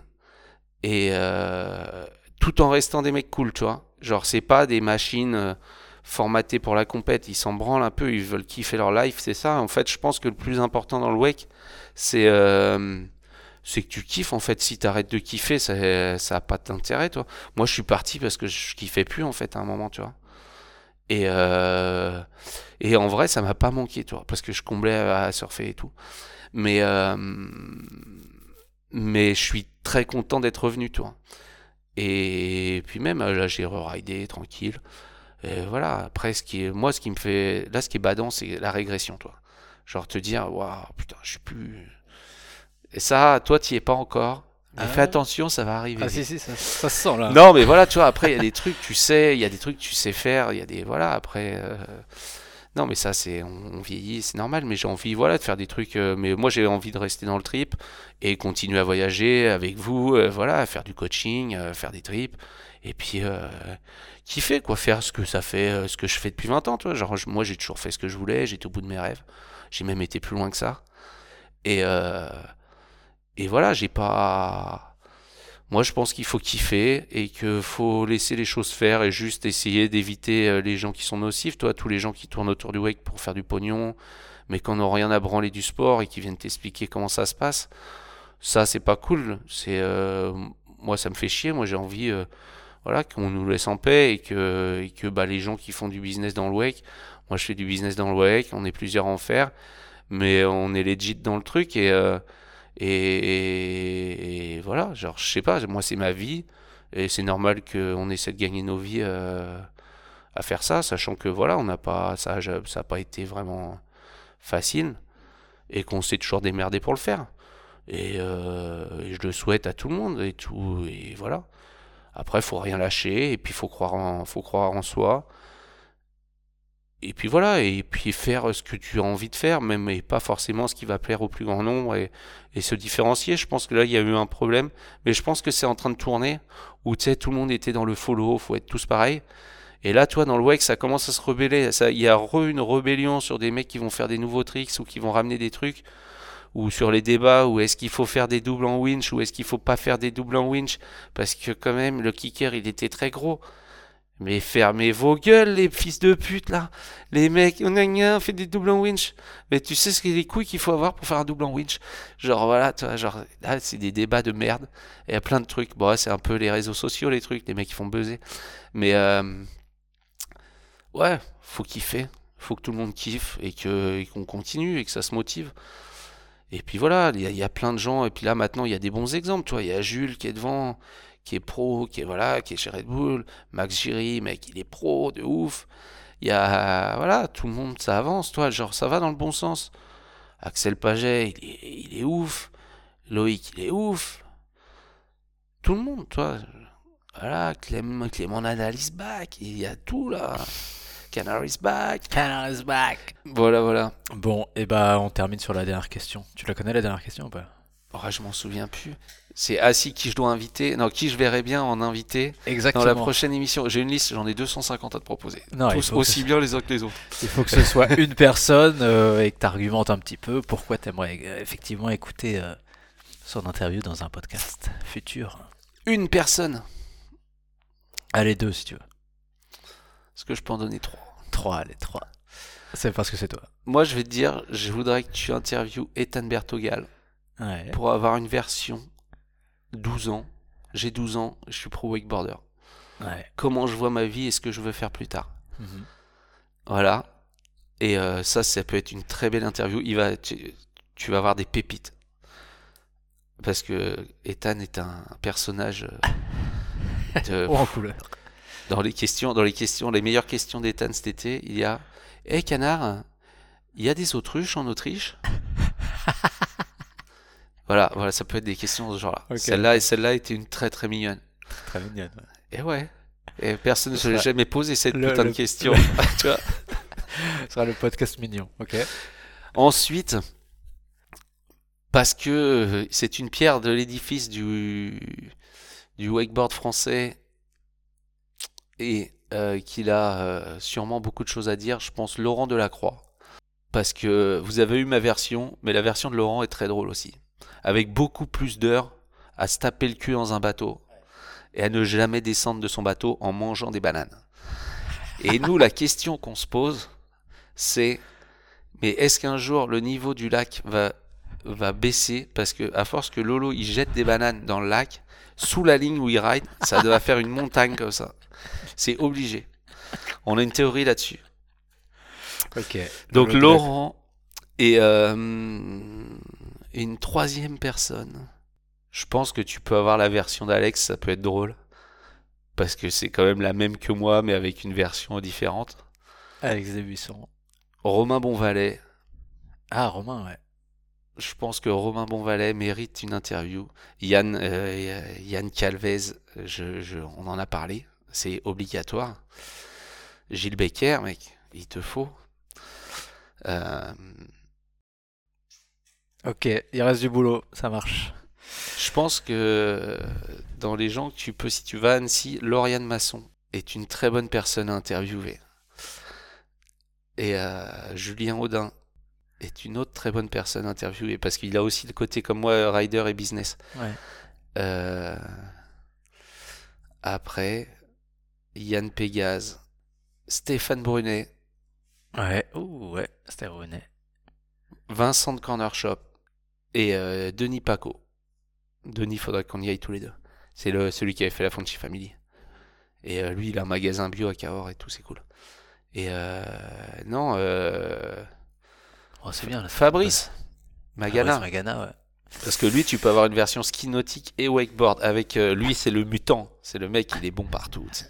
À Toulouse, il y a, ouais, y a du. À Toulouse, potentiel. euh, Toulouse, qu'on y euh, bah, ben- Benji Kans, hein, pour cet été, quand il revient. Moi, je pense qu'il te faut une interview avec Benjamin Kans et Sébastien Kans. Ouh. Et- Papa Kans.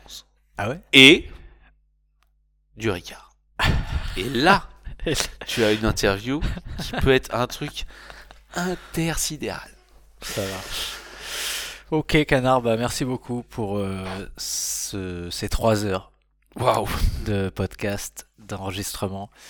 Un grand plaisir d'être accueilli ici chez toi. Merci. Euh, Merci à toi. Merci pour ce que tu fais. Je vais en profiter quand même pour te remercier aussi pour, euh, pour tout ce que tu as fait pour moi, personnellement, devant la France entière. qui nous Merci. Mais je, je ne te, tu ne me dois rien.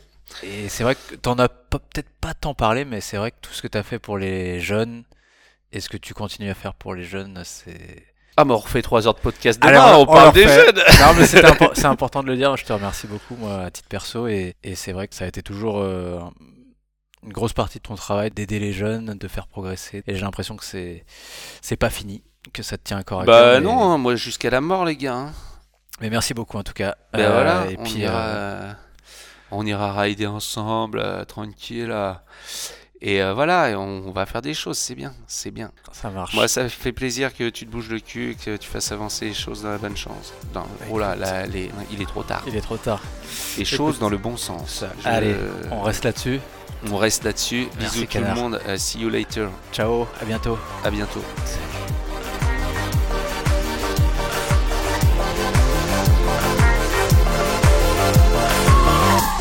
Voilà, cet épisode est maintenant terminé. Je vous remercie pour votre écoute et je vous rappelle que vous pouvez retrouver Studio Wake Park sur Instagram pour les coulisses, sur YouTube et aussi sur Twitch pour les événements en direct.